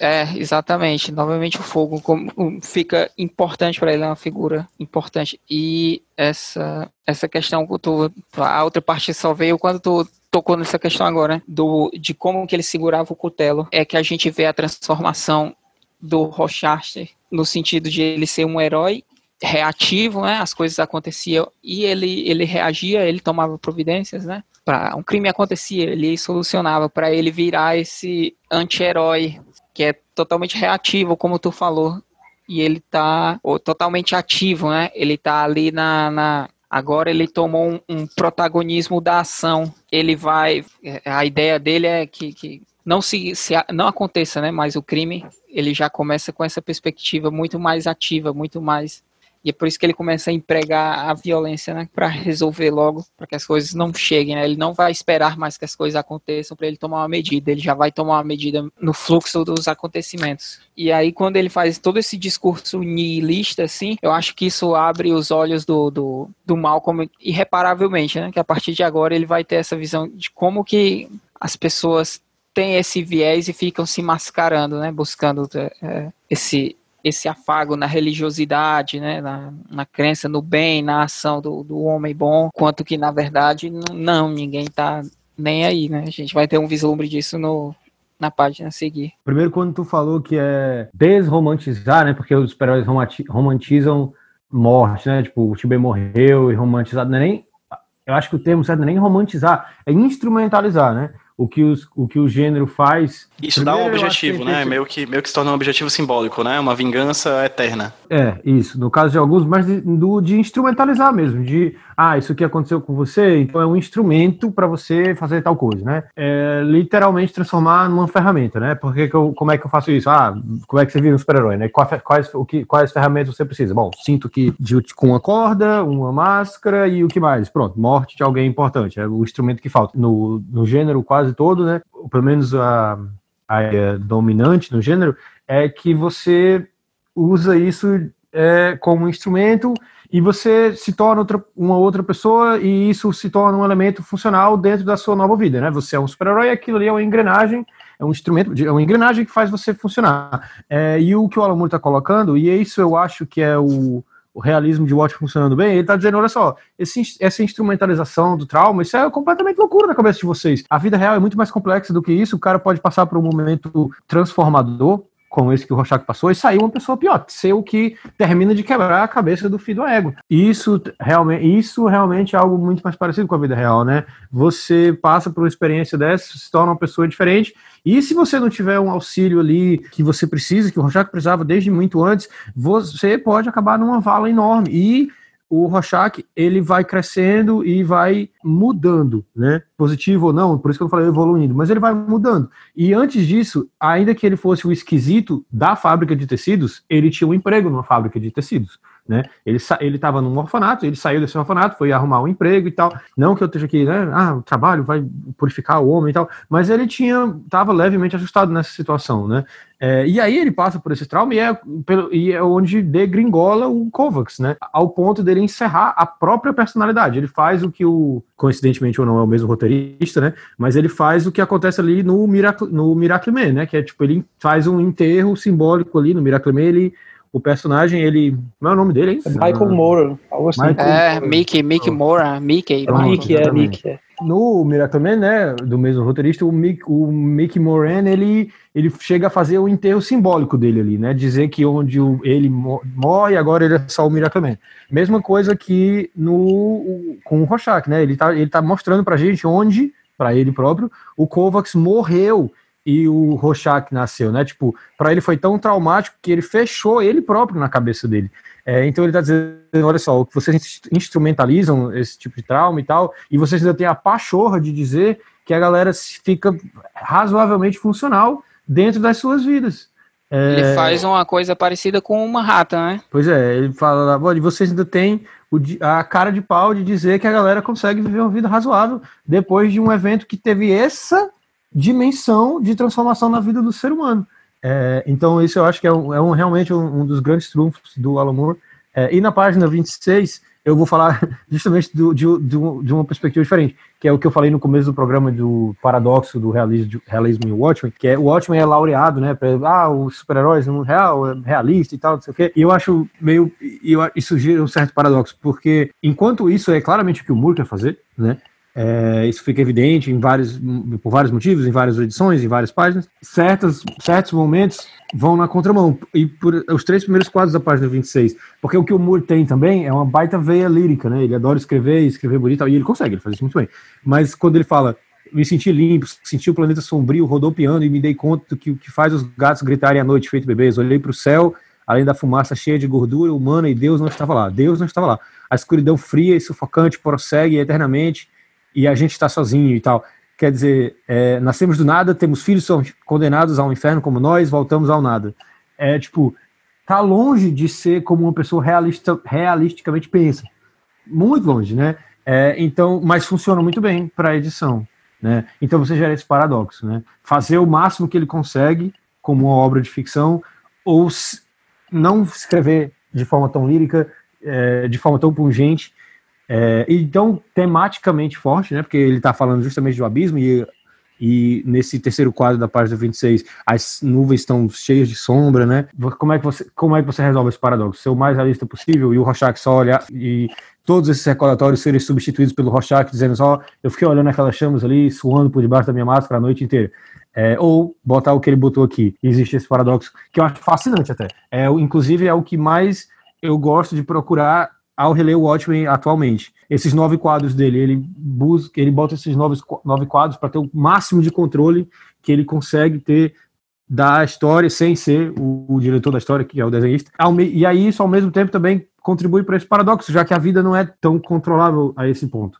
É, a realidade não é tão controlável a esse ponto. É algo que eu acho fascinante de, de se pensar lendo o Watchmen. Esse lirismo que tu fala do Rochart a gente tem um setup dele, mais de uma edição, salvo engano. Mas a gente tem um setup muito forte quando ele faz aquela divagação, né, que termina com é, vidas violentas terminando violentamente. Então a gente já tem uma preparação dessa, desse, desse raciocínio do Rochart. Ali ele está divagando de uma maneira mais comedida, né, porque ele está abalado, mas é, de certa forma vai ressonar com isso que ele está explicitando aqui, né? Que é nós não nascemos para morrer na cama. Né? Isso é Shakespeare, isso é Shakespeare, cara. É, esses violentos prazeres têm violentos fins, né? Rochacha é letrado, mano. Cara é letrado. Pensando que. O cara estudou escola de literatura de Oxford. É, provavelmente Pura. ele é britânico, ele é o único britânico no quadrinho. É, mas lembrando que nem precisa ter estudado para ser lírico, né? O Alan Moore mal estudou nada, né? Não estudem crianças. Assim como é. os grandes da literatura da Inglaterra, né? O próprio Shakespeare, o, o menino que escreveu as, o Conto de Duas Cidades também é, não tinha formação nenhuma. É, então,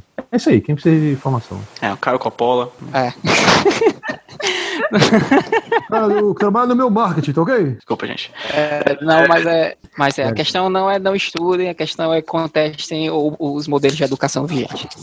É isso, exato. Sim, o, o Biel falou aí essa ideia de que o Rorschach vai fica lírico demais, né, em um momento, mas foi o que eu falei já mais cedo da minha fala, que eu acho que tem tudo a ver porque esse momento é tão importante para o próprio Rorschach, certo? Ali, como eu estou repetindo aqui o que eu falei há pouco tempo, é, esse momento é o, é o mito que o Rorschach criou para ele mesmo, da origem dele, né?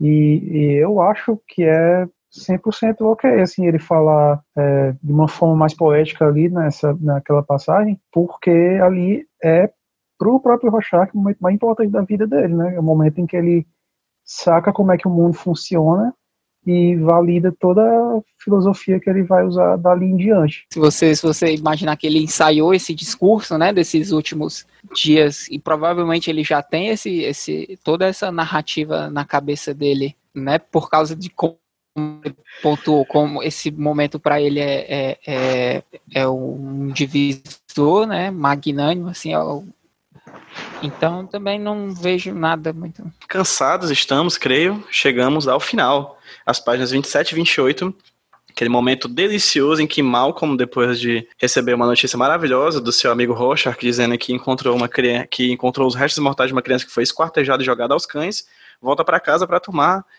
para fazer o que qualquer pessoa nessa situação faria, que é ter um jantar com os amigos da, do casal, né? Novamente a gente tem aqui a figura do casal é, pintado na parede, tem o Malcolm do lado da esposa, né, de costas, fazendo novamente esse para esse esse para esse essa comparação, né, que a gente já falou anteriormente, que vocês já falaram anteriormente, do casal na parede abraçados frente a frente e o Malcolm e a Glória, a esposa, é, se arrumando de costas um do outro, né? Como se eles estivessem de fato ali já demonstrando claramente o término da relação deles dois. E aí o jantar acontece e a gente tem um momento que eu acho um dos mais importantes dessa, desse, desse finalzinho. Eu acho que é o momento, a chave mais importante de interpretação desse momento final, que é uma coisa que eu já falei antes, que o, o Biel falou, por exemplo, é, que não utilizaria o termo romantismo, e de fato, é, a gente pode usar vários termos assim, eu, eu uso o termo romantismo e uso também o termo fetich, fetichização, né, que é exatamente o momento em que o Malcolm está conversando com o casal e o homem da, da, do outro casal fala assim: o Malcolm fala, né? Hoje ele me falou, ele, Rorschach, né? Me falou sobre uma menina raptada, né? E agora, já percebendo uma história que viria, diz: olha, talvez não seja o melhor momento, né? Talvez seja melhor a gente mudar de assunto. E aí o cara pergunta: mesmo ela estava amarrada, amordaçada e indefesa? Ou seja, é uma clara fetichização da da atitude criminosa que a gente vê as, ao torto e à direita na, nos quadrinhos de super-herói, né? É o tipo da coisa que você esperar. Ela foi presa na. na é, só, falta, só falta ele perguntar se ela foi presa no, no, no trilho do trem, assim. Que é uma coisa clássica, né? Pra, ser, pra um herói vir e salvar de maneira heróica, maneira é, gigantesca, de maneira belíssima, de maneira simbolicamente perfeita, assim. E aí o cara fala, não, na verdade ela tinha seis anos, foi morta pelo raptor, esquartejada e jogada para ser comida por pastores alemães. Isso ele fala no meio do jantar, assim. O que, né, automaticamente, merda. seu bosta, seu filho da... Né, então ele já joga, assim, na cara da pessoa, de cara, no meio do, do jantar, uma real, assim, né, que é a coisa que a gente tá batendo desde o começo, né, falando dessa edição. O Alan Moore aqui, ele tá fazendo um, um, um comentário é, cínico, né, ao super-heroísmo, né? Porque, na real, é, a gente já falou também sobre essas coisas que talvez fujam do realismo, como o Biel, o Biel sempre aponta. É, mas assim, convenhamos que se fosse acontecer alguma coisa nesse mundo nosso, assim, de super-heróis, é basicamente esse tipo de, de crime que esses super, supostos super-heróis é, teriam que enfrentar, né? Porque no mundo real não é a, a, a mocinha não é presa na, no, no, no fio do trem, assim, ela já, antes de ser presa, ela já tá morta, assim, ela já tá esquartejada, né? Essas coisas acontecem nesse, nesse mundo que a gente vive. Bom, na página 20 27, é, ali logo no começo eles retomam a, a questão da proximidade do conflito nuclear, né? Ele enfatiza um pouco mais os cuidados, estão falando no jornal, os cuidados que precisam ter caso alguém morra, está mais próximo do alerta do alerta nuclear, trazendo de novo a gente para a questão de construir um mundo mais próximo do real possível, né? Tem isso que você falou do lá no quadro 7 do amigo do Dr. Malcolm perguntando sobre a como que a, a, a menina que tinha sido raptada estava, né, que demonstra que é uma coisa bem fantasiosa, daquela coisa da mocinha que é salva pelo super-herói. Uma questão que o que eu me lembrei agora, eu não, não vou me lembrar agora em que capítulo que isso é falado, ou se é lá na autobiografia do, do Hollis Mason, que eles a, abordam que teve um determinado momento em que é, eles não tinham, logo no começo, a primeira equipe de super-heróis, né, os Minutemens, eles tinham vilões para com quem eles deveriam lutar, né? Mas a equipe que se formou depois com o Coruja, a, a Espectral, o Dr. Manhattan, comediante Rorschach, ela é, era uma equipe, uma equipe que combatia mais os crimes do cotidiano, né? Eles não tinham é, super vilões para eles para ele contra quem eles deveriam lutar, né? Então realmente, é, assim, é, como você disse, são crimes que a gente encontraria na nossa realidade, que são os crimes com os quais eles teriam que lidar. Daí na, na última página, né, na página 28, depois que o casal vai embora, o casal de amigos vai embora e ele briga com a mulher, é interessante ver como o, o Rorschach ele realmente trabalhou com mexeu com, com os sentimentos, com a forma de pensar do Dr. Malcolm, né? Porque já no jantar ele já demonstra assim, quem vê as primeiras, é, o começo da história, a mulher descrevendo ele como uma pessoa super gentil, super boa, ele todo feliz, nunca ele responderia para o amigo dessa forma, é, de uma forma assim tão racional, né, sem emoção, dizendo o que aconteceu. E, e ao mesmo tempo, acho que o, o, o convívio com o Rorschach, as experiências do Rorschach fizeram ele se lembrar das próprias experiências que ele passou é, é quando era mais novo e que ele apagou da memória dele, né? Tanto é que nos quadros 4, 5 e 6 ele revê lá a mancha de Rorschach e ele fala, né, que ele tentou fingir que era uma árvore frondosa e na verdade o que veio na cabeça dele foi a imagem de um garoto morto que ele tinha encontrado uma vez. Então, assim, é, é, o quanto o Rorschach realmente interferiu com a mente dele, que daí faz valer tanto aquela questão do quando você espia o abismo, quando você contempla o abismo, o abismo te contempla de volta, né? E daí também, para mim, isso vai, é, é, é, isso diz muito também sobre o que o, a fala do Rorschach na página 20 26, quando fala que a existência é aleatória e sem padrão. Então, assim, não tinha como ele ver o padrão que é esperado que as pessoas vejam naquela imagem, porque cada um tem lá os seus é, os seus fantasmas, a sua história de vida e aquela mancha vai lembrar coisas diferentes. Sim, então depois da, dessa última sessão, né, o, o Malcolm volta pro mundo real, né, assim, eu, eu tava pensando que, assim, a gente tá na situação da quarentena, né, então, assim, a gente ouve muita história horrível, né, de, do que tá rolando pelo mundo, e eu meio que entendi, assim, o, o sentimento do Malcolm, né, quando você escuta e você se envolve, assim, com a história de uma tragédia real, assim, afeta a gente por um tempo, né, então, assim, eu, eu não acho eu acho bem incrível, sabe, assim, o efeito que o Rorschach tem no, no, no Malcolm, sabe? Dele passar o dia, assim, chocado com a coisa. Mas que a gente já sabe que o Malcolm é um psicólogo muito bom, né? Então ele não se protege, assim, da, das informações que o paciente dele traz. Né? então a gente tem essa última caminhada, né, pelas ruas. Tem um lance no primeiro quadro da página 27, né, desse vendedor de relógios, que eu acho que é a primeira vez que esse vendedor aparece, mas não é a última. Né? Então ele está nas proximidades da, da banca de revistas, né, do, do, jornaleiro que a gente conhece bem. A gente tem o segundo quadro né, da página 27 esse lembrete né, de que a situação política do mundo de Watchmen continua piorando, né, e que a, a ideia aí da guerra nuclear está bem forte. Aí no terceiro e no quarto quadro né, tem ó, o contraste aí que vocês já apontaram, né, entre os a silhueta se abraçando e o mal virado de costas para a esposa, né, mostrando que a situação do casamento dele está piorando. Tem a cena do jantar também, que vocês já falaram bem. Então a edição termina isso, né? É, é, o Egberto acho falou, né, que a, que a capa é a, como se fosse o primeiro quadro da edição e como na maioria das edições de Watchmen, né, você volta para o início, né, no encerramento, você fecha assim o ciclo com o Malcolm sendo, vamos dizer, é, é, consumido, né, assim, por uma depressão, né, vendo o mundo como o Rorschach vê, né, mas ele não tem, vamos dizer, a, disposição do Rorschach para agir com decisão contra esse mundo, né? Ele só se entrega ao desespero. Enfim, né? Energia lá em cima no final da edição. Energia lá em cima. Da, página, da, da última sequência, né? As páginas 27 e 28, tem a, o terceiro, a silhueta, né? A, silu, a silhueta do casal do, no terceiro quadro, né?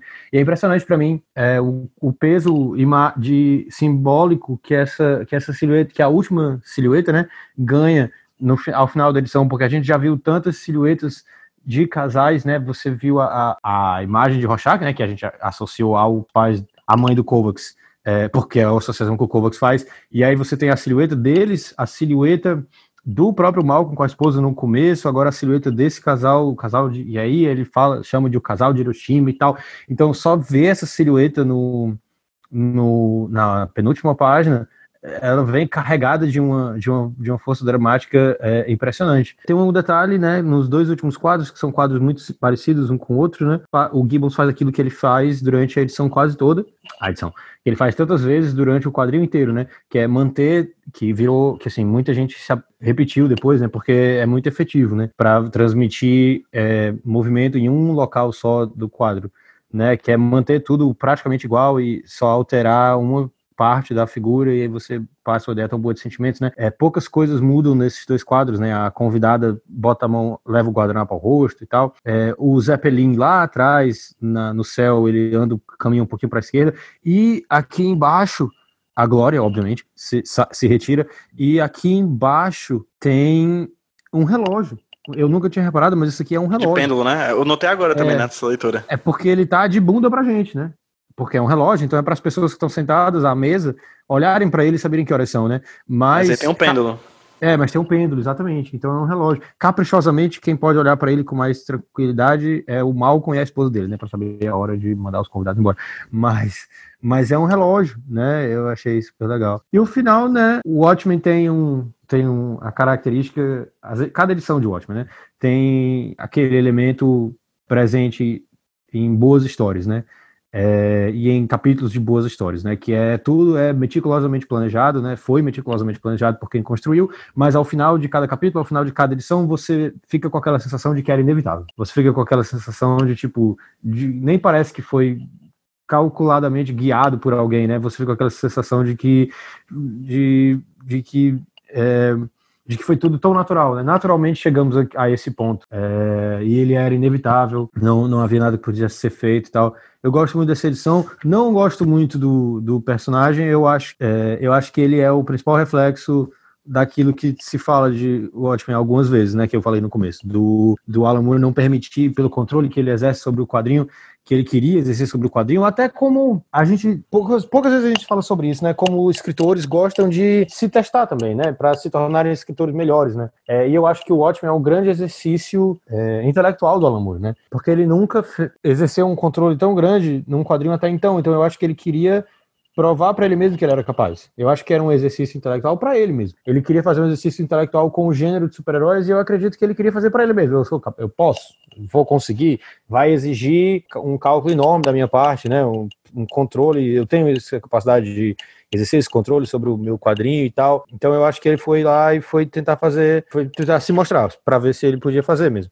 E eu acho que uma das consequências é essa. É, e o e o ele expõe isso, né? Ele faz uma coisa tipo ele não dá a menor chance dos personagens serem mais serem superarem o seu autor, né, de serem mais inteligentes do que ele. O Malcolm é o exemplo disso. Você fica com duas opções, que é o que o Lucas falou, que ah, ele não era um psiquiatra tão bom, né? Essa é a única opção que você tem para você absolver o Alan Moore, né? Ou ele não era um psiquiatra tão bom, ou a, ou a história dele é construída de uma é construída de tal forma que chegue a esse ponto e que você só tem essa opção, achar que ele não era um psiquiatra tão bom ou achar que ele não foi construído tão bem, porque ele escuta o que pelo menos não no final. O momento de nascimento ali do Rorschach, o momento Fênix, né, como o Egberto chamou, realmente é o momento mais marcante, é, até pela forma como ele narra e tal. Mas no começo, é, ele se abalar ali pelo começo, pelo que o Kovacs contou lá no começo, ah, minha mãe me batia, minha mãe me batia e eu briguei na rua. Caraca, completamente banais, entendeu? Você só fica com duas opções. Ou ele realmente não era um psiquiatra tão bom, ou ele precisava sofrer daquela forma, é, porque o Alan Moore precisava que ele sofresse daquela forma para a gente chegar a esse final, né? Que tem a sensação de, inevita de inevitabilidade, mas na verdade é 100% planejado, como eu falei. É, então eu acho que o Malcolm ele é o personagem que, que expõe isso em Watchmen, já que todos os outros têm tão mais tempo, né?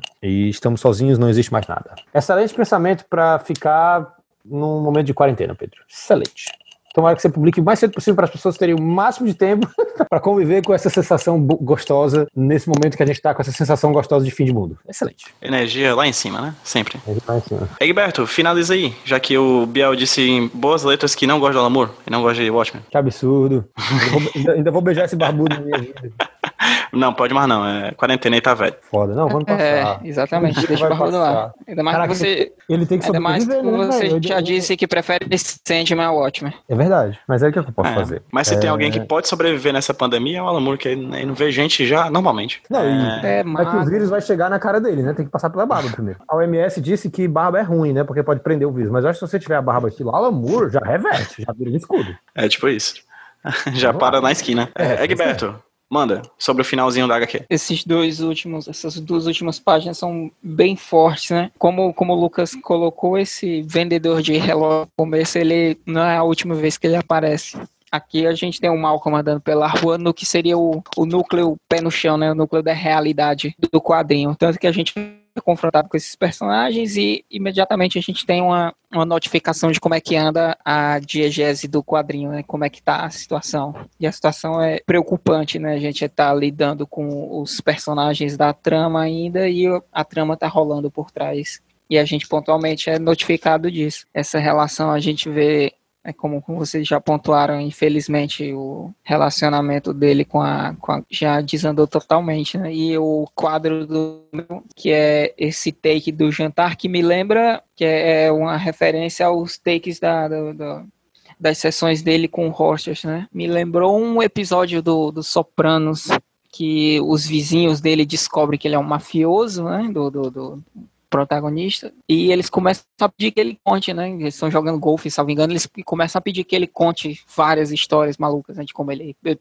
prende as pessoas em cimento e joga elas no lago e tal. Essa falta de noção da realidade, né? Você viver num nível, vamos colocar assim, de privilégio que você perde contato com essa realidade crua, né, e violenta e asquerosa. Você toma aquilo como entretenimento porque para você é vago, não é, não é palpável, não é palpável para eles uma criança ser esquartejada, assassinada. Eles não convivem com isso, né? E provavelmente essa é a grande transformação que a gente tem com o Malcolm posterior, que ele teve os traumas dele, né, que provavelmente foram suplantados por uma vida de bonança que ele viveu. É por isso que ele era super alto astral. Quando ele é confrontado, ó, a realidade não é esses teus ternos bonitos, sua gravata borboleta. Né? A realidade é essa aqui, ó. Pá, aqui é a rua. O discurso, o discurso Travis Bickle do, do Rochard pro, pro Malcolm pega muito ele nisso. E talvez com o que ele revela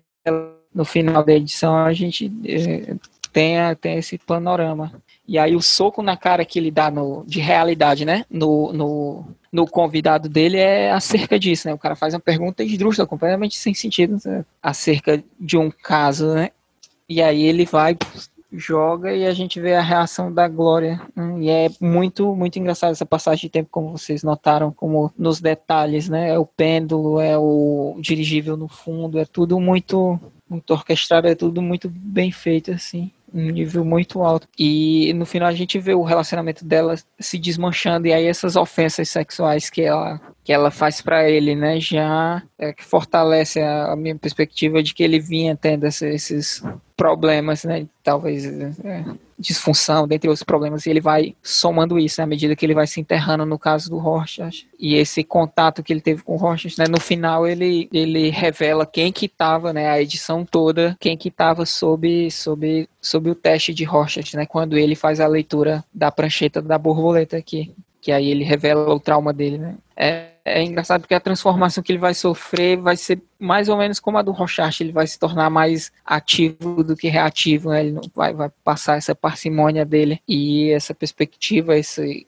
esse enfoque no, no escuro, né, no negro, é muito muito forte, é um final muito muito bom para a edição. Na verdade, você acompanha como que a transformação de um homem é, é, acarreta na transformação de outro, né, quando ele é confrontado com, com a realidade que ele tenta mascarar com, essa, com esses elementos da, da do, do viver bem, né. E aí ele não se armadurar, que nem o, o Lucas disse, né? Ele não ter as próprias convicções para fazer com que ele conteste, né? Essa, essa realidade que está sendo atacada, né? Porque a percepção que o indivíduo tem da realidade é muito ligada à sanidade que ele tem, né? A partir do momento que, ela, que a percepção que ele tem é atacada, né? Que a realidade que ele enxerga não é a mesma, ele se vê inseguro, né? Frágil, muito à mercê, né? É um indivíduo em perigo, porque a, a, o ambiente que ele estava já não é mais como, como era antes, né? E aí é isso que o Rochard meio que faz com ele, assim. Só que isso vai ter um. Aqui tem um efeito negativo, né? Que a gente vê ele se entregando né? Tanto ele tomando os remédios demais, como ele se entregando a toda a negatividade que vem soma, somando tudo, né? Só finalizando essa parte dos quadrinhos da página 27 e 28, eu queria novamente bater na tecla da fetich, fetichização. Aqui eu falei dos super-heróis, né? Mas uma coisa que eu lembrei bastante da quando o Egbert tava falando sobre essa coisa do, da patada que o, que o cara da classe média levou, porque ele, é, ele tem tantos poucos problemas na vida que tudo que ele tem para fazer é fetichizar é, o lado podre da sociedade, né? Eu lembro muito do para, Parasita, né? Que, que é, é, Eu lembro muito do Parasita, que é um filme que também brinca com essa questão da, da, da classe rica, né? E como o filme, ele, os ricos, eles não sabem como os, os pobres vivem, e o único momento de fetichização da pobreza é que eles citam os pobres, né? Que eles citam a realidade pobre é de uma maneira extremamente deturpada, extremamente estereotipada, sobre é, brincando com a ideia de usar é, roupas íntimas baratas e, e, e drogas, né? Em um momento sexual, ou seja, é literalmente uma fetichização, assim, eles utilizam a figura do pobre para poder é, usufruir de uma, é, dessa fetichização de forma sexual né? Ou seja, uma fantasia, é, sempre se cria uma fantasia diante da, da, da, parcela podre da sociedade que ocasionalmente pessoas abastadas não têm acesso e não têm conhecimento. A forma que essas pessoas têm é, de ade se adequar ou discutir sobre essas questões é por meio de uma fetichização de entretenimento, né? Ou por meio de um preconceito, né? Da, enfim, dos preconceitos sociais que a gente tem, assim. Então, particularmente, são essas duas maneiras que, que parcelas abastadas da sociedade têm de abordar temáticas é, marginais, né? Chegamos no final, nas últimas páginas, são uma, duas, três, quatro páginas de paratexto, e aí é o campo em que a Caroline estudou no seu mestrado. Então vou abrir para aqui, por favor, Carol. Fale um pouquinho sobre essas páginas, essas quatro páginas de paratexto, o que, que você achou interessante para trazer aqui para a discussão. Como você falou, são quatro páginas, é uma coisa que se repete é, durante todos os capítulos, né? Assim como essa questão dos nove quadros nos quadrinhos, o, as quatro páginas de paratexto, elas também vão se repetir, com exceção do primeiro capítulo, biografia do Holmes Mason, que tem cinco páginas. É, essas páginas elas vão sempre trazer um, um aprofundamento da história, né? Elas contribuem para formar aquela aquela ideia de mundo que o Alan Moore queria tanto construir, de um mundo é, a maior verossimilhança possível, né? Como seria realmente nosso mundo se a gente descobrisse que tinha uma pessoa com superpoderes e vigilantes mascarados começassem a trabalhar, o que que isso mudaria nas, nas nossas questões políticas, sociais, é, econômicas. É isso que vai sendo construído em cada um dos paratextos nos 11 capítulos, né? Só o 12 segundo capítulo é que não tem. É, esses paratextos, eu chamei na minha dissertação de paratextos ficcionais, porque diferente dos paratextos que os livros têm, geralmente, como prefácio, pós-fácio, é, informações nas capas que dizem respeito à obra, esses paratextos eles, eles aprofundam informações da história, da ficção. Então, daí a gente fez essa separação entre paratextos ficcionais e não ficcionais, e esses seriam os ficcionais. A gente percebe que o Alan Moore ele tentou trazer informações que realmente fizessem a gente reconhecer o máximo possível a, a, realidade desses documentos. Então, você vê aí que na primeira página de paratexto a gente tem uma ficha policial, todas as informações ali, todos os fatores de contextualização que te levem a crer realmente que você está lendo uma ficha policial, desde aquela foto de frente perfil com a numeração do, do, do caso, as, as gravações, as impressões de polegares ali no, no cabeçalho, explicando que é o Departamento de Polícia de Nova Nova York, informações no formulário como, por favor, datilográfico com clareza, ou então, se necessário, uma segunda folha, utilizar o formulário 6.2, própria forma como o texto é construído aqui nesse relatório policial, tudo te, te faz realmente reconhecer que se você que você está lendo um documento da polícia, que você está lendo é, o documento, inclusive aqui vendo aqui a, a, mais um fator de contextualização, essa aba escrita Walter Kovacs,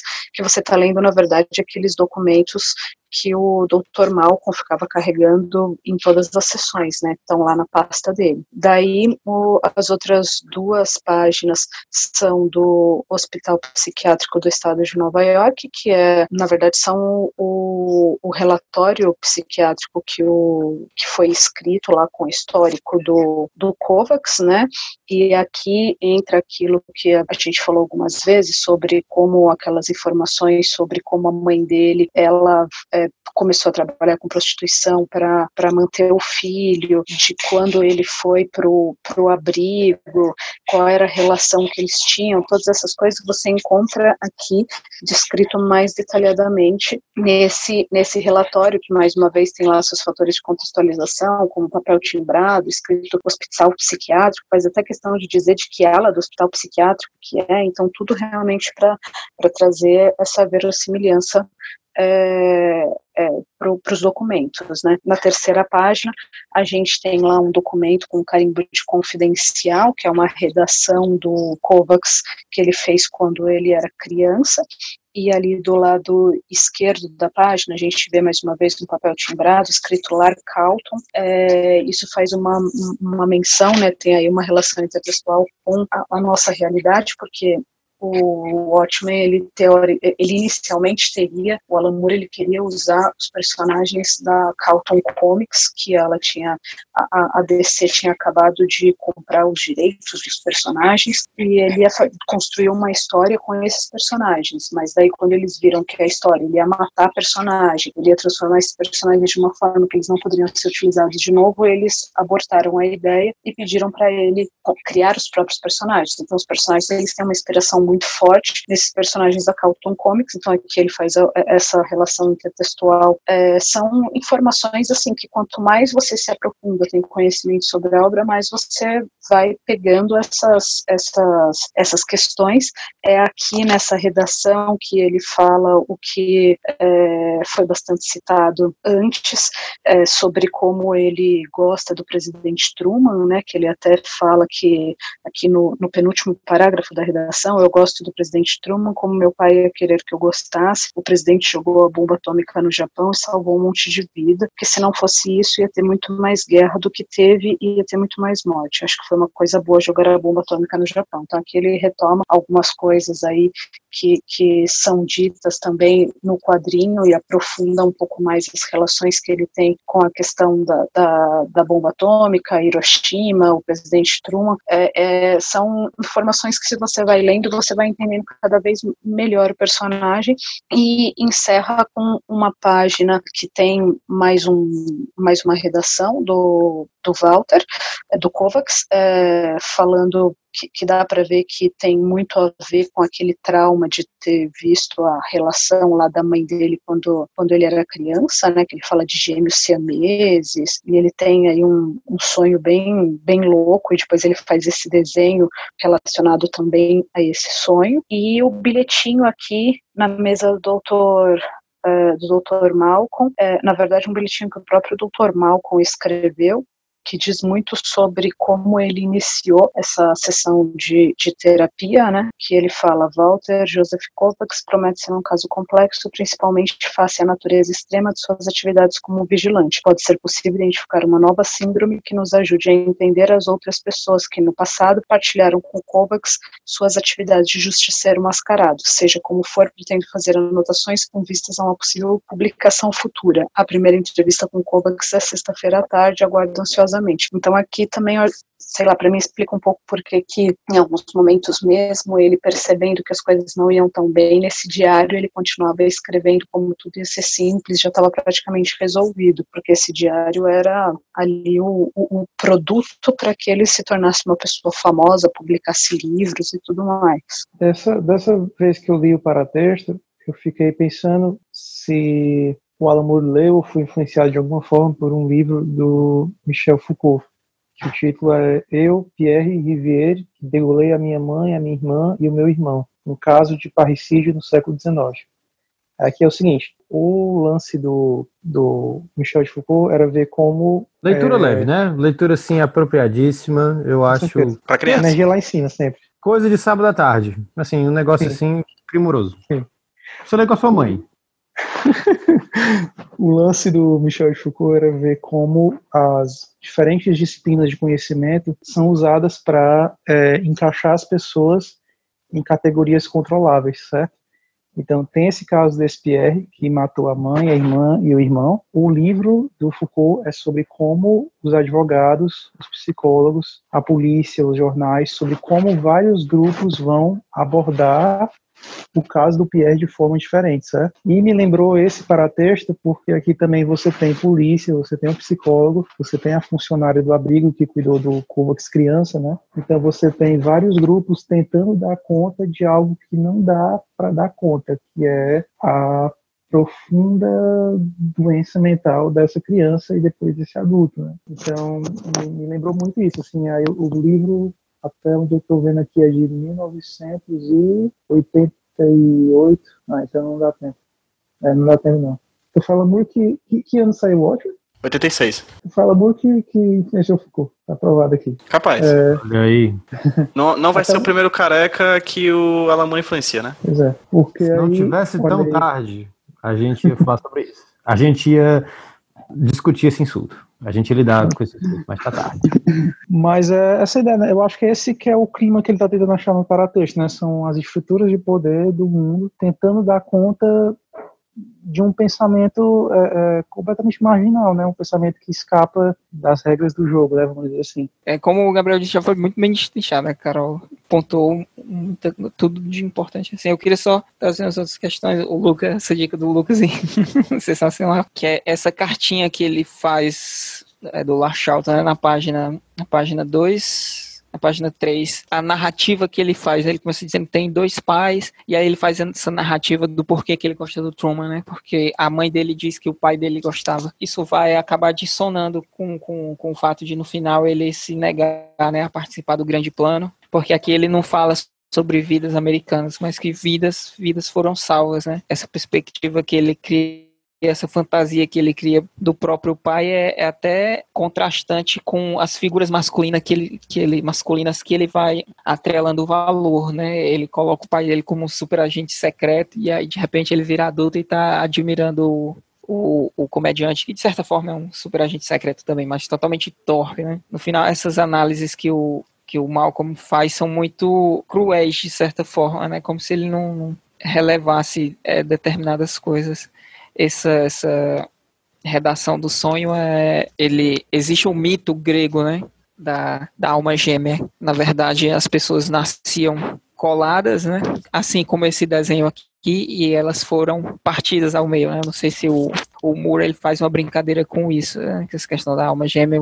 Foram partidas E- ao meio por Zeus, né? por Zeus, exatamente. E aí elas são condenadas a vagar a eternidade procurando a, a alma que lhe completa, né? né? Porque eu ia trazer uma reflexão porque é uma coisa que a gente discutiu da outra vez, né? Que, é, que eu estava conversando com o Anderson, ele colocou que essa é a edição que faz com que o Watchmen seja o Watchmen, né? E na, na, na gravação passada, né, que pereceu, a gente trata dessas questões, né, de como essa edição aqui tem todos os valores do Watchmen e tem todas as questões que fizeram com que a, a, leitura simples, né, rasa, perpetu, se perpetuasse no que viriam a ser aqueles quadrinhos do, dos anos 90, né, que é a era moderna dos heróis, que são os heróis violentos, né, aqueles né, recordatórios sombrios, soturnos, né, todo decorrente dessa, desse desmonte que o Moore faz aqui do Rorschach, né, que ele acaba mostrando pra gente que o, os sacrifícios que a gente exige das pessoas que a gente escolhe para proteger são demais são um fardo grande demais para elas carregarem, né? E aí o que, que é feito, né, dentro da indústria, né? Aumenta-se a carga, né? Aumenta-se os sacrifícios. E aí tem essa fetichização do, do super-herói, do, do herói trágico, né? Do, do sofrimento do, do indivíduo que, que se, se abstém das coisas, né? De viver, se abstém da, da família e todas essas outras coisas assim, né? Eu, eu discordo, certo, assim, da- dessa ideia tua e do Anderson. Eu não acho que essa edição que faz Watchmen é Watchmen, né? É, eu acho que essa edição é a que fez é, artistas imaturos acharem que era a vez deles, né? Então, assim, é uma consequência é, inesperada de Watchmen, né? Mas o que eu acho que sintetiza o Watchmen mais é a- o capítulo do Dr. Manhattan, ou a terrível simetria, ou mais assim pro final. Eu acho que talvez uma, é, dizer que essa edição é, é a que sintetiza o Watchmen é abraçar a leitura mais superficial da, da obra, né? Que é repetir o erro desses artistas dos anos 90. Mas o erro ainda é dos artistas dos anos 90, eu acho, não de Watchmen.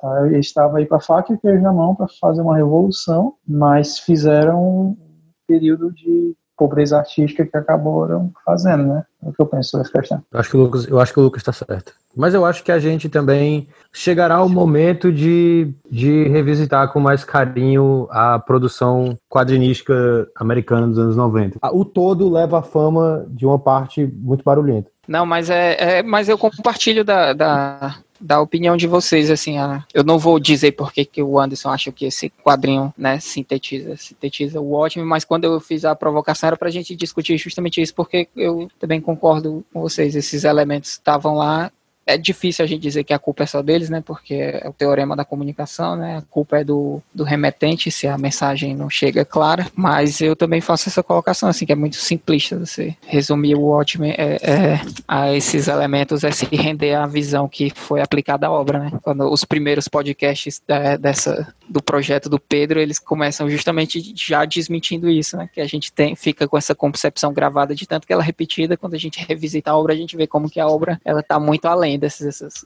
amarras pobres a esse obscurantismo. Gente, eu cortei aqui essa parte em que nós estamos atônitos, porque a gente pensava claramente que íamos gravar menos do que gravamos da primeira vez, pois já saberíamos o que falar, mas parece que deu uma hora mais de gravação do que a gravação anterior. Não sei como, porque para mim eu falei menos do que da outra vez e todo mundo teve o mesmo sentimento. Enfim, Manhattan estava certo em dizer que o tempo não faz o menor sentido e nem, nem um pouco linear. De toda forma, agradeço de coração aos Quem quatro. Mais? Quem falou mais? Fala Quem falou mais? Quem foi esse fala puta? Quem falou mais? Eu não sei, vou saber na hora da edição e aí eu dou nomes aos bois. Vai pegar você? Aí eu dou nome aos bois. Bem, daqui para lá, a edição, eu vou estar aqui agradecendo enormemente a participação dos nossos convidados, principalmente pela novata aqui no Papo. Carol, eu não tenho como agradecer a você pela participação.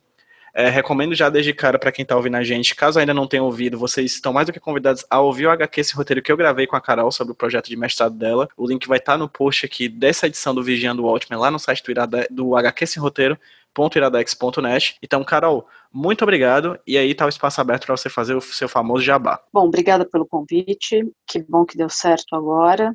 Vamos torcer para que dessa vez tenha dado certo. Agradeço aí por, por divulgar a, o, o link com a, com a entrevista lá sobre a dissertação. Fio, né, Pedro? E... Fio aí o puxão de orelha. Com medo, com medo real. Lança essa gravação. Pelo amor de Deus, né? Vamos aguardar confirmações. É, eu não durmo enquanto não tiver isso confirmado. Bom, quem quiser me acompanhar pelas redes sociais, é, no Instagram Caroline com K underline Brito. E eu criei recentemente uma conta para tentar colocar um pouco sobre a, a, minha pesquisa atual de quadrinhos, que é sobre produção, sobre a, como os editais de incentivo à cultura contribuem para a construção do mercado nacional de quadrinhos, mais especificamente o PROAC. Eu ainda não escrevi especificamente sobre isso, tenho mais repostado algumas coisas, mas a conta chama Vamos Falar de Quadrinhos, quem puder seguir lá, dá uma força, e eu prometo que vou me focar nisso nesse, nesse período de quarentena. Carol, vai estar linkado no post a tanto a sua dissertação, quanto o programa, quanto também a arroba desse seu projeto pessoal, tá bom? Vai estar tá lá tudo no post do hqsroteiro.iradex.net para quem tá ouvindo a gente. Lucas, meu querido, muito obrigado novamente. Desculpa o cansaço. Eu espero que a sua voz chegue aqui novamente pelo HQ Roteiro e pelo Vigiando Watchman em breve. Oh, cara, sim, muito, muito obrigado aí pelo convite, como sempre. E vamos todo mundo aí lembrar de lavar as mãos e se cuidar, que vai dar tudo certo. Exatamente. Lucas, faz seu jabá, cara. Seus arroba aí, se bem que se você não lembrar agora, tá bem, também vai estar linkado lá no post. É, eu, eu, não lembro, eu não sei, eu, eu, só quero dormir. Ah, então vai estar lá. Também, também tô cansado. É, Egberto, é, fala aí onde as pessoas conseguem te encontrar e dê algum, algum conselho nessa época de coronavírus. Bom, eu tô lá no, tô lá no Twitter, né, como arroba stegbert, e o conselho para essa para essa fase de, de, de, quarentena é eu vi muita gente dizendo que é difícil ser produtivo, né? É, se é difícil ser produtivo, normalmente avalie sobre, sobre a perspectiva de um apocalipse, né? de, uma, de uma hecatombe maluca. Aí, então, eu sugiro que as pessoas atentem para os seus cuidados, né? E leiam, consumam alguma coisa que façam que elas relaxem ao ponto de elas conseguirem ser produtivas. Leiam o Watchmen para ficar com a energia lá em cima, né? Exatamente. Lá em cima. Biel, Energia lá em cima, vai. Faz aí teu jabazinho. Bom, eu vou reiterar o lavar as mãos do Lucas, o, o ler do Egberto, eu tô, tô adiantando minha pilha de leitura aqui. Eu li o Minha Coisa Favorita é Monstro, que estava na pilha encalhado desde o ano passado, aconteceu nessa quarentena, mas eu sou concurseiro, então não ser produtivo não é uma opção, ainda que menos eu tô tentando estudar também, mas a minha dica é exercícios, senão você enlouquece. Tem, tem, tem uns aplicativozinhos que eu baixei para poder fazer exercício em casa. É, é, muito bom, você pensa que você que vai ser mal pai, mas você sai pingando de suor e assim, além de subir a imunidade, né? É bom para não pirar, porque senão eu você pira mesmo. É... é a ótima forma de lidar com a ansiedade, né? Exercício. Exatamente. É boa é. dica mesmo. Inclusive, a esteira aqui de casa parecia que ia quebrar ontem quando eu tava andando, eu quase chorei. Eu, foi um momento assim de crise emocional mesmo, não pode. Eu preciso de você, você não faça isso comigo. É, mas ela voltou. É, eu achei que esses meses eu ia estar fazendo boxe, eu tô em casa. Pois é, o boxe foi interrompido. né? Biel, Oi, oi. tu acabou de dizer que o exercício é pra não pirar, mas aí tu já ia quase pirando por causa da esteira. Mas ela quebrou. O exercício ia ser, interrom... ia ser impossibilitado. Tá muito frágil aí, seu, seu emocional. Ah, eu nunca disse que ele não estava frágil. É pra manter. Tá ele só ali transferindo, no- Exatamente, é pra manter ele ali no operacional. É, tá e- só transferindo as ansiedades dele. é, eu tô Fazer um exercício ela- funcional, que daí não tem problema se quebrar a esteira. É, mas pode crer, mas, não, mas eu tô fazendo, eu tô fazendo os dois. Os aplicativos que eu falei, né, são justamente o de exercício, né, só usando o peso do corpo e tal, essas coisas. É, eu tenho feito bastante exercício funcional. Eu tô tentando voltar a treinar o kickboxing pra eu não ficar enferrujada daqui a um mês, pode quando minhas crer. aulas recomeçarem. Rapaz, pode crer, viu? É, Meu exercício do momento está sendo. Ah, vai. Comer, né, comendo sushi e tal, do, do- da mão à, à boca e tal. Sim, exato. Não, mas o meu Tríceps, conselho... né? Tríceps e quadríceps. Tríceps, É isso aí, treinamento de cotovelo, ombro, Munheca. munheca. É, mas o meu conselho... o Rosca meu- só. Mas o meu conselho real mesmo é o conselho de sempre, que é sejam veganos, crianças, sejam veganos. e quem quiser me seguir no Twitter é Gabriel Underline Fraga 92. Lá fala-se muito de quadrinhos. Excelente. Todos os links que foram postados aqui, falados, discutidos, vão estar linkados no post desse podcast lá no hqsroteiro.iradex.net. E eu espero do fundo do meu cora- coração que essa gravação tenha dado certo, porque se não tiver dado certo, vocês não vão ter ouvido esse final e não vão ter ouvido, vão nunca mais ouvir Vigiando o Watchmen, porque eu desisto. E nunca mais vai ouvir falar na gente. gente Não, de nunca mais, a gente vai Exatamente. acabar a amizade. Eu vou, eu vou mudar de nome. Eu vou, não, aproveitar essa época de quarentena, vou desaparecer. Mas enfim, gente, muito obrigado, Biel, muito obrigado, Lucas, muito obrigado, Gilberto, muito obrigado, Carol, muito obrigado a vocês que ouviram até aqui. Se vocês ouviram até agora, vocês, enfim, são guerreiros, né? Porque a gente tá aqui que não aguenta, imagina você que tá só ouvindo. Então é isso. Vamos dar um tchauzinho pra quem tá ouvindo a gente no 3, 2, 1. Tchau, gente! Tchau. tchau. Tchau, tchau, tchau. Tchau! tchau. Marriage of sin, and man is the perfect stranger.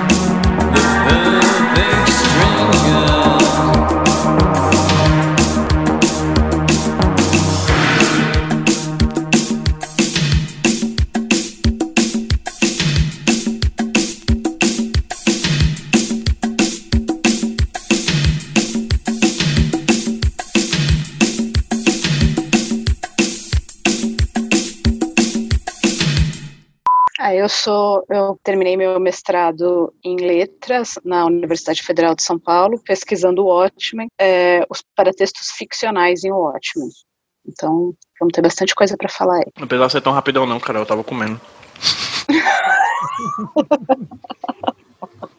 eu pensei em mandar algumas flores. É, ainda tem que, tipo, as pessoas que têm deficiência e desonestidade intelectual para estar falando as coisas, né? Do aquele anormal, aquele doente do Caio Coppola que comparou com que diz que nos Estados Unidos as pessoas morrem mais de, Engasgo. de Engasgo. engasgo, né? A Aí eu, pessoa devia puta, ser olha, presa, macho. Falar um negócio desse, a pessoa devia é. automaticamente estar na prisão. Até parece que, tipo assim, a pessoa engasgou, aí durante 14 dias, todas as pessoas com quem ela encostar vão engasgar pra morrer, assim, né? É completamente idiota. Todo mundo já sabe como é que é o esquema, né? Vamos começar, tá bom? Todo, mundo já sabe o que vai falar. Já Decorado. sabe o que vai falar, é só repetir. Eu Acho que agora vai eu ser até mais ensaio. rápido. É capaz de ser até mais rápido agora mesmo, Com cara. certeza vai ser mais rápido, porque eu só vou falar o básico. Eu só vou falar do ensaio. necessário. Gabriel, macho, tu quer enganar quem, macho? Pelo amor de Deus. Não. Se tu falar o básico, Biel. Que E, Cinco horas. Nenhuma, nem, eu, eu não lembro de nenhuma das divagações que eu fiz. Vai ter novas hoje. Vai ter novas. É, vai ter com nova, certeza. surpresa. Vamos lá. É bom que se, quando o Pedro quiser te cortar, ele fala, não, tu já falou isso no outro programa. não, não, não fala não, pelo amor de Deus, fale tudo, porque eu não vou nem usar nada daquilo que eu tô com raiva. Quero nem ver aqueles arquivos. Vamos lá, começar no 3, 2, 1, tô montando todo mundo aqui. Top. Gente, eu acho que falo por todos que a gente terminou, né? Deu certo? Será Eu- possível? Foi quatro horas e meia, ruim de matemática. Eu acho que foi mais de 4 horas e meia, Eu cara. acho porque que foram cinco horas, Foi viu, cinco quase. horas. Foram 5 é. horas. Aqui tá Foi. 19 horas e 39 minutos. E eu pensei, e a gente dizendo que ia ser mais rápido. Gente, nunca vamos mais dizer que é mais rápido, nunca. Não, não, Por favor. O não, play já deu aqui. mais do que a outra, não foi? O hack deu, o outro foi 4 horas e 35 minutos, cara. O hack aqui começou às 7 horas e 39. Uhum. Como é que isso Nossa. aconteceu? Eu não entendo. Eu, não Eu entendo. também não entendi, eu juro. Deu mais. Cara, está dando mais do que 5 horas. Como é Tá. que a gente ensaiou da última vez e aí na hora de fazer de verdade? Não eu não faço ideia. E eu tenho a impressão de que a gente foi mais conciso. Pois eu tenho é, a eu impressão na minha Ué, cabeça que a gente falou mais da Eu outra vez. acho que a gente foi Falou, mais eficiente. Como pode? Eu Eu tinha- pedi lógica. desculpas porque eu me achei meio, meio desconcentrado, eu falei bem curto, né? Eu falei Mas- pouco também, mas que eu tô cansado. forma- Pois é. Eu falei pouco ia- porque. Mas no final, agora, eu já não tava mais conseguindo raciocinar muito bem, não. É, tá todo mundo cansado, né, gente? Vamos, vamos partir pro final. fome. Eu, eu, eu ia acordar às 5 e meia, cara. Isso é Eu vou, assim, eu vou acordar às 6, porque eu vou dar aula ainda amanhã. Que fode. Enfim, bora. 3, 2, 1, vamos lá, voltando. Meu Deus, eu vou apertar o stop. Apertei. FS, esse, do you want to stop, Claudio?